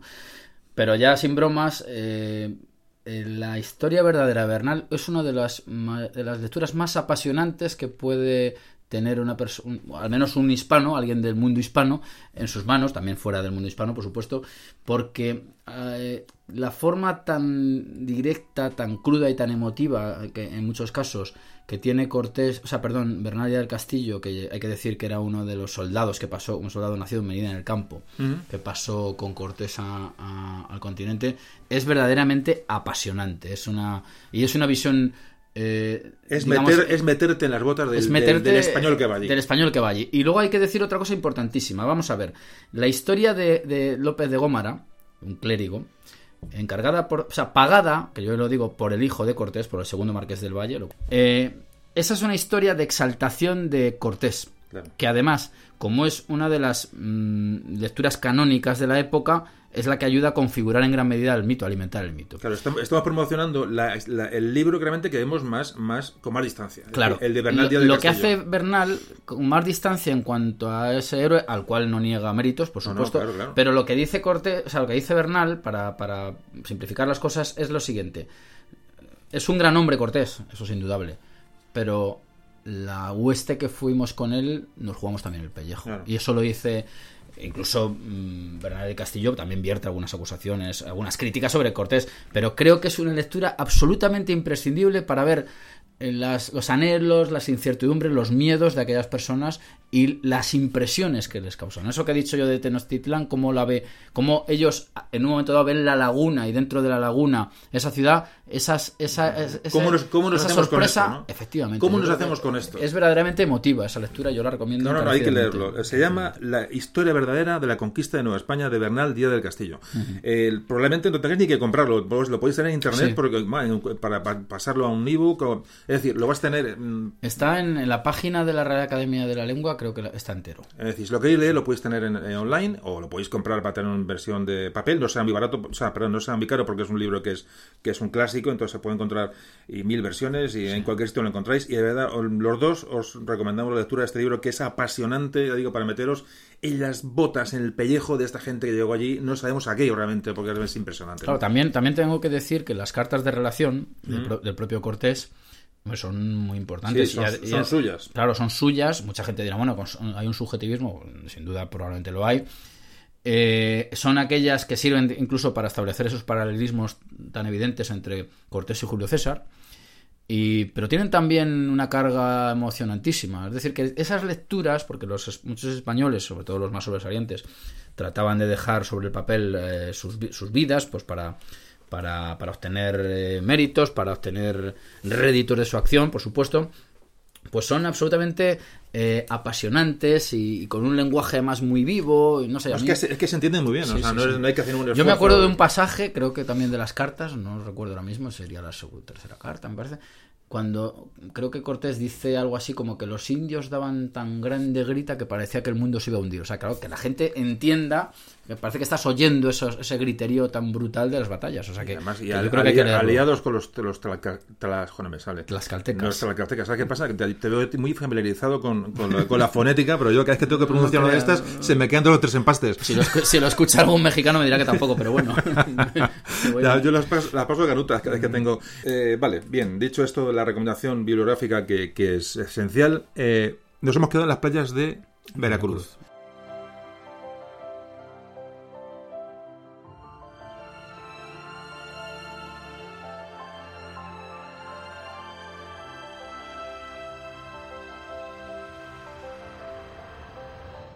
¿Y por qué hablo de las playas de Veracruz? Porque ahí se produce uno de esos mitos eh, de los barcos quemados. Es decir, Cortés quema las naves. Vamos, vamos dando Sí, palos, vamos no palos dando. de vamos entrando en tema que, que- porque digamos la, bio- la biografía de Cortés ya la hemos tratado antes y ahora vamos a ir tratando pues estos temitas que son que son eh, muy llamativos. ¿Qué, ¿Qué podemos hablar? Eh, ¿Es verdad? ¿No es verdad? Eh, ¿Es un mito? Eh, cuéntanos, porque más de- dedicas un capítulo precisamente a, las- a la, a la quema de naves de, de Sí. Cortés. Habría que decir a la no quema de naves. O a la no ¿verdad? quema de naves. Ya, bueno, ya, Bueno. ya has, ya has deshecho el... el- Pues, pues sin hacer, como dicen ahora los modernos, spoiler, em, sin, sin destripar el libro, que no, no es mi intención, eh, pero bueno, si alguien va a las fuentes eh, que acabamos de, de citar, tanto sea la de Cortés como la de Bernal, pues se verá que, que- que las, que, las, eh, que las naves, los barcos, no fueron quemados, lo que fueron es barrenados, es decir, inutilizados, agujereados para mm, para bueno para, para, para echarlo sobre la costa, aprovechar lo que se pudiera de ellos y sobre todo evitar, eso sí, que, que la parte descontenta, es decir, que lo que hay que hay que señalar que con Cortés va gente que quería penetrar en la tierra Y gente que quería volver a Y Cuba. gente que quería el- volver a Cuba con Diego Velázquez. Con Diego Velázquez por, por miedo al, go- al gobernador. claro. por miedo al gobernador, las represalias, incluso por, por afección al gobernador. ¿Qué ocurre? Pues que en esos meses, porque claro, ahí pasan meses en Veracruz, mm, las, las naves están, bueno, se van deteriorando, se van brumando, me parece que es la palabra que se utiliza, y Cortés decide, eh, pues a unos pilotos, eh, encargarles pues que las barrenen y que las inutilicen y dejan, dejando solamente las indispensables, una de ellas precisamente para mandar ya presentes a la corte española y para legitimar el paso que ha dado. Eh, eso lo dice tanto eh, Cortés como Bernal, con, la, con el matiz de que Bernal dice que la idea fue del colectivo. Ahí estamos siempre en la tensión entre el individuo y el colectivo. Eso es esencial. Y por eso en Veracruz se configura eh, el individuo, eh, está siempre un colectivo afín que luego intentará, incluso muerto Cortés, por decir, oye, que la gloria eh, también es nuestra y queremos... Lo que estás haciendo, Iván, con este libro, y es, y es lo que, mi opinión personal, es decir, es bajar un poco, un par de peldaños al, al héroe, es decir, a Cortés, y, y, evidentemente darle importancia que tiene su, su compañía. Claro, a Es mí me decir, parece Esos hombres, que- los hombres que le acompañan, más que de hecho aquí influyen mucho. Influyen en muchísimo. No, no que influyen, es que es básico en, en de- en de hacer que se decida a seguir avanzando. Claro.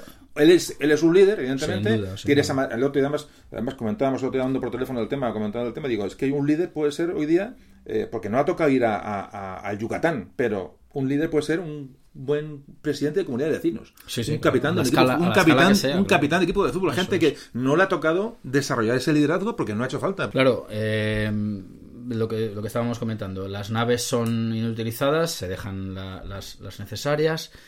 Eh, Sin embargo, con el paso del tiempo acabará eh, surgiendo la idea de la quema. La idea de la quema está bien localizada, está eh, relacionada con la figura de Cervantes de Salazar y él ya crea, eh, se acoge a un arquetipo, mm, ya un griego el, griego Agatocles sí que lo había hecho, sí que, sí que ha habido casos de quemas de naves clásicos, y ahí precisamente entra esta mitificación, es decir, para engrandecer la acción de Cortés les parece insuficiente a algunos decir que ha, que inutilizado las naves, sino que creen que la imagen es mucho más potente quemando y viendo arder eh, eh, esas naves en esas playas. Hay que decir que la idea del barrenado frente al quemado se mantuvo durante mucho tiempo y es, digamos, la carga dramática mm, posterior mm, la que hace que cristalice la idea de la quema de las naves. Hay que decir que yo también es una cosa que me sorprendió cuando estuve documentándome que a la consolidación de la imagen de las naves ardiendo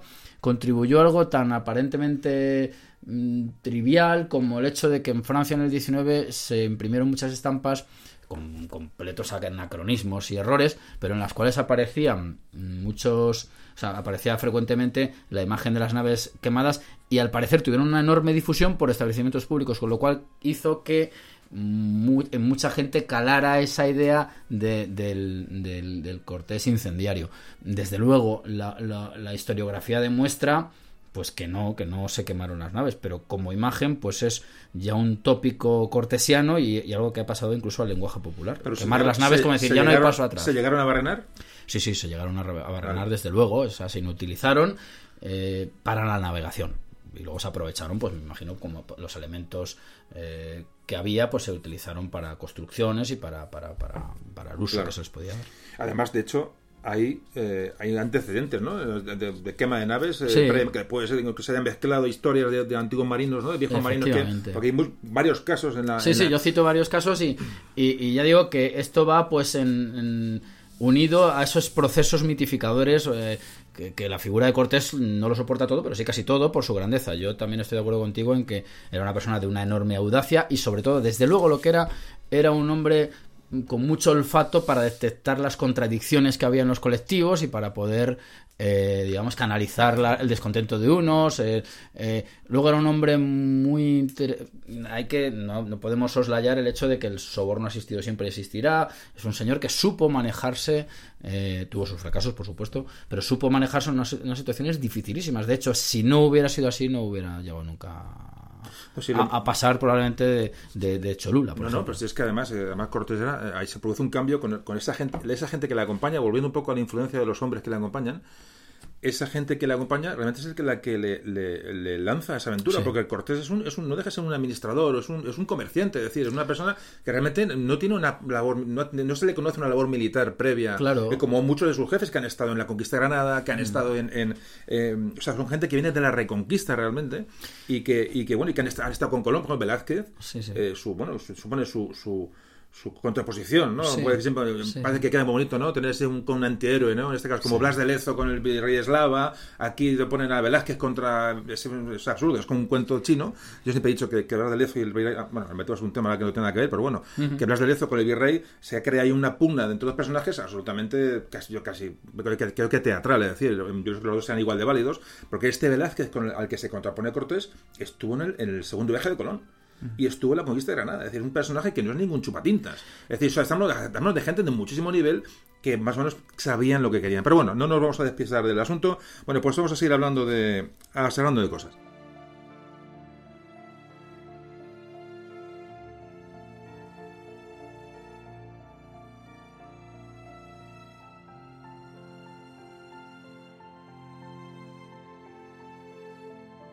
Bueno, ya hemos hablado de, de un poco de ese Cortés eh, que deja Cuba, que va a la península del Yucatán, que ya entra en lo que es hoy México. Hemos hablado de, bueno, de Amalinche, hemos hablado de una serie de cuestiones de, de las, naves. Es decir, hemos ido un poquito, según iban surgiendo temas. Bueno, pues llegamos un poco, vamos a ver al, al- al Cortés, eh, cómo le ve la gente de su época, es decir, sus coetáneos, es decir, la gente de, de esa...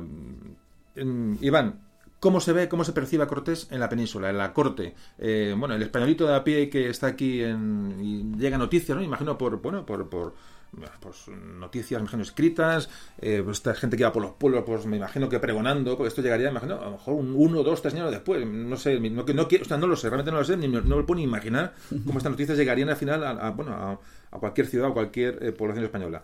¿Cómo se percibe a Cortés? Aquí, bueno, en el siglo XVI, eh, claro, aquí mm, me parece a mí que hay dos tipos de documentos que nos interesan. Uno, los, los generados por los protagonistas, de los que hemos hablado hace un momentito. Y luego, pues, eh, Cortés eh, adquiere un tono épico evidente. Un tono épico que además mm, viene ligado a intereses...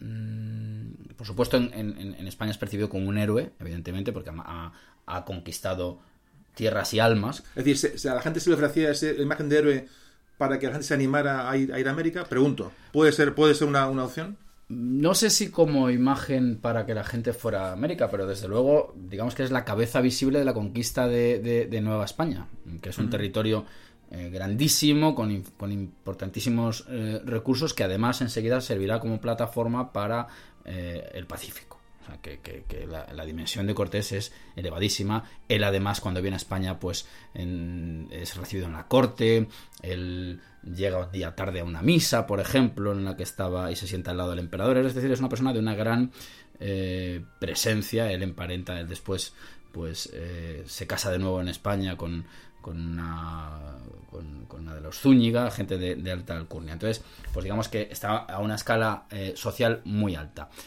Mm, a mí me hace, me, parece muy interesante subrayar, eh, aparte, como he dicho, de, los documentos de las personas que protagonizan aquello, es decir, él y sus compañeros, los romances, las cartas, los documentos que escriben la segunda generación de conquistadores. Porque hay un asunto fundamental que es el siguiente. Ellos quieren ellos están en parte descontentos porque ven que el, gran riesgo que han corrido sus padres, pues en algunos casos no ha servido para garantizar a los hijos eh, una posición elevada. Hay hijos de conquistadores empobrecidos. Claro, ¿cómo reclamar eh, algo que consideras que es tuyo? Pues eh, adhiriéndote a la gloria de Cortés. Y entonces pues hay una serie de personas pues hijos de conquistadores que ya digo hacen obras eh, relativas a Cortés ensalzándolo. Eh, obras que además en México pues podemos citar a Luis Zapata eh, de Chávez bueno eso, lo hizo en España perdón el Carlos Famoso Juan de Castellanos Francisco de Terrazas que, escribe una obra llamada Nuevo, Mundo y Conquista. Es decir una serie de, personas que reivindican la epopeya cortesiana también se produce algo muy eh, que, que, erosiona en parte la figura de Cortés y es por culpa de la rebelión que encabeza su hijo, el, segundo marqués del Valle. es, una, es una rebelión en la cual hay que decir que de Cortés se sospechó, hubo sospechas siempre de que pudo llegar a, manejar la idea, aunque no hay, yo no he encontrado las pruebas de, lo que se denominaba alzarse con la tierra, es decir, convertirse en rey de aquellas tierras y, se le acusó pues de, de, conducirse como casi un rey. En fin, en, esta, en estas controversias es donde se mueve el, el Cortés del 16, aunque yo creo que lo que prevalece es un Cortés heroico, porque todavía estamos, digamos, en la resaca de la conquista nada menos que del imperio mexica. Entonces, bueno, pues en esa situación está Cortés en el siglo XVI. Sí, hay una contraposición, porque evidentemente hay una serie de, como siempre, esas envidias cortesanas, ¿no? Hacia, hacia la conquista. Eso es obvio, o sea, no es, no es un tema de cuento ni es un tópico, sino que fue así. Eh, eh, pero evidentemente llegó, llegaron aquí noticias, la quema de las naves, aunque no se quemaran. Es decir, llega una serie, una serie de, de flashes. Llegan una serie de noticias a, bueno, a, a la península que son las que realmente, bueno, pues están ensalzando a este personaje y le van a dar ese, ese halo de héroe durante el siglo XVI. Es decir, a pesar de, esos que se le enjuicia, a pesar de esas dudas que tú has comentado, de ese alzamiento de tierras, que es un poco el gran delito, es decir, que va contra, contra la corona. De una persona que va a coger tierras en su propio nombre, es decir, está yendo contra la corona y es un delito de máxima gravedad, es decir, va a, estar, va a ser perseguido. Se cuida muy mucho de hacer este tipo de, cuestiones, pero aquí en España, evidentemente, eh, aquí en la península, evidentemente, Cortés es un héroe en el siglo XVI. Es, un, es un poquito el, ¿no? el, resumen que se puede hacer. Sí, yo, creo, yo creo que yo lo que he intentado en el libro es darle a cada siglo una nota dominante. No quiero decir que en el XVIII no fuera un héroe, si lo seguía siendo. Lo que pasa que, bueno, pues en el XVIII yo me ha parecido que decir que Cortés es un personaje ya dramático, pues mm, se, eh, es congruente con la cantidad de obras que se, teatrales que hay con Cortés en, como, como, como protagonista, por ejemplo. Fíjate que pronto estamos todavía en la, en la historia de bueno, del conocimiento del nuevo mundo, y ya hay, de hecho, una parte del libro, a ser subrayar esa frase, comentas que ya empieza a haber problemas entre los primeros criollos y peninsulares. Hacía que, absolutamente bueno, son recién nacidos criollos, es decir, de, nuevo cuño. Son los primeros y ya, criollos, y ya hay problemas eh, entre el americano, el español americano y el español peninsular. O sea, ya empieza ahora, es decir, a los pocos años de, la, las primeras conquistas. Eso es esencial porque mm, cuando se producen las emancipaciones americanas, eh, bueno, aunque ahora quiera revestirse de movimientos populares e indigenistas, en absoluto lo fueron. Fueron las élites criollas urbanas las que llevaron a cabo sus procesos que acabarían eh, eh, dando lugar a las naciones hispanoamericanas. Ahí empieza, ahí se ve ya un ejemplo pequeñito de cómo, de cómo, pues el que, el que todavía ha visto las heridas de guerra de su padre, pues ve con recelo que llegue, pues no sé, un representante de la corona mm, bien vestido y, que entra pues por las calzadas sin ningún tipo de problema. Entonces, en el siglo XVI-XVII tenemos esa serie de, problemas. En el XVII además, eh, me adelanto un poquito, que es cuando aparece además publicada la, historia de Verdadera Bernal, la, eh, que, sirve para matizar precisamente, como hemos dicho ya, la figura de Cortés, eh, pues tenemos mm, otra de las biografías canónicas, que es la de, vamos, biografía canónica, la de Solís y, Rivadeneira, el cronista de Indias. Es decir, que, que todavía tenemos a un Cortés en plenitud y, y, que luego pasa como gran héroe pues a las obras de Quevedo, Tirso, Cervantes, eh, en fin, las grandes plumas del 17. En fin, 17 estamos en esa tesitura. Sí, el, siglo de oro coge a Cortés como un, como un leitmotiv, ¿no? Es un poquito, le coge como, como banderín de enganche, por Supuesto, por supuesto. Y no hay que desdeñar que, que, el propio Quijote pues pueda tener algún componente cortesiano.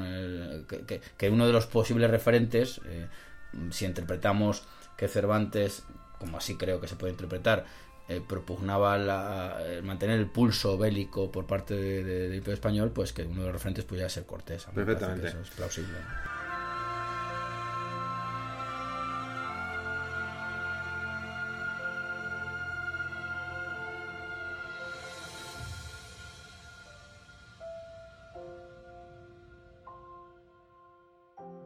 Bueno, hay que decir que todo esto que estamos hablando de una manera muy, bueno, eh, muy coloquial y tal, eh, Iván lo documenta perfectamente en el libro con citas, con nombres, con bibliografía, es decir, la historia de Cortés, que nos, o el mito de Cortés que nos, del que nos sale Iván en este libro, este libro que es una maravilla, es una recopilación de, de mm, referencias bibliográficas sobre todo, de autores, para hilvanar todo esto que estamos hablando aquí de manera, digamos, coloquial y un poquito eh, fácil, eh, básica o superficial, o como queramos llamarlo. Es decir, una, una, tertulia entre dos amigos hablando de Cortés, que nos gusta el tema, pero realmente si alguien quiere realmente eh, como él ha dicho muy bien antes, no es una biografía de Cortés para nada, en que nadie espera que encontrar eh, batallas ni no, está encontrando una justificación o una, documentación de todos estos argumentos que estamos aquí hablando. Claro, y esto es un trabajo enorme, es decir, es un ensayo muy importante, y no es por, ya digo, no es por darte la píldora que no, que no hace falta ni mucho menos, pero creo que es, es que de esto no hay prácticamente nada. Y este compendio de, Cortés, este personaje tan importante y tan trascendente sobre todo, nadie se ha preocupado de, de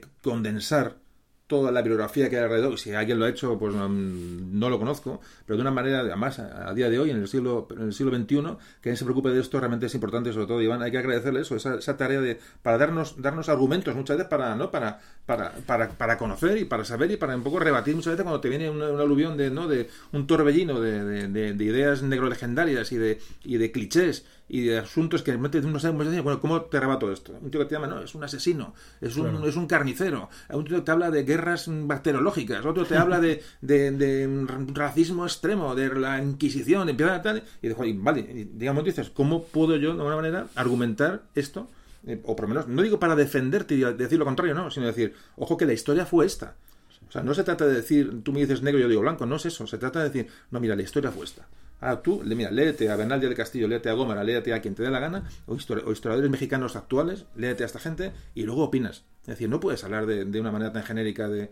Yo creo, yo creo que es una cuestión que... Sí, que- hay que intentar huir de las simplificaciones. O sea, Exactamente. quiere decir que los personajes históricos, vamos, los hechos que protagonizaron, pues tenemos lo que tenemos, la- los textos que los reflejan, las reliquias que se conserven y, a partir de ahí es donde hay que trabajar, porque, mm, bueno, mm, ir buscando mm, la justificación de una idea no tiene mucho sentido. Hay que por lo menos contrastar fuentes e intentar manejar las representativas, ¿eh? como mínimo. No digo todas, pero sí las representativas. Vamos a ir avanzando ya durante el tiempo, durante los siguientes siglos, hasta llegar hasta nuestros días, cómo ha ido Cortés avanzando, cómo se ha, visto a Cortés durante, durante los tiempos. Y, pero antes quiero hablar de un tema que me me parece importante. Vamos a hablar del concepto de hispanidad, si te parece.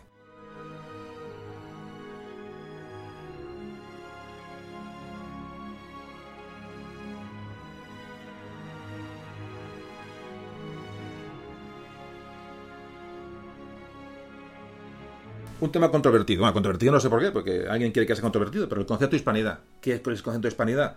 Para mí, el otro día comentaba, en- bueno, no suelo prodigarme poco en Twitter porque se me calienta el pico. Bueno, no, se me calienta el teclado y no me gusta. Pero bueno, el otro día comentaba, ponía un comentario en Twitter en el que decía: digo, hispanidades, de una manera eh, simplificada al máximo, es que un ciudadano de Barcelona, hoy, en el siglo XXI, se mude a Buenos Aires y no note prácticamente diferencia.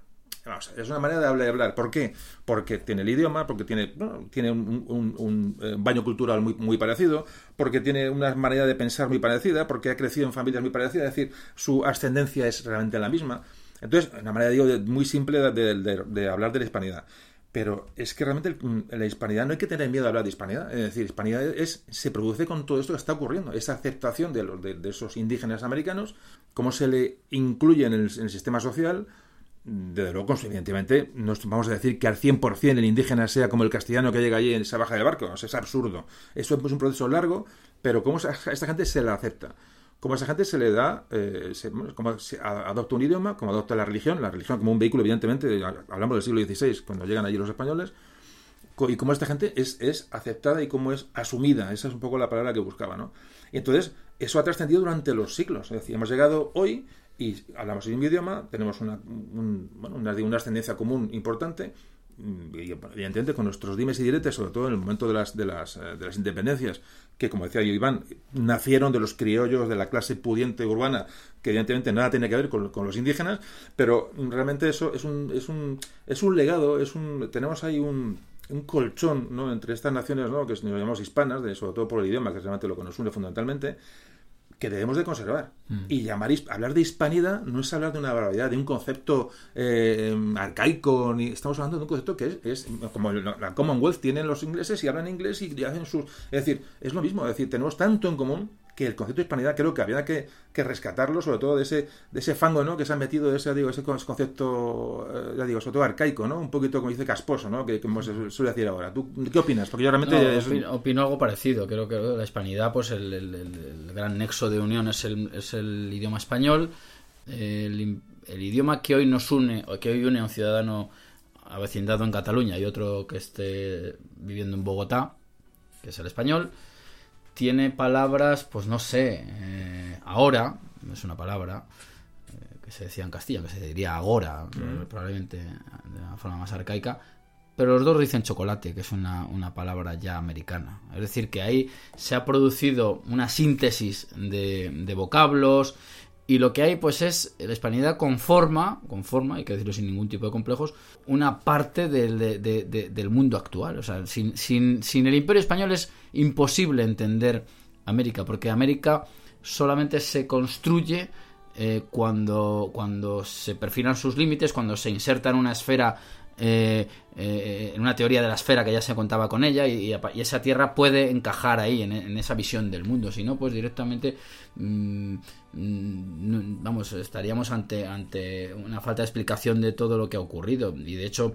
mm, yo digo esto porque además sé que es muy polémico lo del descubrimiento o no. Claro que descubrimiento porque los únicos que pueden entender lo que ha ocurrido allí son los que pueden insertar ese territorio, como digo, en una teoría de la esfera ya manejada. Es decir, que, el- que los indígenas pues tenían un mundo entorno limitado, tendrían sus cosmogonías y todo lo que queramos, pero quienes, quienes eh, digamos, cierran la, la- la- la idea de, de mundo, de mundo como una unidad, eh, pues son los que son capaces de darle la vuelta, que son en este caso los españoles. Lo que no podemos... eh, sé que esto es cuece, pero hay que decirlo. Lo que no podemos eh, obviar, evidentemente, es que fue un choque increíble de dos civilizaciones sobre todo para el débil, evidentemente. Sí, Porque sí, el fuerte sí. se sorprendería de ver aquello, pero bueno, ya, ya, ya se había navegado por África.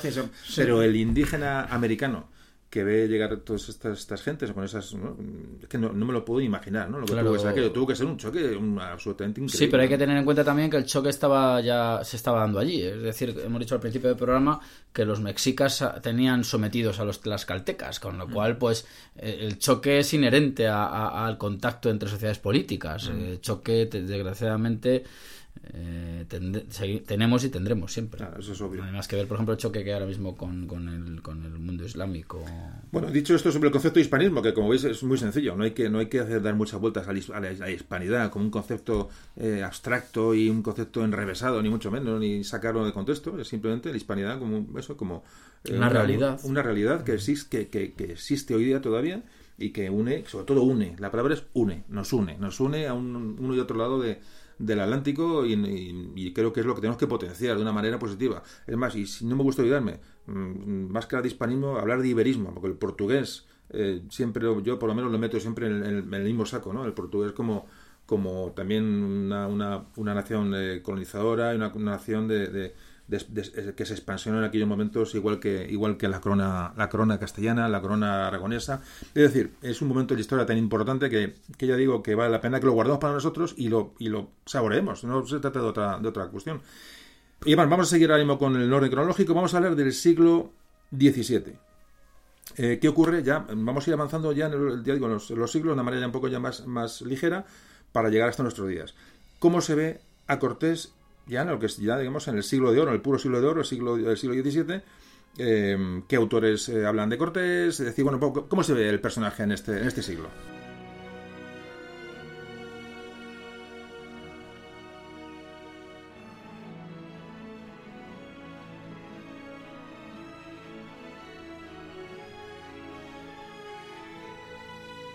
Bueno, yo en el siglo de oro, mm, evidentemente, eh, Cortés es uno de los grandes eh, mitos eh, españoles del momento. Es decir, es el conquistador de, de- del imperio mexica, es el que, el que sienta las bases de- del, de- de- del imperio al norte de, Panamá, por decirlo así geográficamente, en fin, y conquista unas tierras mm, impresionantes. Y es una persona pues completamente conocida en todos los ámbitos literarios e históricos y, y- y perfectamente reivindicada. Yo creo que, que- que Cortés está completamente inmaculado ya en el 16, porque además ha pasado ya la turbulencia esa de la que hemos hablado antes y, y lo que queda pues es eso, un, un héroe. Y es precisamente en este siglo cuando escribe Bernal Díaz de Castillo, escribe la famosa eh, historia de eh, verdadera... Bueno, cuando se publica. Cuando se publica, perdón, cuando se publica. Se publica en el año 1600 1632. Sí, tengo que O sea, decir... se publica muy tarde. Claro, tengo que decir que esto no es una cosa mm, que afectó solamente a Bernal del Castillo. Hay muchas obras, y, y, vamos, en el libro de la leyenda negra lo decía, el libro de Quevedo, España fe- defendida, Sí, sí, en el siglo XX. obra absolutamente recomendable. Hemos recomendado antes eh, la, la- la historia verdadera de, de la conquista de Nueva España de, de Bernal del Castillo, pero hay que decir que la España defendida ¿De Quevedo? Es, de Quevedo es una obra absolutamente increíble, eh, absolutamente recomendable, escrita en 1609. ¿Y se publica cuando? y En se 1900. publica ¿no? en 1900, a principios del siglo XX. Es increíble. ¿eh? Es decir, que hay mm, el Imperio Español, dada su, su, su, su escala, pues eh, ha dejado mm, unos archivos inmensos de los que van a seguir saliendo informaciones verdaderamente interesantes y que, y que servirán, pues probablemente de Cortés acaben saliendo más cosas, más, más documentos que explicarán mejor el, el, el, el- el co- el- el Cortés de la época y el tratamiento que de Cortés se ha hecho con el paso de los siglos. Fíjate, me, me llama la atención tu libro, lo, también lo subrayado, subrayado cosillas que me han llamado la atención. He subrayado que, que Juan de Torquemada, nada que no tiene nada que ver con el inquisidor eh, Torquemada, es un, era un franciscano que sabía nahuatl, o sea, que es un, un idioma, o sea, de- de- lo, lo he marcado como, como mm, me, llama, me llama la atención, es decir, o sea, era un franciscano que se comunicaba con los indígenas de una manera, además, bueno, con indígenas de una cierta zona muy concreta, en su, en su idioma, es decir, eran, eran gente que se habían involucrado absolutamente en la, en la tarea de, de, de- de asistencia, de, me da igual, de evangelización, llámalo como quieras, o sea, Sí, sí, sí, es increíble. No, no, ahí, ahí hay, claro, lo- los dos pilares, digamos, en los que se asienta el Imperio Español son el pilar puramente político, en el sentido pues que hay que respetar al emperador, hay que hacer las cosas de una manera, además con, con raíces que, que, se hunden, en, por ejemplo, en las siete partidas de Alfonso X, que son, son utilizadas, eh, tienen una, una gran trascendencia, y luego pues está luego el factor religioso que era inherente a la, a la, no en vano llamada monarquía eh, católica. Mm, el, el, el, papel jugado por la Iglesia en, América es complejo y conviene analizarlo con cierta sutileza. Si hoy existen eh, gramáticas de, lenguas eh, indígenas, es por la acción de, de hombres eh, de la Iglesia. Eso hay que decirlo. Es decir, que cuando se presenta de forma simplista y ramplona la, eh, el desarrollo del Imperio Español como una especie de tabla rasa para sacar oro, pues no, no, porque si eso fuera así no tendría sentido que alguien se preocupara en verter al nahuatl, al, al, al chichimeca o al que fuera eh, eh, textos o historias eh, locales, no tiene ningún sentido. Es que eso nadie lo sabe, bueno, lo sabe, lo sabe mucha gente, pero en, en, en la, la, población normal no se nos enseña en los, en los colegios, y es que esa, esa, ese cuerpo eclesiástico llega a, al Nuevo Mundo uno de los objetivos que tiene es conservar lo, lo prehispánico, es decir, claro. quieren dejar constancia de lo que allí había. De, de, una manera, vamos a llamar incluso casi, no decir arqueológico, pero, pero de una manera, vamos a conservar, vamos a guardar lo que nos hemos encontrado aquí, porque esta civilización existía. No, y para, y para, y, vamos, por ejemplo, el propio Cortés, mmm, claro, mmm, la Ciudad de México, el Tenochtitlán de Moctezuma, queda arrasado cuando ya se alcanza la victoria, y Cortés en algunos casos dijo que habría que dejar algún tipo de vestigio como memoria para el futuro, eso lo dice Cortés. Mm. Y luego, con respecto a la iglesia, yo quería matizar una cosa importantísima. La, la iglesia, la iglesia es una herramienta de incorporación, pero también de dislocación en su momento, porque los intereses de la Iglesia y los intereses eh, de las estructuras políticas no siempre son convergentes. Uh -huh. Bueno, por resumir ya acabar el siglo, el siglo XVII, hay que decir que en esta época escriben sobre Cortés, que hemos dicho, por supuesto, cuando se publica la obra de Bernal Díaz de Castillo, habla Quevedo o escribe Quevedo durante esta, durante esta época, escribe Tirso de Molina, escribe Baltasar Gracián, uh -huh. Baltasar Gracián que le compara a, a, Cortés con Alejandro Magno y Julio César, bueno, es, un, es un muy recurrente durante, prácticamente sí. durante toda la historia, ¿no? Eh, das mucha importancia en el libro a, a Antonio de Solís, sí, en claro. la obra de la historia, que es muy importante. Sí, porque, claro, eh, Solís y Rivadeneira pues es otro de los, digamos, historiadores canónicos. Eh, son obras absolutamente de referencia y, claro, son obras que además por su, por su repercusión, pues condicionan otras historias, porque son de las que se nutren, claro. Y para también un poco rebatir todas estas teorías, eh, digo, anti, anti, indígenas y que poco que queremos aquí derribar, porque realmente es así, eh, a finales del siglo XVII, ya en este momento, ya la figura de Cortés empieza a decaer y empieza a subir la de Moctezuma. Es decir, ya poco a poco las obras empiezan ya a Cortés ponerle, eh, a bajarle de unos peldañitos y empezar a subir a subir Moctezuma, eh, lo que, digamos, eh, da una idea de la integración ¿no? de, la, de, esa cultura original que se sigue respetando. Pero eso ya ocurre ya en el siglo, en el siglo XVII. Es decir, se quiere respetar esa estructura social indígena originaria.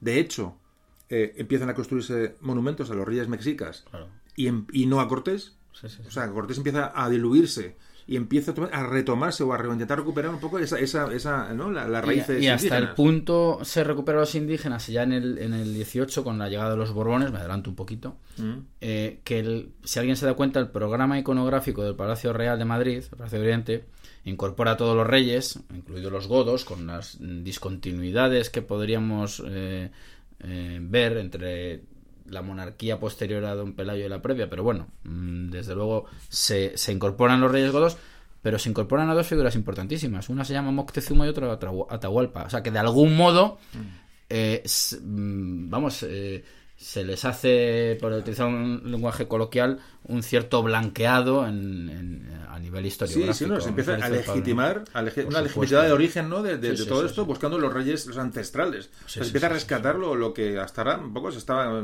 sí, de alguna manera olvidando, evidentemente. De hecho, además, la familia Moctezuma pues fue eh, incorporada a la aristocracia y todavía asiste además la estirpe de Moctezuma. Pero a pesar de todo esto, los virreyes entraban en México por la calzada de Cortés. Sí. Sí, sí, eh, o sea, sí, mucho Moctezuma, mucho tal, pero los virreyes entraron por la calzada del conquistador. Pues ¿no? sí, eso también me ha gustado ponerlo porque había una especie de reconstrucción del itinerario que siguió Cortés, por supuesto sin muertos por el camino, con, con arcos triunfales por los cuales iba pasando. Eh, y, y, sí, se reconstruía, digamos, toda su llegada a... O sea, que se podía haber buscado otras rutas, pero se quería... De algún modo está el homenaje ahí eh, de, lo, de lo que había hecho Cortés, siempre latente. ¿eh? En la llegada de cada virrey, pues hacen toda esa serie de ceremonias. Bueno, pues llegamos al siglo XVIII. siglo XVIII, como todos sabéis ya, de que ya la historia la tenéis ya más o menos ya empapada en la historia de España, el siglo XVIII donde se produce el cambio de dinastía de los Austrias a los Borbones. No hace falta repetirlo ya porque hemos tratado en varios programas y, por lo que mm, se sabe, mm, los Borbones se asimilan a Cortés al igual que los Austrias, es decir, no hay ninguna variación porque es un personaje de una potencia que realmente no, en fin, se, asume y se asimila. Eh, lo que empieza aquí ya empieza a, aquí ya empieza a aparecer la ilustración, empieza a aparecer la leyenda negra, la propagación de, ¿no? de estas, de estas, estas pugnas, digamos, de, potencias europeas, ¿no? Empiezan a hacer ya a hacernos daño pupa, empiezan a hacer daño ya en el siglo XVIII, empieza a hacer pupa, eh, bueno, estas, estas corrientes negro-legendarias, que, que, bueno, que aquí hablas un poco en tu libro, ¿no? De estos aspectos, ¿Qué, tienes que decir de esto? Bueno, pues tengo que decir que se produce un cambio dinástico, pero evidentemente los Borbones no pueden renunciar a la figura de Cortés, no, no, no, ellos no van, no van a erosionar a una de las figuras que les han dado pues tantas tierras y tanto poder. Eh, por, lo que por lo que respecta al tratamiento de, lo, de Cortés, pues sigue mm, siendo muy positivo, se incorpora a muchas obras teatrales, como hemos dicho anteriormente, y la reacción al, auge negro legendario europeo lo encontramos de la mano de, José Cadalso. José Cadalso hace un tratamiento positivo, por supuesto, de Cortés. Yo en el libro lo, recojo. Pero José Cadalso es, una reacción a, la ciudad de Montesquieu, ¿no? Claro, claro, claro, claro. Por eso digo que, si nos damos cuenta, Montesquieu pues, hace unos, unos ataques o sea, Montesquieu clava la puya ¿no? de, la leyenda negra, es decir, para que la gente lo entienda, es decir, la ilustración pura, España, vamos, aquello era una auténtica, una auténtica, vamos, poco menos que, abominable y tiene que salir José Cadalso con las cartas, con las cartas ¿no? a, replicar a Montesquieu. Esto creo que lo hablamos en el programa de no recuerdo si lo hablamos. Sí, sí, sí, creo, vamos. Creo que lo hablamos. creo que lo hablamos y si no, pues ya, pues ya sabemos que Cadalso fue eh, pues un, un, combatiente de toda esta propaganda. Eh, en este siglo se, se escribe la historia antigua de México por parte atención, México he dicho, ya se empieza a utilizar más México que Nueva España, esto nos da una pista de cómo acabará la cosa, por parte de Clavijero, un jesuita, ¿eh? y en el cual, en la cual pues, pues eh, hace, bueno, una apología también de los indígenas, pero, pero bueno, Cortés sigue manteniendo el tipo. Tengo que decir también que con respecto a una de las preguntas anteriores, eh, a, la conservación de, de, las, de los, las lenguas indígenas, que repare el oyente en la persistencia en, Paraguay del guaraní, la potentísima mm, pervivencia del, guaraní en Paraguay, que era una reducción jesuítica. Es decir, que, nos demos cuenta que la iglesia eh, fue em, una. Mm, fue la salvaguarda de muchos, muchas lenguas eh, indígenas, hasta el punto de que tuvo que ser también llamada al orden por, por, la, por, el poder político porque eso ponía, ponía en ah. peligro la, la, el buen orden del imperio por la por las discontinuidades que producía, los desajustes. Se les tomaba como que es una, una quinta columna, ¿no? Decir, decían, por lo menos decimos, ¿qué estáis haciendo? Vais, vais contra la, inercia del imperio, ¿no? su reino no es de este mundo, pero... Claro, claro, claro. o sea, que es un tema controvertido que, que eso daría para otra cosa. Daría para un tema. Cada uno les toca algo de los jesuitas en algún podcast, pero, pero de luego los jesuitas darían para un tema, eh, no recuerdo cuál fue. La verdad es que ya tantos hemos hecho que ya no sé en qué tema, pero sí que hablamos de ellos en su momento. Bueno, eh, entonces, siglo XVIII, ya hemos, lo dejamos aquí en este momento. Eh, la, la, idea es que ya empiezan las ideas mm, negros legendarias, es decir, empieza la, Europa ilustrada, empieza a atacar a la España imperial, es decir, es una manera de atacar nada más claramente, y empieza, aparece ya en Moctezuma, como un poco ese antihéroe, o sea, bueno, héroe y, antihéroe eh, eh, eh, Cortés, es decir, empiezan ya a hacer una, bueno, una pugna entre ambos personajes, claro, porque esto, esto hay óperas, hay, hay escritos, hay teatro, es decir, estamos hablando que esto ya se representa en, Se produce un maniqueísmo que luego en el 19 será mayor, porque mm. en el 19 ya... Bueno, en el 19 ya el romanticismo ya es el maniqueísmo puro. Total, y además en el 19 con la... Con la eh, cristalización de ya de una, sociedad política, la, sociedad política mexicana, pues eh, el maniqueísmo será mayor y entonces se producirá todo eso que acabamos de decir. Entonces emergerán las figuras o se fortalecerá, pero incluso más la de Cuauhtémoc, probablemente. Porque, claro, cierto es que Moctezuma, mm, pues bueno, mostró unas debilidades que no mostró Cuauhtémoc. Pero vamos, eh, desde luego estas oposiciones serán aún más grandes en el 19. Porque allá hay dos, dos perspectivas claramente diferenciadas. Se, polariza la, se polariza la, de las, sí, claro, Desde España se ve de una manera y desde México, mm. que no forma parte de la misma entidad ya, se ve de otra. Vale. Vamos a hablar del, vamos a hablar del siglo XIX.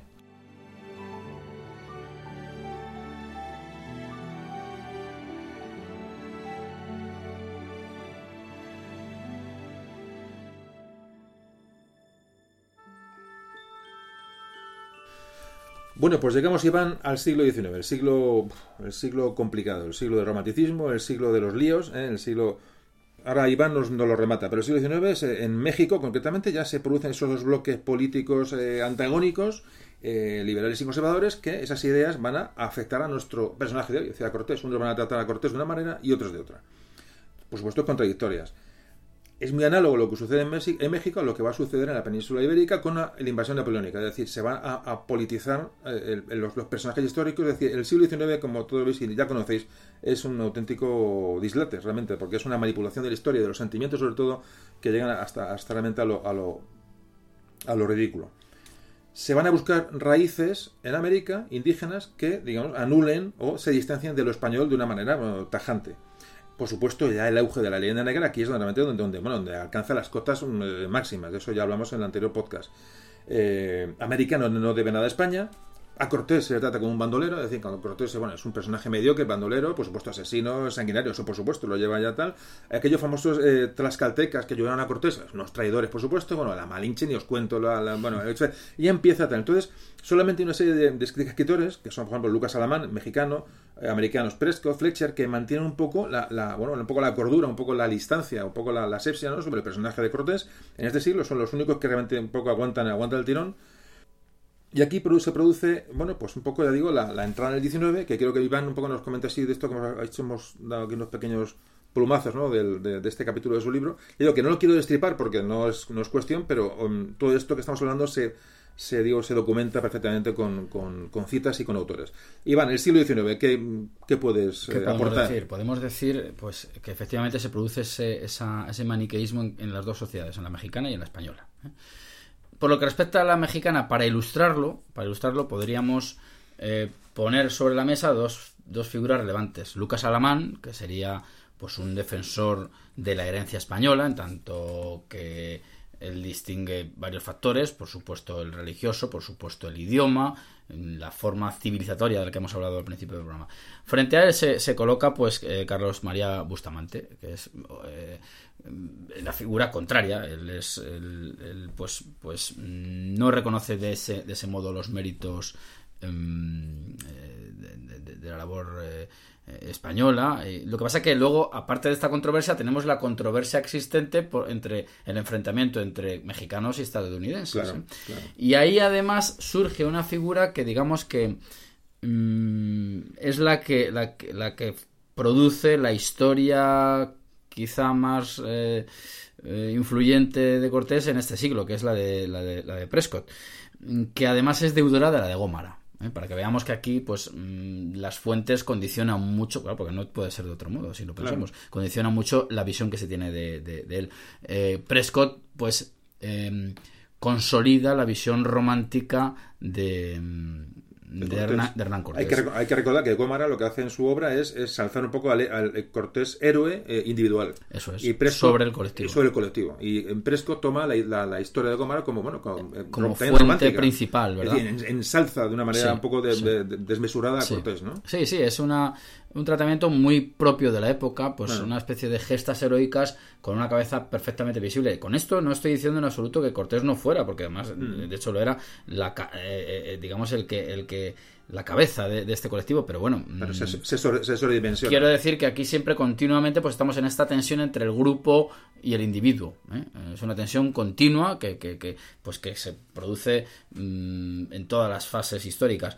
Mm, esto por lo que respecta a México. Como hemos dicho que hay, que, digamos que hay dos visiones mm, en función del sitio en el que se, se hagan, en España se producirá algo parecido a estas, a estas eh, tensiones entre Alamán y Bustamante, por ejemplo, entre Emilia Pardo Bazán, que, que sería la, facción mm, afina a Cortés, y eh, Margal, el federalista. Pi Margal, además, yo ahí lo cito, hay un, escribe una obra llamada Guatimocine y Hernán Cortés. Guatimocine es la hispanización de Cuauhtémoc, en la cual se ve a un Cortés, también con tintes románticos, que ha sido derrotado por la historia. ¿Eh? porque Guatimocín le dice, bueno, al fin y al cabo a mí me han hecho unos, una estatua y a ti no, que es lo que hablábamos de la iconografía, yo también le dedico un capítulo a la iconografía, y, cierto es que Cortés está desaparecido del espacio público mexicano, eso lo pone de relieve mm, Francisco Pi Margal.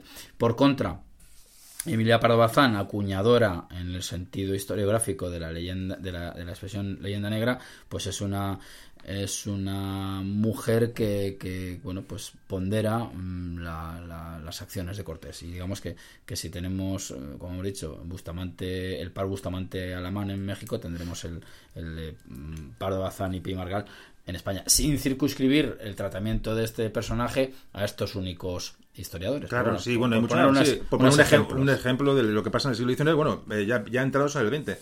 Hay como comentario de, de, cierre del siglo XIX, hay que decir que, fijaos cómo se manipula, bueno, obviamente entre las gentes y las ideas y, las personas, que Napoleón encarga una ópera para ensalzar la figura de Cortés digamos, asimilando su figura de Napoleón contra, es decir, es que Cortés va contra esa monarquía eh, arcaica eh, de los mexicas y Napoleón va contra esa monarquía que hay de los Borbones de Fernando VII. Es decir, entonces que haga una ópera para que el pueblo español de manera asimile a Napoleón con Cortés. realmente es una, manipulación eh, burda, pero, pero efectiva. Sí, sí, es que, es que así como, es como se funciona. Eh, hay una serie de arquetipos que, que son utilizados continuamente y entonces pues si queremos presentar a o sea por ejemplo una de las legitimaciones que se han hecho de la conquista de México es pues eso que los mexicas al, fin y al cabo eran una especie de tiranos pues el, que derroca al tirano eh, pues es en ese caso Cortés. ¿Qué, habría que desde la perspectiva de la Revolución Francesa y, y napoleónico, pues pues eh, incluso marcada por, por el mito de la, de la ilustración, pues, pues eh, Napoleón quizá quiso convertirse en una especie de libertador de, determinadas ideologías y por eso pues, pues encargó esa ópera. Una cosa que estamos hablando ahora mismo, ya volviendo a un tema que no tiene nada que ver con lo que estamos hablando, pero viene a, bueno, todo viene al hilo porque estamos hablando de Cortés y de esta, esta época tan, tan increíble. Eh, no, hemos, no hemos comentado, y también lo comentas en tu libro, esa relación que haces entre exploración de América, del Nuevo Mundo, y esa evangelización de aquellas gentes eh, con la reconquista española. Es decir, como es, es, una inercia, siempre me ha gustado hablar de la inercia, siempre digo lo mismo, es una frase mía, alguna que tengo, que tener mía, siempre me gusta decir que la, la, la, carga de los reyes en la nave de Tolosa, de los tres reyes, comienza allí en, la nave Tolosa, en, en Espeñaperros, pero termina al otro lado del Pacífico, es decir, es, es una, inercia eh, no ideológica, sino es, un, estado de ánimo ¿no? de unas gentes ¿no? que, que acaban con la reconquista de, de, España, de, Granada, y se lanzan al nuevo mundo de una manera evidentemente casual, evidentemente, porque se les presenta, puede haber sido África, evidentemente, pero se les presenta al nuevo mundo y esa inercia continúa. Es decir, que esas, ese concepto de, villas nuevas, de villas protegidas, de villas con, no, no, no fueros, pero sí con ciertos, ciertas prebendas, ese, ese espíritu evangelizador se traslada de la península a América con los con estos españoles que van allí a, bueno pues a, por todas no mm. es un concepto que también tocas en el libro y me ha parecido muy, interesante no dejarlo, no dejarlo de lado. la, inercia la inercia que tú dices de las navas y que terminaría por lo que respecta a lo peninsular en Granada eh, pues es la que lleva a, estas situaciones. La inercia era para vamos la idea que manejamos nosotros es que el Imperio español eh, con estas empresas navieras, eh, estas, estos proyectos navieros, náuticos, si se quiere, eh, era la idea era coger al turco por la espalda. Es decir que eh, por eso decía yo antes que es muy importante la teoría de la esfera en este caso. La teoría de la esfera es la única que te permite que esta estrategia tenga sentido tenga sentido. Y lo que pasa es que claro yendo eh, hacia el oeste aparecen unas tierras con las que no se contaban. Claro, y unas tierras que estaban pobladas y con diversos grados civilizatorios de sus de sus de sus habitantes. Ese es el problema al que, al que se enfrenta el Imperio español. Sí, porque no había, no había nada que reconquistar, porque no se había perdido nada, pero ese espíritu de reconquista sigue en cuanto, en cuanto que esas gentes que van a, América conocieron los últimos momentos de, la reconquista, esas eh, buscan, o sea, piden unas ventajas homólogas a las poblaciones de frontera hispanas, que es un poco la idea, tienen bulas para los que allí mueren y allí luchan, hacen bulas papales, igual que la, que la Reconquista. hay unas cartas de población que ya son encomiendas, cambia el nombre, pero el concepto es parecido. Está la figura del, del adelantado. El adelantado aparece adelantado en América como una figura, bueno, una persona de, de ¿no? de, de, Diego, de, prestigio. Velázquez. Digo, Velázquez, un adelantado, es decir, de prestigio para gobernar aquello. Y, el, la figura del virrey, ¿verdad? Y también se evangeliza a la, a la población. Es decir, hay, hay, una, se pide una conversión sí, sí, religiosa. Es, es, es, tan, tan paralelo a la reconquista que, realmente quería un poco comentarlo. Claro, es que, es que eh, eh, la legitimación y el mandato que tiene el conquistador es por supuesto, incorporar tierras a la corona, pero cristianizar a los que están allí. A los que están allí. Claro, es que eso hay que tenerlo en cuenta desde el principio. y, eso, eh, los que estén, digamos, eh, atrapados en la leyenda negra no lo puedo entender, pero es que son las coordenadas con las que se estaba manejando esa sociedad. Estamos hablando de, finales del siglo XV, principios del siglo XVI. Es que es, es el hombre que está en ese momento en, la Tierra. Y de hecho, además, cuando se habla de que un precedente de los derechos humanos serían el derecho de gentes que y el derecho que se les aplica a los indios, con esto de, la, Sepúlveda que hemos comentado antes, bueno, es que está hecho desde un prisma católico, evidentemente. Lo digo yo que soy ateo, pero vamos, eso es así. Que es obvio.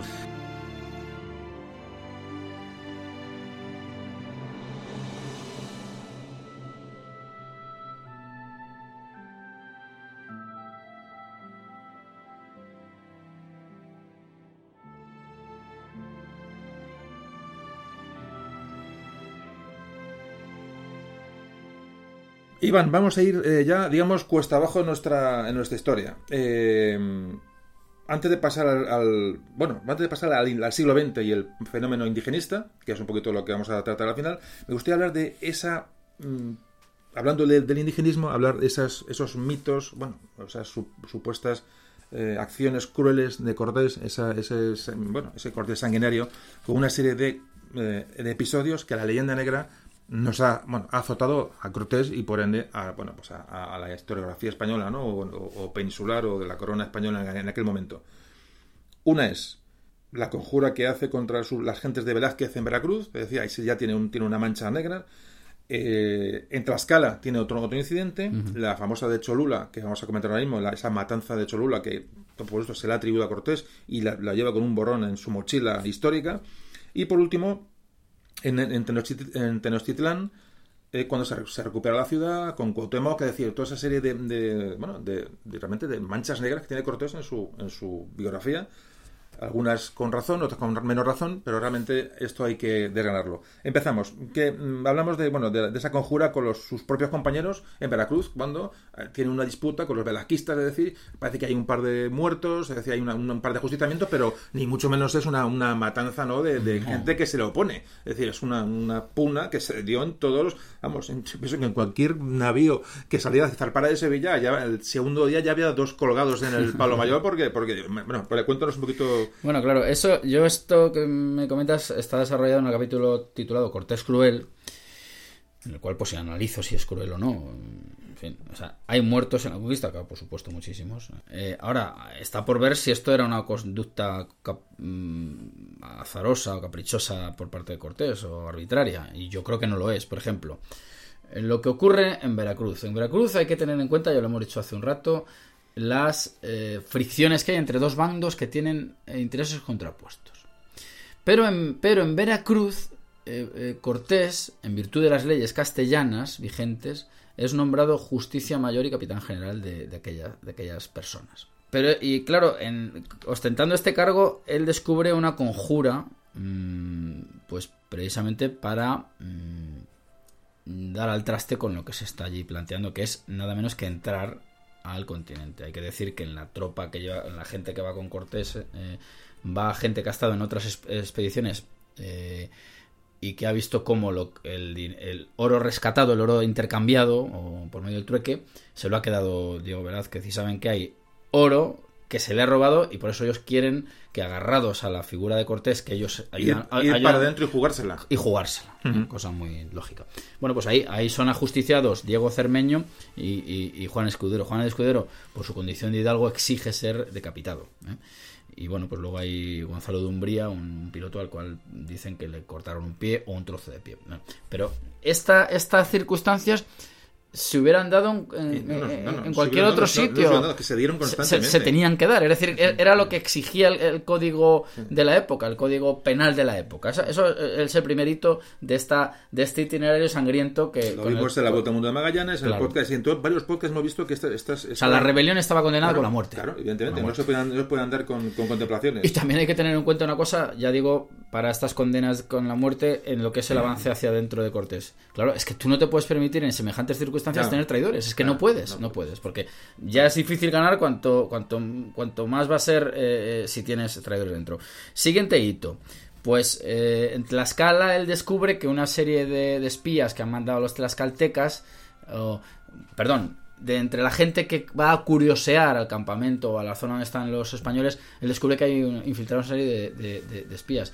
Bueno, pues les amputa una mano. Hay que decir que la justicia de la época era amputatoria, si, si vale la palabra. Eso es el segundo hito. El tercero, que ya es mucho más importante y más conocido, la matanza de Cholula.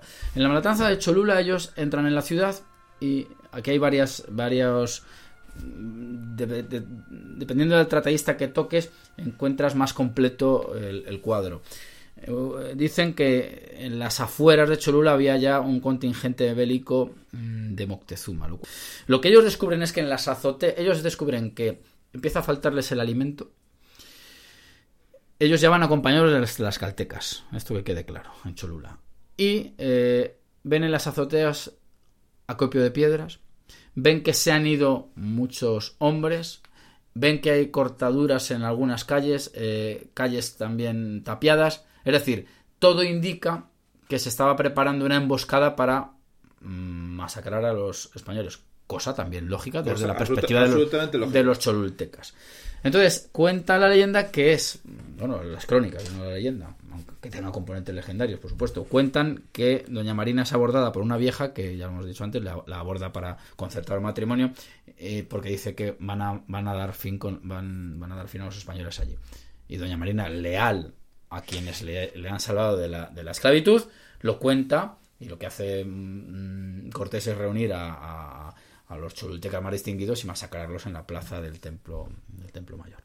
Ese es otro de los hitos. El siguiente hito Sí, pero por, es por, este- por estos hechos tuvo que responder en la- ante la Sí, sí, justicia. sí, en- sí, en- sí, en la- sí, en la efectivamente. Y fueron y, y los que indagaron fueron clérigos, con lo cual no tenían por qué tener eh, intereses personales de que les hubiera quitado dinero. Fueron franciscanos a investigar qué había ocurrido. Es que, o sea, fueron los franciscanos a investigar, es decir, se sometió a Cortés a un juicio. Sí, sí, sí. O sí, sea, sí. que es que es la hay, hay que decir que en Cholula, para volver otra vez sobre don Bartolomé Las Casas, eh, Cortés, o sea, perdón, mm, Las Casas cuando habla de Cortés eh, lo califica como nuevo Herodes.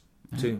Claro, esto iría a favor de la idea del Cortés Cruel, un hombre que se que le satisface ver la sangre, pero vamos, mm, las evidencias parece ser que eran esas que acabo de narrar. El siguiente episodio sangriento es la matanza del Templo Mayor en, en, en Tenochtitlán, que no la hace Cortés, por cierto, la hace, La hace mm, Alvarado. La hace Alvarado y además eh, Hugh Thomas, me parece que es Hugh Thomas el que dice que claro, mm, eh, lo que ocurre ahí es una especie de emulación de lo hecho en Cholula. Es decir, Alvarado- se ha quedado con un contingente chiquitín de españoles porque Cortés ha ido a neutralizar a la costa a. Pánfilo de Narváez. Entonces, ¿qué pasa con, con... Es confuso, por, por supuesto. Sí, pero ¿Qué pasa que- con Alvarado? muchos historiadores coinciden en que lo que hace Alvarado es intentar imitar una- un pequeño escarmiento. Sí. Intenta hacer un escarmiento porque se, se le va de las manos. Sí, es sí, un sí. poquito la idea, ¿no? eh, Sí, sí, sí, hace lo mismo, por una emulación, por, ir, por ir simplificando.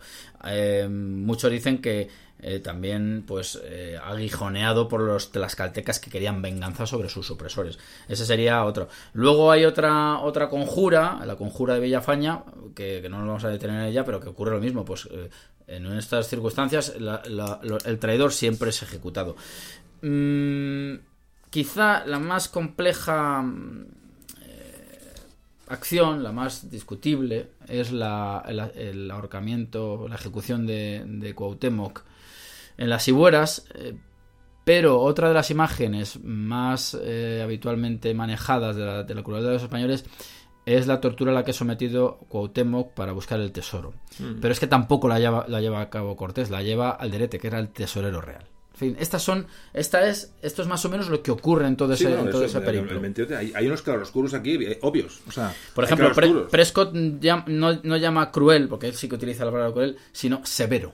En fin, aquí cada uno pues que, que- que se, que se haga sus, eh, sus escalas de, de, de- de gravedad de las cosas, pero yo creo que, que desde luego mm, Sí, pero aunque est- estos hechos sean un claroscuro, yo lo veo claramente, que Por supuesto. evidentemente son un claroscuro. eh, porque además cuando se enjuicia a Cortés aquí es porque se, ha- se han visto a un indicio de, una mala conducta, es obvio, o sea, que eso no se puede... Pero elevar esto a, a categoría, es decir, es, Sí. es- es que es absurdo. o no sea, tiene sentido porque no, Cortés, no tiene sentido. Cortés además, eh, si, si lo queremos convertir en más malvado todavía, ¿para qué va a acabar con los que luego pudieran haber sido sus súbditos? No tiene mucho sentido. No tiene mucho sentido. ¿No? De todas formas, sigo diciendo lo mismo. Tenemos la fuente que tenemos, no sabemos más porque no podemos saber más. No tenemos más. Y no tenemos más. Y hay que interpretarlo. Entonces, lo, lo que siempre comento, podéis leer, leer el, el libro de, de, de, de Bernal Díaz de Castillo, que lo, lo- lo recomiendo, y formar, eh, os tenéis que formar vuestra propia opinión. Claro. Es decir, lo mismo que ha hecho Iván con su libro, podéis leer su libro, podéis leer otro libro, es decir, podéis formar una opinión sobre Cortés y ni será muy bueno, ni será muy malo, ni será, será Cortés. Es decir, hay que sacar al personaje histórico, hay que quitarle todo el polvo de encima y para eso tenemos que hablar de estas cosas con tranquilidad, con normalidad y con y va a decir de una manera bastante básica. Dicho esto de la crueldad de Cortés, que se nos escapaba, eh, ya vamos a cerrar un poco el tema con el siglo XX, el indigenismo. El indigenismo que lo tocamos bastante profundamente en el podcast de la leyenda negra, pero me gustaría que le dieras un poco, bueno, por una pasadita a, a este concepto que en el siglo XX pues adquiere, adquiere mucha importancia. Bueno, pues el siglo XX es un siglo mm, 20 y 21, por supuesto también el 21, de el siglo ya de las conmemoraciones. Ya hay una serie de historias nacionales y, hay que hay que empiezan a, aparecer fechas que conmemorar. Por supuesto, eh, como en 1810 se había producido el, grito de Dolores, donde se pone el punto de arranque de lo que culminará con la independencia de México, pues es eh, durante el porfiriato, Porfirio Díaz, indio ab- absoluto, eh, cuando se, se reivindica, vamos, se hace una recreación histórica de, de México, y ahí sí que Cortés es bien tratado. ¿eh? Sin embargo, luego, pues hay otra serie, de- hay altibajos, hay altibajos a principios del, a principios del 20, insisto, porque cuando los ayuntamientos, el ayuntamiento de, de Ciudad de México, por ejemplo, proponen una, una especie de confederación de ayuntamientos, proponen erigir una estatua a Cortés, pues ya aparecen, por ejemplo, el ayuntamiento de Guadalajara, México, eh, opuestos. O sea, ahí ya empieza a ser Sí, que no, mm, pero en Guadalajara no solamente se lo ponen, sino que ponen un juicio contra Cortés. Claro, efectivamente. Ah, un juicio, y, bueno, y- y un le hacen juicio. todo, y le hacen todos los cargos habituales exactamente, propios, ¿no? sí. Y luego, pues, Cortés es bien tratado, por ejemplo, en, en- eh, hablo de México todo el rato, es bien tratado en los contextos católicos, pues por razones obvias. ¿eh? Si alguien va, a la- yo la he utilizado un poco, la, la hemeroteca de la Nación, la revista de la Nación, ligada al, al Partido de Acción Nacional, eh, pues ahí vemos que Cortés es en, las primeras etapas bastante bien, bastante bien eh, tratado. En el siglo XX aparecen las figuras emergentes de Vasconcelos y de, y de José Luis Martínez, todos estos historiadores que yo he trabajado bastante, que también le dan un tratamiento muy bueno. Sin embargo, ¿qué ocurre? Pues que el siglo XX es el del indigenismo, en gran medida. Un indigenismo que tiene mucho que ver con, con las iglesias, con las iglesias hay cierto indigenismo que tiene una especie de raíz eh, católica, pero desde luego lo que hay es una exacerbación del indigenismo por los intereses norteamericanos ligados a las iglesias Las evangélicas. iglesias evangélicas. Claro, y ahí hay un problema enorme porque, porque eh, eh, lo que se hace además es mm, tratar de atomizar de algún modo la, los logros de la mm, eh, de las iglesias católicas, pues pues mm, convirtiendo a cada tribu en la tribu elegida y entonces encapsularlas un poco en, las, en su señal de identidad. Claro, ante esos objetivos la figura de Cortés es un auténtico obstáculo y Cortés es presentado pues como una figura completamente eh, negativa. En fin, eso por lo que respecta a México, que yo creo que es donde en el siglo XX eh, ocurre eso. Eh, ¿Qué decir de España? Pues en España, precisamente por las consecuencias de la leyenda negra, en el, en el siglo XX se sigue arrojando, aparte de la pintura esta que, que hay en la portada, que es ya del 21, se sigue arrojando de nuestros sobre, sobre Cortés. Sí, en el siglo XX no, no hay que olvidar al, al famoso eh, quinto centenario, Por ejemplo. que a mí me parece absolutamente, no sé tú, Muy me parece fallido. Completamente fallido. Fallido, ¿no? O sea, Completamente fallido. O sea, es una ocasión que tenemos para, para sí, sí, sí. mm, no atender puentes de una manera cursi, Sí, sí, no. sí. No, no, no, Hablamos no. para poner a los personajes en su sitio eh, eh, eh, de una manera mm, técnica, Claro. científica, Claro. histórica. Y es, y es un. Cada aniversario, es un- cada aniversario lo que nos permite, y lo digo porque ahora va a venir el aniversario de la conquista de México en muy poquitos años, en tres o cuatro años vamos a estar metidos ya en, los 500 años. Yo creo que lo que hay que aprovechar es para ahondar en, en- críticamente en, en- Claro. en estos fenómenos. Claro. A mí me parece que la, la- Ruido, es ruido, el ¿no? ruido es Ruido. propaganda, Sí. son cosas muy, muy, muy del momento y desde luego el tratamiento que se hizo de, lo que llamaron encuentro de dos mundos, pues a mí me parece también fallido. Yo espero que este, esta vez eh, haya eh, nos encontremos ante otro tratamiento más, más riguroso. A mí me parece que, que- debe ser así, pero vamos, soy escéptico también te lo digo.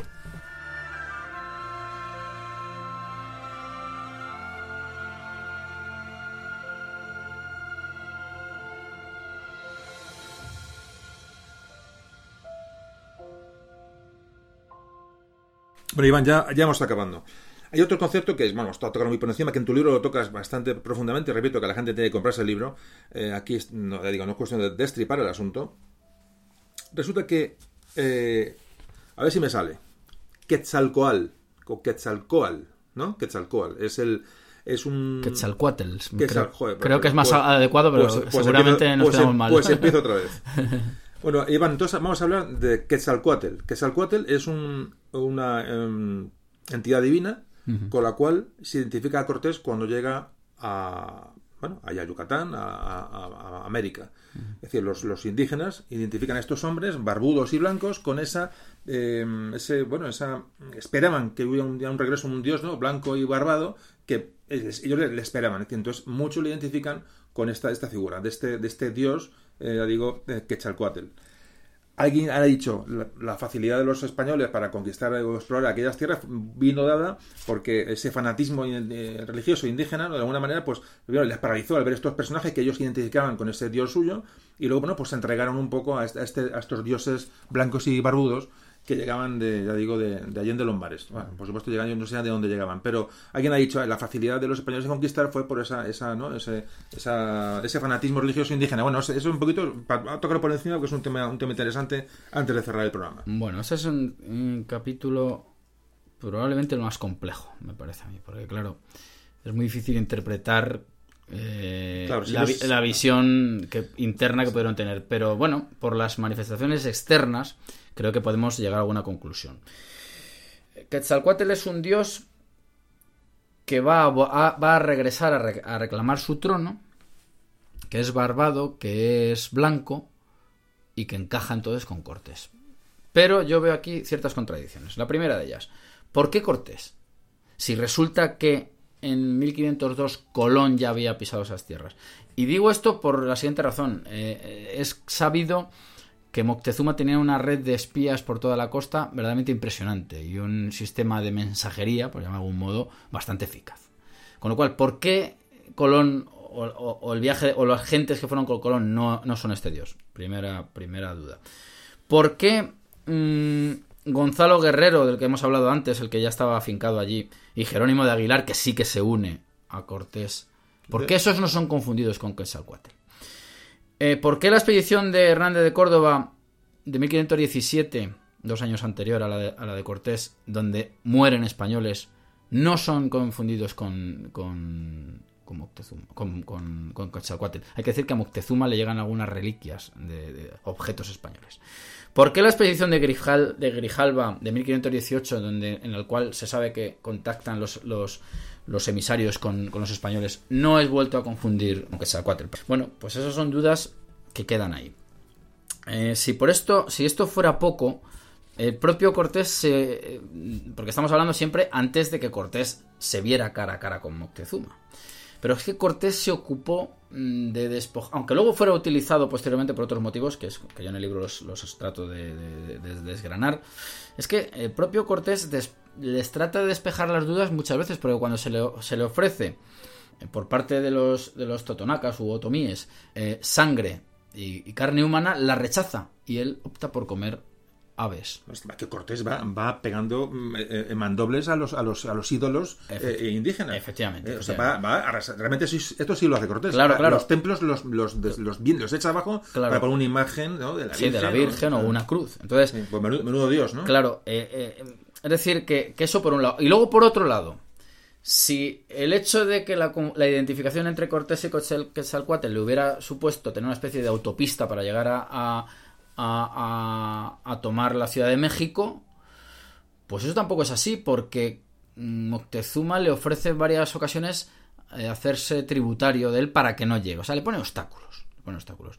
En fin, estas son las cosas que... Entonces, ¿tú, con esto qué quieres decir? O sea, ¿no? Bueno, ¿Qué pues quiere quiero, decir que yo no digo que no hubiera cierta, cierta eh, confusión, pero desde luego cabe pensar que, que- que cabe, cabe en dudas como mínimo. Pero tú quieres decir que esto es una explicación que alguien eh, propone, una explicación infantil para, ante, para quitar valor a la, a la- a la- a la- a la conquista o Hombre, exploración de, de en- América, en por ejemplo, Cortés. En algunos casos yo creo que sí, que es O sea, una decir, forma de, de- de quitarle méritos. Claro, dice, ah, le he tomado por un dios y por eso se, se- no, Puertas se- se- abiertas. exactamente. Sí, sí, es sí. un poquito para de- de- denostar, ¿no? La Claro, importancia de la, claro, de la, de la claro. obra, ¿no? De bueno, y luego ya estando, estando en, en la Ciudad de México, pues claro, no hay que olvidar que Moctezuma entabló negociaciones secretas con Pánfilo de Narváez Bueno, para, por supuesto. para hacer una especie de tenaza a Cortés. Por supuesto. Que, que Moctezuma...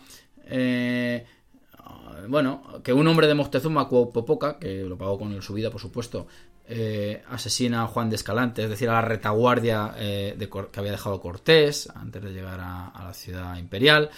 Bueno, Es decir, que las cosas son complejas. Yo también analizo eh, otros fenómenos. Sí, en el libro lo tocas bastante profundamente, el tema de, de Quetzal- Quetzalcóatl, se me ha vuelto a quedar otro empaste, eh, eh, lo tratas eh, en, con profundidad. Bueno, yo digo que es un libro que está bastante bien documentado y la verdad que es, que es atractivo para eso, a la, a la hora de, digo, de, buscar, de buscar fuentes y buscar orígenes.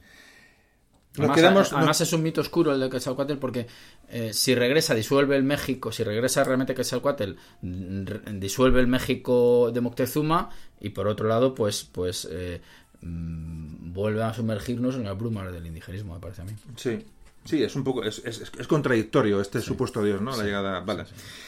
Por último, y ahora sí que estamos, ya terminamos, esa comparación que se hace de, de Cortés con, con Alejandro Magno. Bueno, nos hemos dejado muchas cosas para, Sí, vamos sí, a ver, por supuesto. en el tintero muchísimas cosas, eh, eh, la definición de Cortés como físicamente, eh, nos hemos dejado, por ejemplo, se me ocurre, eh, el ocaso de Cortés, nos hemos dejado, por ejemplo, el- el El ajetreo enorme de sus reliquias, de sus restos. porque eso es lo que iba a decir, la, la- efectivamente, bueno, que eso es una aventura, ¿no? De- que eso tenéis un montón de páginas en el libro dedicado, que es, eh, bueno, que es una, una auténtica in- in- una investigación, ¿no? Saber dónde acaba Cortés. Sí. Es decir, el libro tiene muchas más cuestiones, pero ya digo, todas orientadas un poco a la documentación. Tengo ¿no? que decir, con, rela- con relación a- a- al redescubrimiento de, las, de, la- de los huesos de Cortés, que, que la Fundación Indalecio Prieto me, me dio alguna documentación de Indalecio Prieto y que me ha sido muy útil. O sea, que si me escuchan, pues se lo vuelvo a agradecer. Se lo por agradezco, supuesto. perfecto. Y entonces, con respecto a Cortés y Alejandro, que es el, el capítulo con el que yo cierro, tengo que decir que estadísticamente a Cortés con quien más se le compara, entre otras cosas porque escribe su pro- como, como, hizo Julio César con la conquista de las Galias, eh, bueno, Cortés de algún modo narra sus hazañas en las cartas de relación. Esto es una semejanza clarísima. Pero bueno, eh, con quien más se le compara es con Julio César, pero pues se le compara con Viriato, con Bernardo del Carpio, con el Cid, con Aníbal eh, y también con Alejandro. A mí me ha gustado mm, compararlo, o sea, eh, tratar de esta, de esta efectiva mm, comparación, porque mm, la carga que hace que hace finalmente en Otumba Cortés con sus hombres para coger el estandarte me recuerda a la carga en la cual Alejandro va directo a por, a por Darío. Bueno, es una cosa que a mí me, me gustaba esa imagen y por eso he optado por tratar esta comparación. Se La podían- Alejandro, se ¿eh? podían haber tratado, ya te digo, la de Viriato y cua- cuatro otras, aunque son menores, por supuesto. ¿eh? Mm, hay que decir también, para romper una lanza a favor de los españoles, que la, que la vida de Alejandro estaba incorporada a la cultura general a través de los romances y de los refranes y de los dichos populares. Es decir, que, que, que- esta presentación de los españoles como una panda de, de pues de cafres que realmente les- no sabían nada, ¿no? ¿no? Ellos tenían unos conocimientos, bueno, los que había en la época y, que, y que era una figura relativamente familiar, ¿verdad? Así que bueno, pues, pues es lo que, lo que yo he tratado de, de hacer entre Cortés y Alejandro. Y con esta comparación, digamos, cierras el libro, el último capítulo, que es la comparación con Alejandro. Y bueno, y lo único, bueno, preguntarte qué, qué mm, pues, según cuentas en el libro, y al final, ya digo, del, de la, en, el, en el epílogo, hablas de la situación de Cortés hoy en México, que está- sigue llena, sigue llena de, de controversia. No hay apenas estatuas o res- representantes públicas de Cortés en, en todo México. Se han encontrado, por ejemplo, restos de, de, varios centenares de españoles sac- sacrificados ¿no? Eh, en, en excavaciones ar- arqueológicas, con lo cual dan, eh, bueno, dan veros- verosimilitud a, bueno, a, que, a, que, a que también se sufrió, es decir, y propones bueno que, que la, una ruta ¿no? de, de- desde Veracruz, de una ruta de Cortés como un reclamo turístico, o sea que, bueno, en fin, das una serie de, de salidas al- al- a- para intentar eh, meter a Cortés, aunque sea con calzador, ¿no? En México, porque realmente... no, bueno, es que, bueno, yo lo de la ruta no lo, propongo yo, de hecho lo proponen ellos, lo proponen ellos porque se dan cuenta, pues que claro, uno de los activos, y porque, porque de hecho y lo he querido hacer así, insisto, en la fundación de eh, las bases del México actual las pone, según historia de mexicanos, el propio Cortés. Entonces, eh, uno de los activos que tiene una nación que no renegara de Cortés es ese itinerario virreinal que ya hemos dicho, que turísticamente puede dar réditos. Es cierto que está desaparecido de la, de la escena pública mexicana y que es una figura completamente controvertida, aunque, aunque eso también tengo que decirlo, creo que hay una corriente historiográfica crítica, pero que no es totalmente negativa. O sea, que yo creo que hay un resquicio, no digo de, lavar la imagen, que no se trata de eso, sino de analizarlo con el mayor rigor posible. Entonces, mm. bueno, estamos entre estos dos, en esta tensión entre eh, el, el grupo hispanófilo historiográfico que, que, representaría el rigor y luego pues el grupo del indigenismo que desde luego no va a transigir así que yo no sé cómo puede yo los amigos, hay que estar muy atentos en el quinto centenario a los amigos eh, eh, iberoamericanos o hispanoamericanos y mexicanos en concreto que nos escuchan bastante porque tiene la estadística mm, ahí en México no sé si sean españoles o sean mexicanos no sé pero hay varios cientos. Eh, bueno decirles que, que la idea de hoy es eso, intentar que la gente no interprete la historia, sino que la conozca.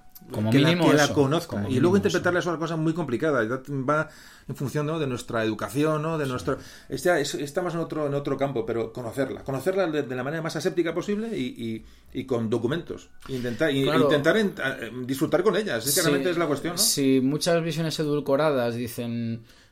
O sea, que se arrojan sobre el mundo mexica pues te pueden acabar negando casi los sacrificios humanos, pues la aparición del Zonplantli ese que se encontró hace un par de años, es decir, el altar de cráneos en el subsuelo mexicano, pues eh, evidencia que eso estaba funcionando a pleno ritmo. Es decir, que, que, no se trata ni de, ni de presentar las cosas de una forma absolutamente catastrofista ni, ni edulcorada, pero desde luego ir a las fuentes, yo creo que lo que habría que ir como mínimo es a las fuentes, analizarlas, eh, contextualizándolas, por supuesto, y luego pues las evidencias arqueológicas nos van a ir dando datos y datos. Eso lo están haciendo mucho en Estados Unidos, que, cada vez que encuentran un asentamiento lo tratan con mimo porque quieren buscar esas raíces, por ejemplo. Pero bueno. Hay que quitar carga a todo esto, hay que ver que ahora mismo, si nosotros salimos de aquí, de, donde estamos grabando, de estos estudios centrales de Mario de un tambor, ¿te gustan, Iván, los estudios centrales? Son acogedores, ¿no? Muy acogedores. ¿Te ha gustado, no? Sí, sí, estoy como en mi casa. Eh, pues eso, pues ahora mismo salimos de aquí a dar una vuelta, que nos hemos dado una vuelta, nos vamos a encontrar por la calle a decenas de, de ecuatorianos, de colombianos, de,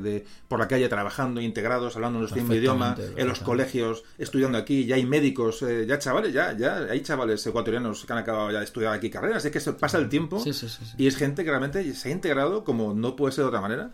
Y que, y que, realmente son un poco también los destinatarios de, este, de esta información y, y, quitar sobre todo hierro a estas cuestiones. Quitar hierro, eh, ver a Cortés como un personaje histórico, ver a Cortés no como un héroe, sino como una persona de su tiempo que, que hizo una, una enorme mm, mm, eh, hazaña realmente, fue una auténtica epopeya y no se puede eh, eh, ver de otra manera y disfrutar de la historia. e intentar tender puentes y, entendernos con la historia y que no sirva de un de, eso, y como y además añadir que desde luego Cortés no destruye México porque México no existía. Eh, por muy por muy mal que le suene a muchos, México no existía. Claro que sí, que eso de poner Existían otras estructuras mm, eh, sociales, políticas, mm, no lo niego, evidentemente, pero en México no existe. Yo creo que eso todo el mundo alcanza a comprenderlo. Ahora, si tú quieres autoengañarte y lanzar eh, una proclama porque, porque eso te, te, interesa. En fin, se hace muchos años en las escuelas y la, la, ideología en las escuelas es mala. Pero bueno, para eso, con, entre eso estamos intentando nosotros eh, combatir o intentar arremeter, ¿no? Porque realmente es el propósito de estos programas. E Iván, muchísimas gracias. Ahora daremos la última reseña de tu libro. Antes, bueno, antes, antes de despedirte, el mito de Cortés se llama su libro. El mito de Cortés, repito, eh, de héroe universal a icono de la leyenda negra. Lo podéis encontrar en Ediciones Encuentro. Y lo dicho, Iván, muchas gracias. Ha sido un placer tenerte aquí. Nos has ayudado a comprender el personaje, ya no solamente digo, en, su, su factor biográfico, histórico puro, sino de la interpretación del mito. ¿no? Y, no sé si tienes que decir algo sobre el mito de Cortés. Yo creo que ya, ya has cerrado. Hmm. Eh, ¿Un, último, último comentario? No, no, bueno, por supuesto agradecerte la, vamos, la invitación y si soy capaz de escribir algún libro que tenga algún interés, pues eh, aquí estoy, por supuesto. Mm, tengo que decir que la charla que hemos tenido, que me ha parecido muy interesante, pues eh, contiene algunas simplificaciones. Yo creo que sí, que, la gente, si tiene verdadero interés, que lo lea, porque yo he tratado de darle la mayor profundidad a todos los asuntos, según mis capacidades, por supuesto. Mm, y simplemente eso. No no soy ninguna apologeta de Cortés, pero tampoco mm, me parece mm, tolerable algún tipo de acusaciones que se lanzan contra él. Eso es simplemente lo que quería decir. me, parece, me, parece, estupendo. Iván, tienes estos micrófonos abiertos para cuando quieras, cuando escribas, cuando no escribas, y un día tiraré de ti para que nos cuentes alguna historia, porque sé que te gusta mucho la historia y alguna vez eh, tendremos que, que, ya digo, tirar de tu, de tu experiencia. Un saludo, Iván, hasta siempre y ya digo, ahora me quedo yo con las últimas consideraciones y enseguida acabamos el podcast.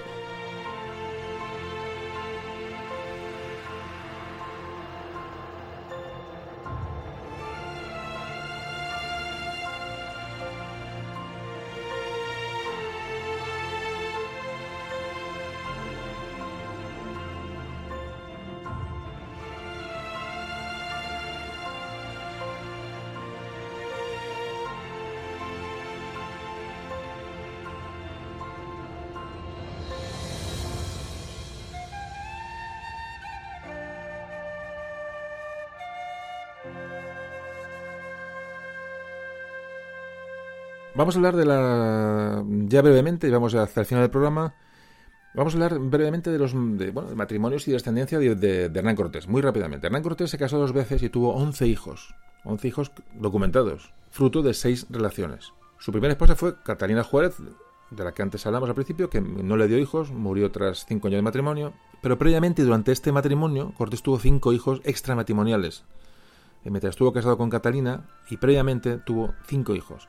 Tuvo a Catalina, que nació en, 1515 en Santiago de Cuba. Su madre fue Leonor Pizarro, que probablemente fuera una pariente de Cortés. Luego tuvo a Martín Cortés, llamado el Mestizo. Nació en Coyoacán. Su madre fue Doña Marina la Malinche. Este, este hijo fue el que hablamos de ese mestizaje, ¿no? Que tuvo tanta importancia. Bueno, pues tuvo un hijo con, con Doña Marina. Luego tuvo a Luis. Luis Cortés nació en 1525. Parece que es hijo de una, de una española, no se sabe exactamente de quién.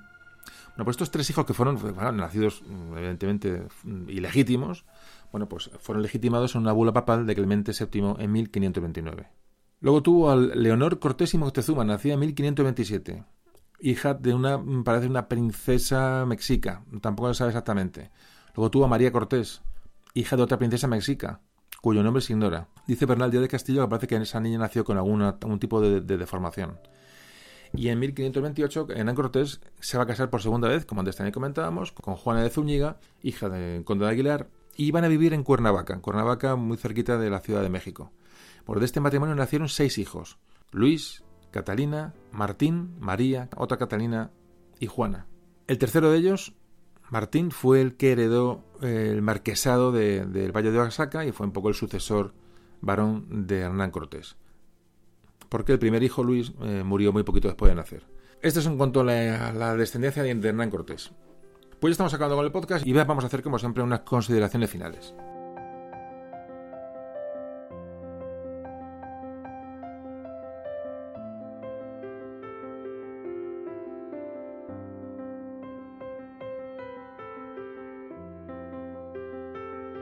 Moctezuma pudo estar muy lejos de esa imagen de persona débil e indecisa que la historia le ha, asignado. Realmente Moctezuma estudió a su enemigo, a su contrincante, que era Cortés en ese momento, eh, desde que desembarcó, lo estudió. Analizó cada encuentro con los diferentes, las diferentes tribus indígenas. Fue aprendiendo de sus movimientos hasta que descubrió cuál era o cuál podía ser su punto débil.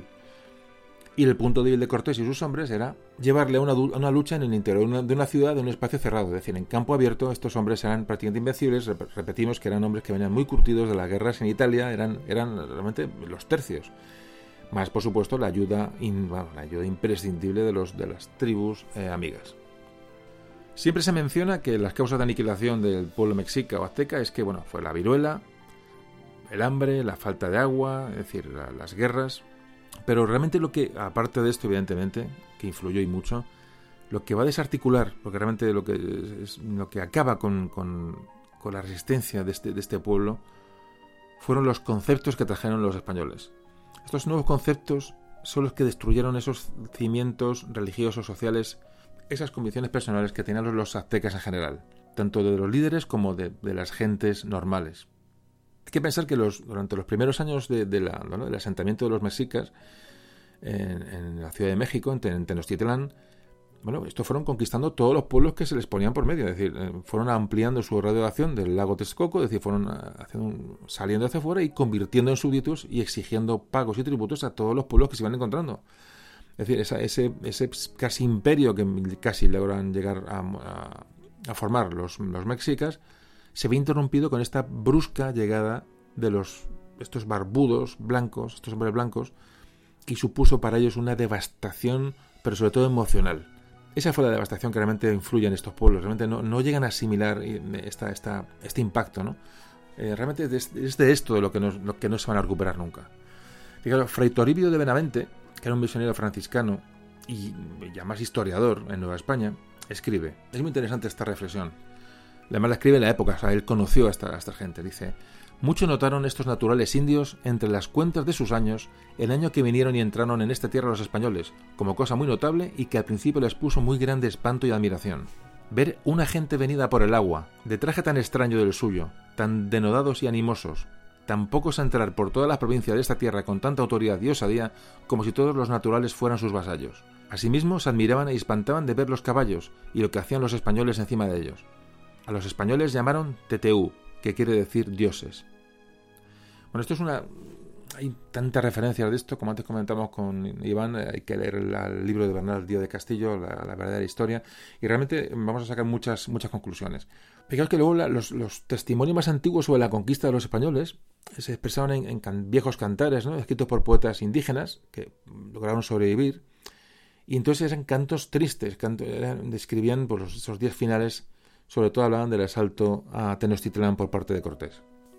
Hay que decir que la conquista española y lo que luego siguió, evidentemente alteró absolutamente la cultura indígena, absolutamente, es que no puede ser de otra manera, y además iba a trastocar sobre todo sus formas de, de cultura y saber tradicional. Tocaron sobre todo los medios de preservación de esos conocimientos milenarios, es decir, no va, no va a quedar rastro. Hay que decir que, el, efecto de la conquista sobre esta, la memoria de, estos, estos, pueblos eh, precolombinos, el problema fue la destrucción de, este sistema de, propagación de la cultura, estos códices que ellos tenían, esto realmente desaparece. Cuando desaparecen todos estos códices, todos estos que almacenaban la memoria, las instituciones básicas de estas civilizaciones, se pierde la transmisión de todos estos hechos a las culturas siguientes. Este es por ser el gran drama que ocurre con la conquista española. La obsesión de los españoles por expandir su, su, cultura, su razón, realmente, eh, eh, es lógico, al encontrar esa diferencia eh, con, con, la cultura que se encontraron allí. pues esto el problema es que llevó a una destrucción y a también a una censura de la cultura y de los documentos indígenas. Se quemaron libros pictoglíficos, se destruyeron templos, imágenes de dioses, en otros monumentos que realmente solo se frenan cuando, cuando los, los religiosos fundamentalmente asumen el control de aquellas gentes, la docencia de aquellas gentes. Pero hasta entonces hubo una destrucción de, bueno, de las raíces de la, de la, de la historia de esta, de esta civilización que realmente, pues, realmente fue irrecuperable. Incluso el colorido que tenían los libros autóctonos hacían pensar a los españoles que eran, que, eran eh, pinturas para el diablo. Claro, hay que, hay que pensar también en lo que un hombre del siglo XVI veía en aquellos, en aquellos símbolos. Y en cuanto a los conquistadores, bueno, pues las ilusiones sobre estas, en estas nuevas tierras hizo que se unieran como un grupo, un grupo que se unió en una, una respuesta al egoísmo de la corona, una corona que quería quitarles todo cuanto habían ganado con su, con su riesgo, con su, con su dinero, con sus vidas. Y este grupo de conquistadores era un grupo nostálgico, era un grupo resentido, un grupo, un grupo que vivía en una angustia, un grupo que era triste realmente, ¿no? De manera, si se puede hablar de colectivo. Pero bueno, más o menos eh, hacemos esta idea, ¿no? Porque realmente ellos veían que no habían sido recompensados como se debía. Sobre todo, ya digo, estos primeros exploradores y conquistadores que llegaron a estas tierras, entre ellos Cortés. Así que estos conquistadores realmente creen que esas tierras son suyas. Tienen un sentido de posesión sobre esas tierras porque se las han ganado ellos. Y entonces se quejan muy pronto de que son desplazados por mm, la gente que llega de la península, una vez que está hecha la conquista de estos territorios, son desplazados por virreyes, por gobernadores, por adelantados, etcétera, etcétera, etcétera. Gente que gozaba del favor del rey. Y este es un temprano nacimiento de una identidad propia, mm, vamos a llamar ya de los primeros criollos. los primeros criollos son los que ven mal al que llega de la península y les quita ese control sobre esas tierras que ellos consideran suyas. Allí hay una conciencia colectiva que separa a los españoles nacidos en el Nuevo Mundo, o los primeros conquistadores, de los peninsulares que van a llegar ya poco después. La conquista no se puede ver solamente como una empresa donde hubo violaciones, crueldad, rapiña, en fin. No se puede negar que hubo violencia, pero sobre todo, fijaos, el, para mí es una de las claves, el mestizaje. El mestizaje como elemento fundamental para comprender todo este capítulo de nuestra historia. El mestizaje que significó un elemento de asimilación cultural y un elemento de libertad. Fueron los mismos mexicas quienes fomentaron el mestizaje. Los jefes de las tribus daban voluntariamente a las mujeres de su familia para bueno, y, y, daban la lección de quedarse o no con los españoles. Es un hecho sin precedentes y casi único en la historia de las conquistas de la humanidad, el mestizaje de los españoles en América. Las uniones con indígenas, nada más pisar la tierra americana, ya sugiere una fuerte posición, vamos a llamarle, proindígena. No hay ningún momento de separación. Hay una teoría del mestizaje que es un origen de todas las acciones que van a venir después.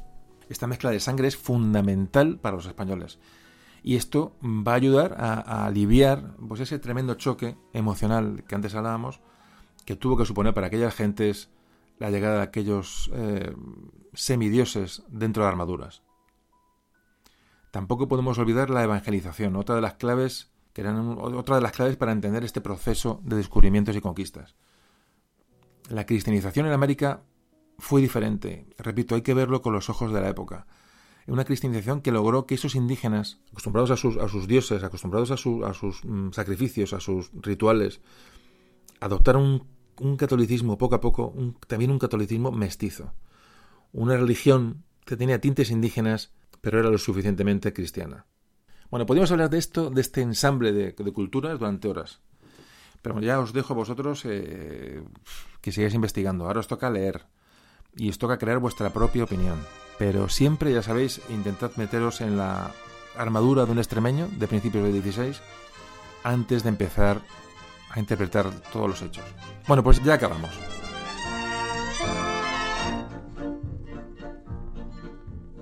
Guadalajara en un llano, México en una laguna.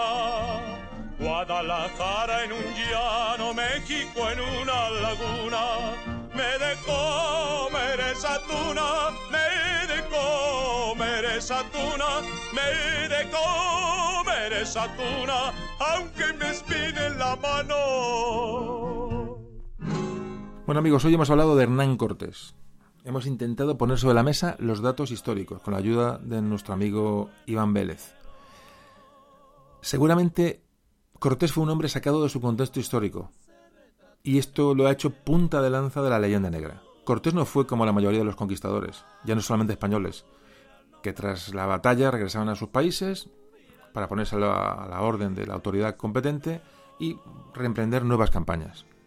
Cortés se tuvo que enfrentar a las diferentes tribus indígenas que le atacaron cuando llegó, convencer y maniobrar con los nativos que, se le aliaron, controlar también eh, a los disidentes internos dentro de sus propios soldados y además luchar contra las corrientes, esas corrientes en contra que llegaban desde la península contra su persona. Cortés tuvo la voluntad y la capacidad de construir un verdadero nuevo mundo. El apoyo que consiguió de miles y miles de indígenas fue inaudito y a la vez fue la clave de, de la conquista. Cortés no iba solo, Cortés iba con muchos hombres, con muchos españoles que le acompañaron y ya digo, el, apoyo de, estos, de estas tribus fue clave, fue imprescindible. El tema es que no solo Cortés se sirvió de estos indígenas para sus conquistas, sino que estos indígenas, a su vez, todos estos pueblos subyugados por los mexicas, por Moctezuma, se sirvieron también recíprocamente de Cortés y de sus hombres para sus objetivos. No nos olvidemos de esto, es muy importante. La conquista de México está considerada una de las campañas militares más importantes de la historia. Y Cortés demostraría con el paso de los años la importancia que tuvo en aquellas nuevas tierras conquistadas y el respeto hacia esa llamada Nueva España. La actitud de Cortés dio un giro radical a la relación de la corona española con América. Promulgó leyes, exploró hasta la extenuación para intentar conectar los dos océanos, intentó mejorar el comercio con, las Indias. Pero como siempre, ya digo, y no es tópico, las intrigas eh, y estas envidias inherentes al ser humano no lo alejaron de su misión fundamental y sobre todo lo peor le alejaron de, de Nueva España, desde su tierra. Cortés fue un atrevido, fue un osado en, intentar gobernar por sí mismo su, territorio. ¿no? Eh, los hombres influyentes de Carlos I nunca se lo iban a perdonar y impidieron a Cortés llevar al final todas esas ideas que tenía para, para Nueva España. Y bueno amigos, hoy eh, muchos hispanoamericanos, por supuesto mexicanos y españoles, a los que más nos afecta este personaje, muchos focalizan en Cortés una serie de desencuentros emocionales, una serie de conflictos interiores, bueno, pues que mezclan, sin, ningún tipo de, pudor, el, mezclan el siglo XVI con el siglo XXI, sin problemas. Y el problema de esto, lo triste de, esta gente, ¿no? que, que convierten a este personaje en un instrumento, es que no se están enterando absolutamente de nada. Mezclar siglo XVI y siglo, y siglo XXI no nos lleva a ninguna parte. Para comprender a Cortés es imprescindible ubicarle en la época que le tocó vivir. A la hora de estudiar la figura de Cortés hay que buscar el equilibrio y para ello es vital tomar mucha distancia. Y bueno, y para cerrar el programa de hoy, eh, quiero cerrar con unas palabras muy escuetas, de, precisamente de un mexicano, de un premio Nobel como Octavio Paz, que dijo de Hernán Cortés. A Hernán Cortés habría que devolverle al lugar que le pertenece la historia. Como siempre, espero que los contenidos de hoy os hayan servido para conocer mejor la historia de España y, bueno, y en este caso, pues una historia común con el otro lado del Atlántico. Un saludo de José Carlos.